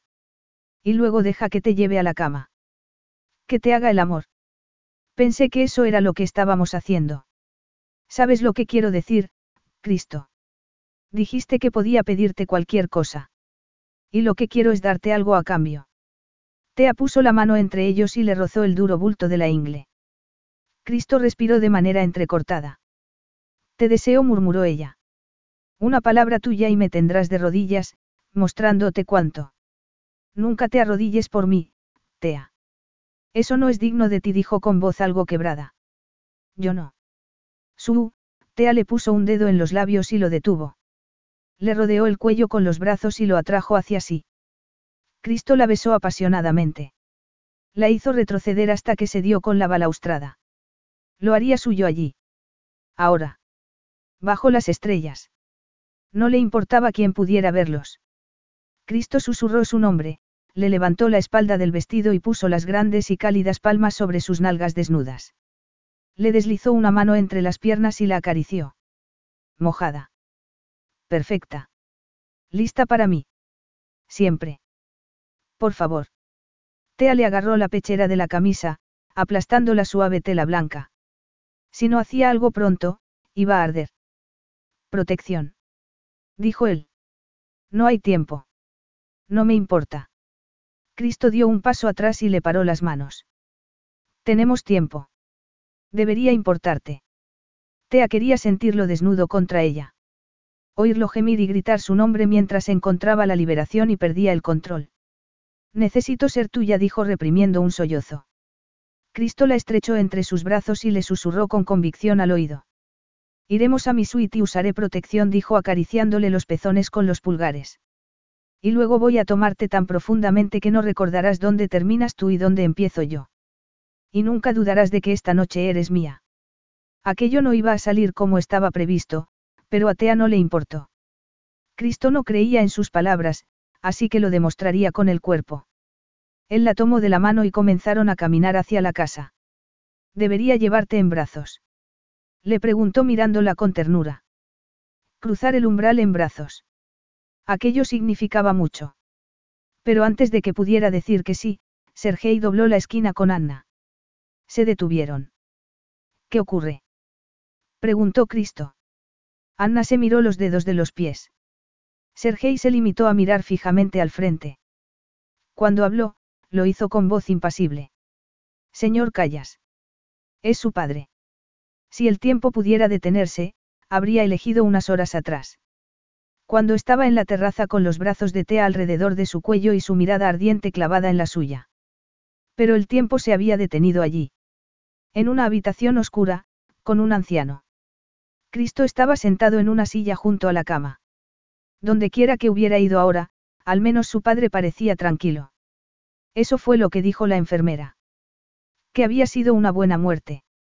Había ido a toda prisa y había llegado demasiado tarde. Una enfermera contratada estuvo sentada con él en sus últimos momentos. Cristo no sabía cómo se sentía al respecto. Era como si su interior estuviera vacío. Se levantó y se dirigió a la puerta. La enfermera lo esperaba fuera. Una vez más, señor Callas, lo siento. Su padre me dejó una nota para usted, le entregó un sobre blanco y le puso una mano en el brazo. Fue un placer cuidar de él en su nombre. La enfermera sonrió, le dio una palmadita en el hombro y se marchó, dejando a Cristo solo en el largo pasillo. Cristo salió de la casa como si la misma muerte lo persiguiera. Le faltaba el aire en el pecho. Todo había terminado. Era hora de los preparativos, de intentar mantener la mentira del legado de su padre. Cristo se metió en el coche que había aparcado delante de la casa de su padre y condujo por las calles oscuras. Todo el mundo dormía, y eso era lo que anhelaba hacer él también. Dormir y no sentir nada. Atravesó las puertas de su casa y entró en el garaje, donde se quedó sentado un momento. El sobre blanco lo llamaba desde el asiento del copiloto. Lo abrió y leyó. Querido Cristo. Ahora es el momento de pensar en los vivos, no en los muertos. Había instrucciones para el funeral. ¿A quién invitar? Consejos sobre la asignación para su madre, que le permitiría vivir con desahogo, pero que no los haría feliz ni a ella ni a su amante. Habló un poco de lo contento que estaba por el matrimonio de su hijo y su esperanza de tener nietos. Esperanza. Por un futuro que no era el de Cristo, que no sabía amar. El egoísmo fue la única lección que le habían enseñado. Le dio la vuelta a la carta y leyó la última página. Sé que no te afligirás por mí. Que no fui un buen padre. No puedo cambiar la dureza con la que te traté, aunque el pasado fue lo que te hizo el hombre que eres ahora. Pero de todas las esperanzas y arrepentimientos que tengo al final de mi vida, el único mensaje que me queda es este, nunca creas que no fuiste querido. ¿Qué significaba aquello? Su madre nunca lo quiso. Apenas era consciente de su existencia una vez que tuvo su futuro asegurado. Y en cuanto a su padre, al no ser amado por una esposa que solo quería el dinero y no al hombre, buscó el amor una y otra vez y estuvo a punto de destruir a Atlas en el intento. La capacidad de amar no corría por las venas de sus padres, y él había heredado aquella tara. Y ahora había tratado de atrapar a Tea en su red envenenada de egoísmo y subterfugio. La había mantenido cautiva. Y entonces ella le propuso hacer el amor con él sin protección, sabiendo que eso conllevaba el riesgo de un embarazo. Y que si concebía a su hijo, Cristo no podría dejarla ir. Pero ahora la razón para retenerla había desaparecido. Cristo dejó caer la cabeza sobre el volante. El comprender aquella certeza le provocó un dolor terrible. No supo cuánto tiempo estuvo allí sentado, solo sabía que al final tenía los músculos agarrotados y el mundo estaba frío. Una sombra cruzó por la ventanilla del conductor y la puerta del coche se abrió de golpe. No puedes quedarte aquí toda la noche. La voz de Tea fue como una suave caricia para su alma herida. Le tomó de la mano y lo condujo a través de la oscura casa hasta su habitación, donde le quitó la ropa capa por capa. Luego se acostó en su cama, invitándole a que se uniera a ella. Invitándolo a casa. Cristo cayó a su lado. Aquella mujer siempre daba, pero si se quedaba demasiado tiempo, él se lo arrebataría todo, dejándole solo la cáscara. El peso de la noche lo aplastó. No podía moverse. Envuelto en aquellos brazos reconfortantes podría descansar un rato. Dejaría que la hermosa luz de su alma iluminara todos sus lugares oscuros. Is your bunion causing pain or preventing you from wearing your favorite shoes? Have you considered a bunionectomy? Midwest Clinical Research Center is currently enrolling a clinical trial for an investigational pain medication following a bunion removal surgery. Qualified participants between the ages of 18 and 75 may receive a bunion removal surgery at no cost, as well as access to an investigational pain medication. They may also be compensated up to $1,170 for their time. To learn more, call 937-588-6622 or go to removemybunion.com to fill out a short survey and see if you may qualify. Carlos Alfredo, tu mamá vino por una semana. Ya hace un año que vive con nosotros. Hasta trajo sus gatos. ¿Y yo qué puedo hacer? Lo que puedes hacer, Carlos. ¿Y él quién es? Es Miguel, nuestro experto de TurboTax Live. Como tu suegra hace un año que vive con ustedes, you can claim her as a dependent y así obtener esa deducción de taxes extra. Hacer taxes puede parecer dramático. Por suerte, los expertos bilingües de TurboTax Live te ayudan a obtener el máximo reembolso sabiendo que tus taxes están bien hechos. You do your thing, we've got your taxes. Intuit TurboTax Live. La preparación de taxes y la aplicabilidad de las deducciones varían según el individuo. Todavía tenía tiempo. Porque justo antes de que su oscuridad apagara la llama de Tea, la dejaría ir. Capítulo 15. Una boda. Un funeral. Cristo sabía lo que venía después, pero había estado posponiendo lo inevitable. Se había leído el testamento de su padre y se dividió la herencia. Cristo se anudó la corbata, apretándosela alrededor del cuello como una soga. Mientras lo hacía, Tea se levantó de la cama desnuda y envolvió su cuerpo alrededor del suyo, deseándole un buen día de trabajo de la mejor manera posible. Él deslizó la mano hacia su suave y cálido cabello. Las sedosas hebras contenían el exótico aroma tan propio de ella. Cada mañana hacían el mismo ritual. Cristo se levantaba temprano, con la esperanza de salir sin verla, pero algo siempre lo atraía de vuelta al dormitorio donde ahora pasaban todas las noches. Te había despertado en él un deseo que no lograba saciar. Ella echó la cabeza hacia atrás y sonrió. Hoy llegarás pronto a casa. Preguntó con voz ronca, cargada de la promesa de otra noche de placer. Pero él le había hecho una promesa. Y la mantendría. No sabía cómo amar. Sus padres se habían encargado de ello. Obsesión. Sí. Sexo. Por supuesto. Pero Tea se merecía más. Su padre, su hermano, y ahora él, le habían robado la juventud. Se merecía elegir a un hombre al que amar, no ser vendida al mejor postor para beneficio de otros. Ser libre de su jaula. Aquello era lo que Tea tenía planeado, y eso era lo que él daría. Por mucho que la idea le encogiera el corazón. Dejó caer su boca en la suya, reclamándola. Tea tenía los labios suaves, y suspiró, abriéndose a él. ¿De verdad tienes que ir a trabajar? Gimió ella. Sí, aquel era un día muy importante. El día en el que intentaría ser el hombre que ella se merecía. Terminaría dándole las gracias. Tal vez no ahora, pero sí al final. Tengo reuniones. No me esperes esta noche. Si pasaba una noche más con ella tal vez no sería capaz de hacer lo que tenía que hacer. Atrajo a Tea hacia sí para darle un último y prolongado beso. El brillo de su belleza lo reconfortó. Cuando la dejara ir, aquella luz desaparecería. La oscuridad se apoderaría de nuevo de todo. Cristo llamó a su chofer y partió hacia su primer y más importante destino del día. La ostentación de la sede del Banco Lambros le repugnaba. Pero allí era donde la historia de Cristo y Tea terminaría. Cuando solicitó una reunión, Tito y Demetri le habían pedido que acudiera allí. Sin duda querían impresionarle, infundirle miedo. Pero no iba a funcionar. Él no temía a nadie, y menos a aquellos cobardes. Su único objetivo era asegurarse de que al final del día Tea tuviera todo lo que se merecía. Entró en el edificio y pulsó el botón del ascensor para subir al último piso. Cuando las puertas se abrieron, salió a un pomposo vestíbulo dorado adornado con antigüedades. Se sentó en una fría silla de cuero a esperar. Señor Callas. Una mujer rubia e impecable apareció al cabo de unos minutos. Sígame, por favor. Cristo entró en un despacho de mármol crema y oro chillón. Tito Lambros estaba sentado tras un enorme escritorio que parecía haber sido tallado en una pieza sólida de piedra. Tan frío y duro como el hombre que lo ocupaba. Demetri estaba apoyado en una de las esquinas delanteras como un ave de presa esperando para atacar. Cristo tomó asiento sin ser invitado. Una vez más, siento lo de tu padre, le dijo Tito. Por supuesto, eso significa que Atlas es ahora tuyo. Espero que no fracases. Sería una pena para mi hija. Tea no tiene nada que temer de mí. Cristo se giró hacia Demetri. Tengo entendido que te llevaste algo que era suyo. Un collar que era de su madre. Quiero que me lo devuelvas. Esa baratija sin valor. Sus labios se curvaron en una mueca, lo perdí. Pues ese descuido te va a costar caro, afirmó Cristo con voz afilada y fría. Mi hijo solo es descuidado con cosas que no tienen sentido, aseguró Tito.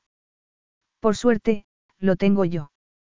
Abrió el cajón que tenía al lado, sacó una delgada cadena de oro con un colgante y lo lanzó al otro lado del escritorio. Cristo se lo guardó. Pero no has venido a por un collar. ¿Por qué estás aquí? Cristo se recostó en la silla. Me mentiste. Tea no es cómplice de este matrimonio. Le concedo el divorcio. Demetri se levantó de la esquina del escritorio de su padre. Eso no es lo que acordamos. Estás en deuda con mi padre. Atlas está en deuda con el banco de tu padre. Personalmente, yo no le debo nada. Excepto el desprecio. ¿Cómo te atreves? Ese préstamo.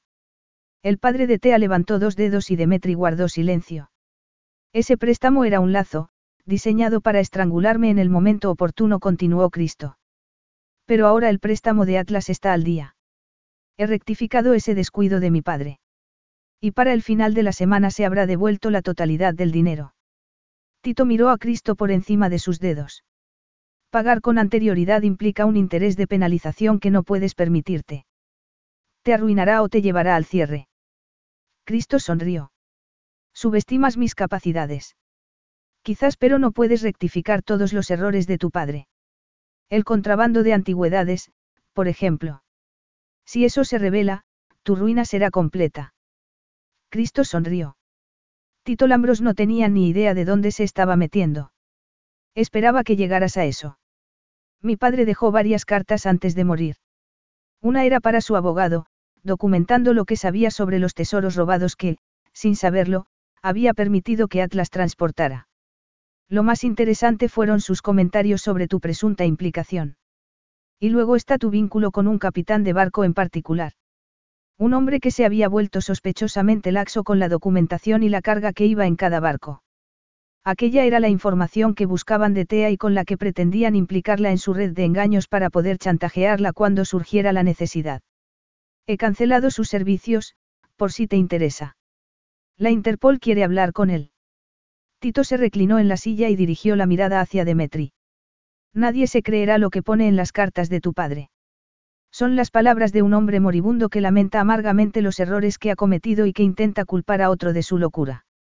Y ahí era donde la ayuda de Tea lo había salvado, aunque ella no fuera consciente de hasta qué punto.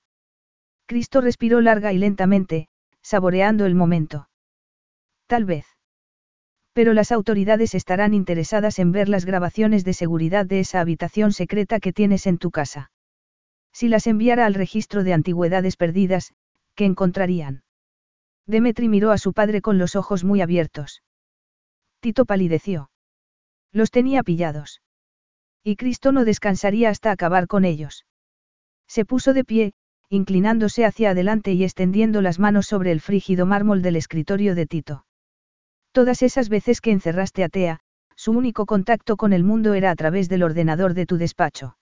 Sí, cambiaste las contraseñas, pero olvidaste cambiarlas del sistema de seguridad. Solo era cuestión de que mis asesores repasaran la lista que Tea me dio para encontrar la correcta. Al parecer, hackear no es tan complicado si sabes cómo hacerlo. Estás mintiendo, la voz de Tito sonó ronca y cruda. ¿Quieres probar esa teoría? Los dos hombres no dijeron nada. Cristo sonrió. Ahora, hablemos de la penalización de los intereses. Dos horas después, Cristo se dirigió a su coche. Se sentó en el asiento trasero, sacó una carpeta del maletín y extrajo un montón de documentos. Al ojearlos, llegó a la firma de Tea en la última página y sintió cómo se le clavaba un cuchillo de dolor en el espacio en blanco donde iría su propia firma. ¿A dónde vamos ahora, señor Callas? Le preguntó el chofer. A mi abogado respondió él. Sacó un bolígrafo del bolsillo superior de la chaqueta y garabateó su nombre en la línea debajo del de Tea, haciendo lo que había prometido meses atrás. Liberarla. Capítulo 16. Tea se terminó el café. Cristo no había bajado a desayunar, y tampoco había aparecido en su cama la noche anterior. Sabía que Raúl y él habían estado trabajando muchas horas en la escasa información que les había dado tratando de conectar a su padre con algo ilegal y poder liberar a Cristo de las garras de Tito. En cualquier caso, aquella mañana no tenía tiempo para ir a buscar a su marido. Había quedado para ir de compras con Elena.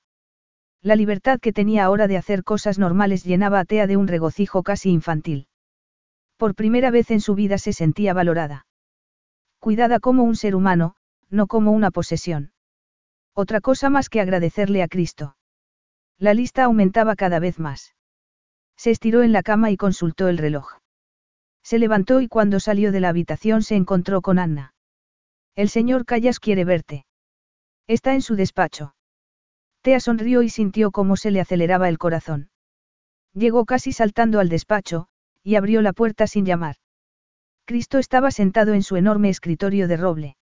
Estaba claro que no había dormido en casa. Llevaba la misma ropa que el día anterior. La camisa, normalmente impoluta, estaba arrugada y tenía el pelo revuelto. Cristo levantó los ojos cansados hacia los suyos.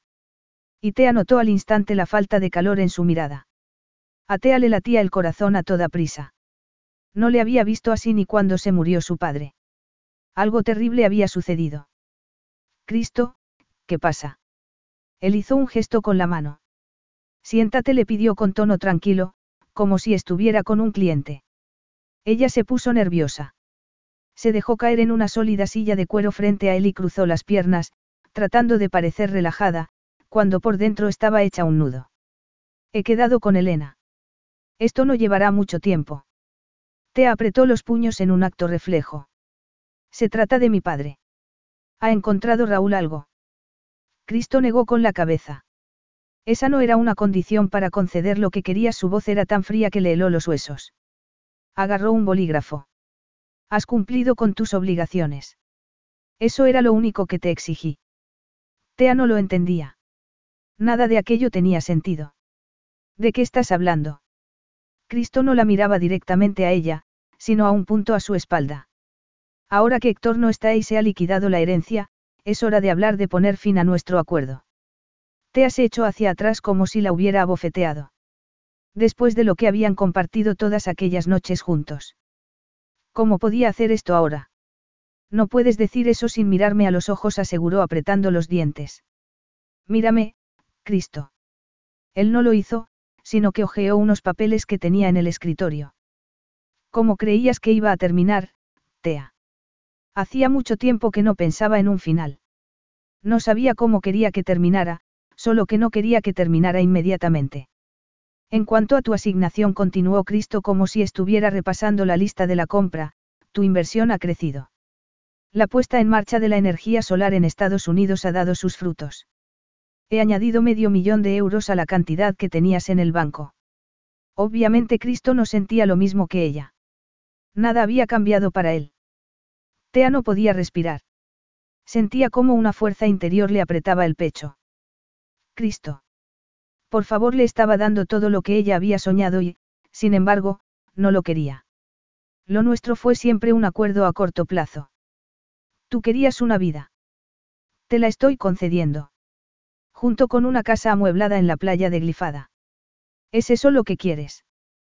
Preguntó Tea en un hilo de voz. Él la miró, y lo único que distinguió Tea fue el vacío. Nada más que su frío y oscuro corazón. Era el mismo hombre de su noche de bodas, el de las negociaciones con su padre. ¿Dónde estaba la persona amable y apasionada que ella creía haber descubierto? Era como si nunca hubiera existido. Cristo asintió con un gesto seco. Firmé los papeles del divorcio ayer y se los entregué a mi abogado. Ya está hecho. No. Aquí no hay finales felices de cuento, dijo levantando los papeles que había estado hojeando y guardándolos en una carpeta que le entregó. Aparte de esto, he negociado un pago de 10 millones de euros por parte de tu padre. Serás una mujer rica y libre para hacer lo que quieras. La empresa de mudanzas vendrá mañana a recoger tus cosas. Me he tomado la libertad de llevar tu moto a tu nueva casa. Dejaré todas las llaves necesarias con Anna. El agente inmobiliario te enseñará la propiedad. Tea no conocía a aquel hombre. El hombre que le estaba clavando un cuchillo en el corazón sin ningún remordimiento.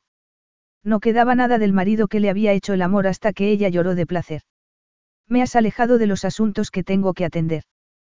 Tú querías una vida. Y yo quiero recuperar la mía. La idea de que él recuperara su vida la ponía enferma. Vivir sin ella, viendo a otras mujeres. Te atragó saliva para pasar el nudo que amenazaba con asfixiarla.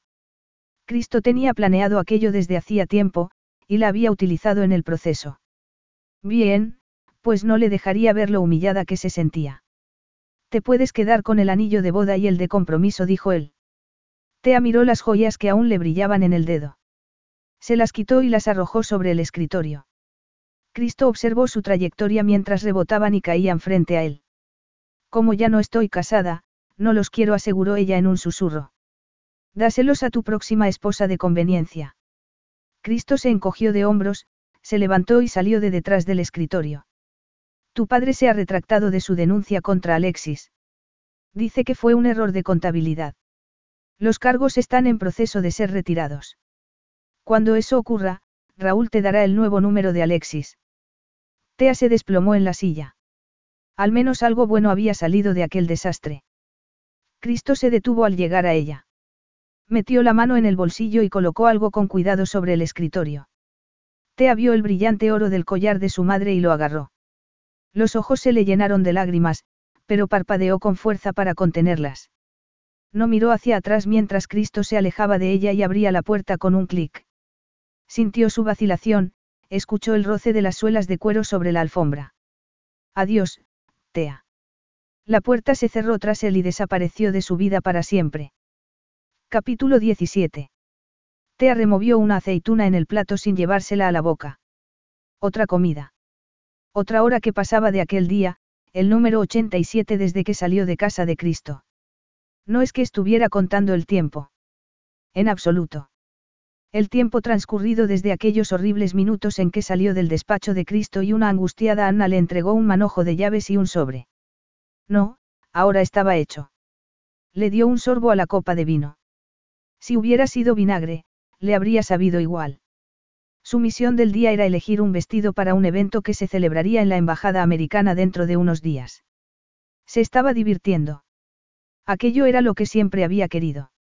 Debería ser perfecto. Echas de menos a Alexis. Elena estaba sentada frente a ella. Se había terminado su plato hacía tiempo. Miró a Tea por encima del borde de sus gafas de sol. Una semana antes, Alexis se había ido a Australia a visitar a su padre. Y, sí, lo echaba de menos. Su reencuentro había estado lleno de alegría, abrazos y lágrimas, y no había sido lo suficientemente largo después de todo lo que había pasado. Ahora estaba pasando seis meses viajando por el mundo, y cuando volviera a Grecia, iba a ocupar un puesto en la empresa de seguridad de Raúl. Tea sospechaba que aquello también era cosa de Cristo. No eres feliz, Tea. No era feliz. Tenía todo lo que siempre había deseado. Una casa. Riqueza. Libertad. Y lo que no quería, el dinero de su padre, lo utilizó para una buena causa financiando un refugio para mujeres que escapaban de la violencia familiar. Tenía un amplio círculo de conocidos. Controlaba su vida. Y, sin embargo, sus viejos temores regresaban por la noche, y sentía el mismo miedo que antes la hacía apretar los puños hasta clavarse las uñas en las palmas de las manos. Elena le puso la mano sobre la suya. ¿Qué ha pasado, Tea? Tea miró su vaso vacío. Cristo. Lo había odiado en aquellos días después de abandonar su casa. Cuando entró en la que él había elegido para ella. Cuando recibió a Alexis en el aeropuerto cuando escuchó el rumor de que Demetri había traicionado a su padre ante las autoridades para salvar su propio pellejo. Cristo se lo había dado todo. Todo lo que ella anhelaba. Casi. Faltaba la parte más importante, que le había dejado un dolor que no logró calmar. Tea miró a su amiga. Me enamoré. Aquellas simples palabras la liberaron. Sonrió. Sintió una chispa que le decía que, si reconocía aquella verdad, todo era posible. Amo a Cristo. Elena le dio una palmadita en la pierna. Lo sabía. ¿Y qué vas a hacer al respecto? Tea se revolvió en su asiento. No tenía respuestas. ¿Acaso Cristo la amaba también? Deseaba su cuerpo, de eso no le cabía duda. En cuanto al resto no lo sabía. Su última conversación la dejó cuestionándose todo, pero sus acciones, su tristeza cuando la dejó marchar porque al final todo lo que había hecho había sido por ella. Y no podía quedarse sentada ignorando la verdad por más tiempo. Tengo que irme. Se puso de pie, golpeando la mesa al levantarse. La copa de vino se tambaleó y la estabilizó con la mano. Elena levantó las cejas. ¿A dónde? A decirle a Cristo que le quiero. Tea atravesó con la moto las puertas abiertas de la mansión de Cristo, deteniéndose cerca de las inmensas macetas de bugambilla. Cuando se quitó el casco, las puertas de hierro forjado se cerraron tras ella. Se levantó del asiento, metió los guantes en el casco y lo colgó en el manillar de la moto. Todo iba a salir bien, se dijo aspirando varias veces el aire cargado de aromas cítricos. Se dirigió a la puerta principal, que se abrió al instante. Anna. Tea la abrazó con fuerza. Espero no haberte puesto las cosas difíciles al venir. Nada podría hacer las cosas más difíciles de lo que son ahora. Anna la condujo al luminoso vestíbulo y cerró la puerta tras ellas. El señor Callas está fatal. Ha quitado todos los muebles de tu habitación, las cortinas. Arrancó la moqueta. Todo está desnudo. Y nos tiene prohibido hablar de ti. Es como si nunca hubieras estado aquí. Tea sintió un nudo en el estómago y apretó los puños. Llévame con él. Anna sonrió. Está encerrado en su despacho. Como siempre. Subieron las escaleras en silencio. Pasaron por delante de los magníficos cuadros que vio por primera vez todos aquellos meses atrás. Entonces aquel lugar la había parecido una prisión. Ahora la invadía una sensación de calma. Había vuelto a casa. Ojalá Cristo lo viera también. Anna miró a Tea cuando llegaron frente a la puerta cerrada. Buena suerte dijo antes de darse la vuelta y llamar con los nudillos. Adelante. Anna abrió la puerta y Tea se deslizó a su lado sin darle tiempo a Cristo. Luego la joven se marchó a toda prisa. Él miró a Tea con expresión confusa. ¿Qué haces tú aquí? Cristo se levantó y apoyó las manos en el escritorio. Responde a mi pregunta. Tea sonrió. Me dijiste que podía quedarme con mis anillos. Entonces no los quería, pero ahora sí. Él se apartó y dejó caer los hombros. Se volvió hacia la caja fuerte que estaba escondida en un armario detrás del escritorio. La caja fuerte se abrió, y Cristo sacó de ella una cajita que puso delante de Tea. Aquí tienes lo que has venido a buscar. No, no lo tenía. Todavía no. Tea movió los dedos. Debería ponérmelos. Podrías hacer los honores. Él se quedó mirando su mano extendida y apretó los labios. ¿A qué estás jugando? Esto no es un juego. No te asustarán unos diamantes, ¿verdad? Cristo agarró la caja, la abrió y sacó los anillos. No significan nada, dijo tomándole la mano. Ya no. Sus dedos temblaron mientras deslizaba los anillos en el de Tea. Luego se apartó de ella como si le quemara. Tea levantó la mano y miró las brillantes gemas. Así está mejor. Antes no me habías puesto el anillo de compromiso. Ahora estaban muy cerca. Tea podía ver cómo le subía y le bajaba el pecho al respirar. No había nada romántico en nuestro acuerdo. Te he dado todo lo que querías. Ahora vete. Sus palabras eran una súplica, herida y cruda. Quiero algo más de ti. He venido a por tu corazón. Tea se arrodilló frente a él y le tomó las manos entre las suyas. Porque te quiero con toda mi alma. Cristo la observó arrodillada ante él. Todo tipo de visiones parpadeaban en su cabeza. De noches oscuras, una cama caliente y Tea. Siempre Tea. Había intentado exorcizar la casa de su corta estancia allí, pero su olor y su sombra estaban por todas partes. ¿Qué locura es esta? preguntó con voz desgarrada. Tú querías tu libertad. Tea se negaba a soltarle. La luz de sus ojos llegó a la oscuridad de los de él. Me tocaste y descubrí lo que era la libertad. Está dentro de mí, no fuera de los muros que me rodean. La libertad es amar con todo lo que soy y todo lo que tengo. Soy libre contigo. Cuando miró su rostro, lo vio brillar desde dentro. Vio el amor que salía de ella y entraba en él. Cristo cayó de rodillas frente a ella. Te dije que nunca te arrodillaras. No debes arrodillarte ante ningún hombre. No me arrodillo ante cualquier hombre. Me arrodillo ante el hombre que amo. El hombre con el que quiero pasar el resto de mi vida. Para bien. Para lo peor. Aunque no puedo imaginar nada peor que el dolor de este tiempo sin ti. ¿Qué me estás pidiendo? Cásate conmigo. El tiempo se detuvo. En aquella habitación, de rodillas, mirando en el alma de la mujer que ahora sabía que había amado durante meses. Ella le estaba entregando su corazón. Tendría él el valor de aceptarlo y honrarla como debía. No sé si soy digno. Cada día demuestras que eres digno. Yo lo veo. La gente que trabaja contigo lo ve. La única persona que no se lo cree eres tú. Así que contesta a mi pregunta. Cristo le acarició la cara. Daría cualquier cosa por asegurar la felicidad de aquella hermosa mujer, porque ella lo quería. Creía en él. Ya se había castigado lo suficiente a lo largo de los años. Tal vez sí merecía el amor que Tea le mostraba ahora. Solo había una forma de averiguarlo. Hizo Imou, sagapó. Mi vida, te amo.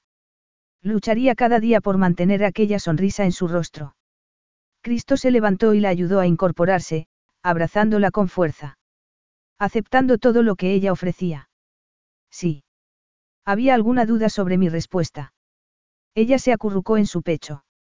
La vida está llena de dudas.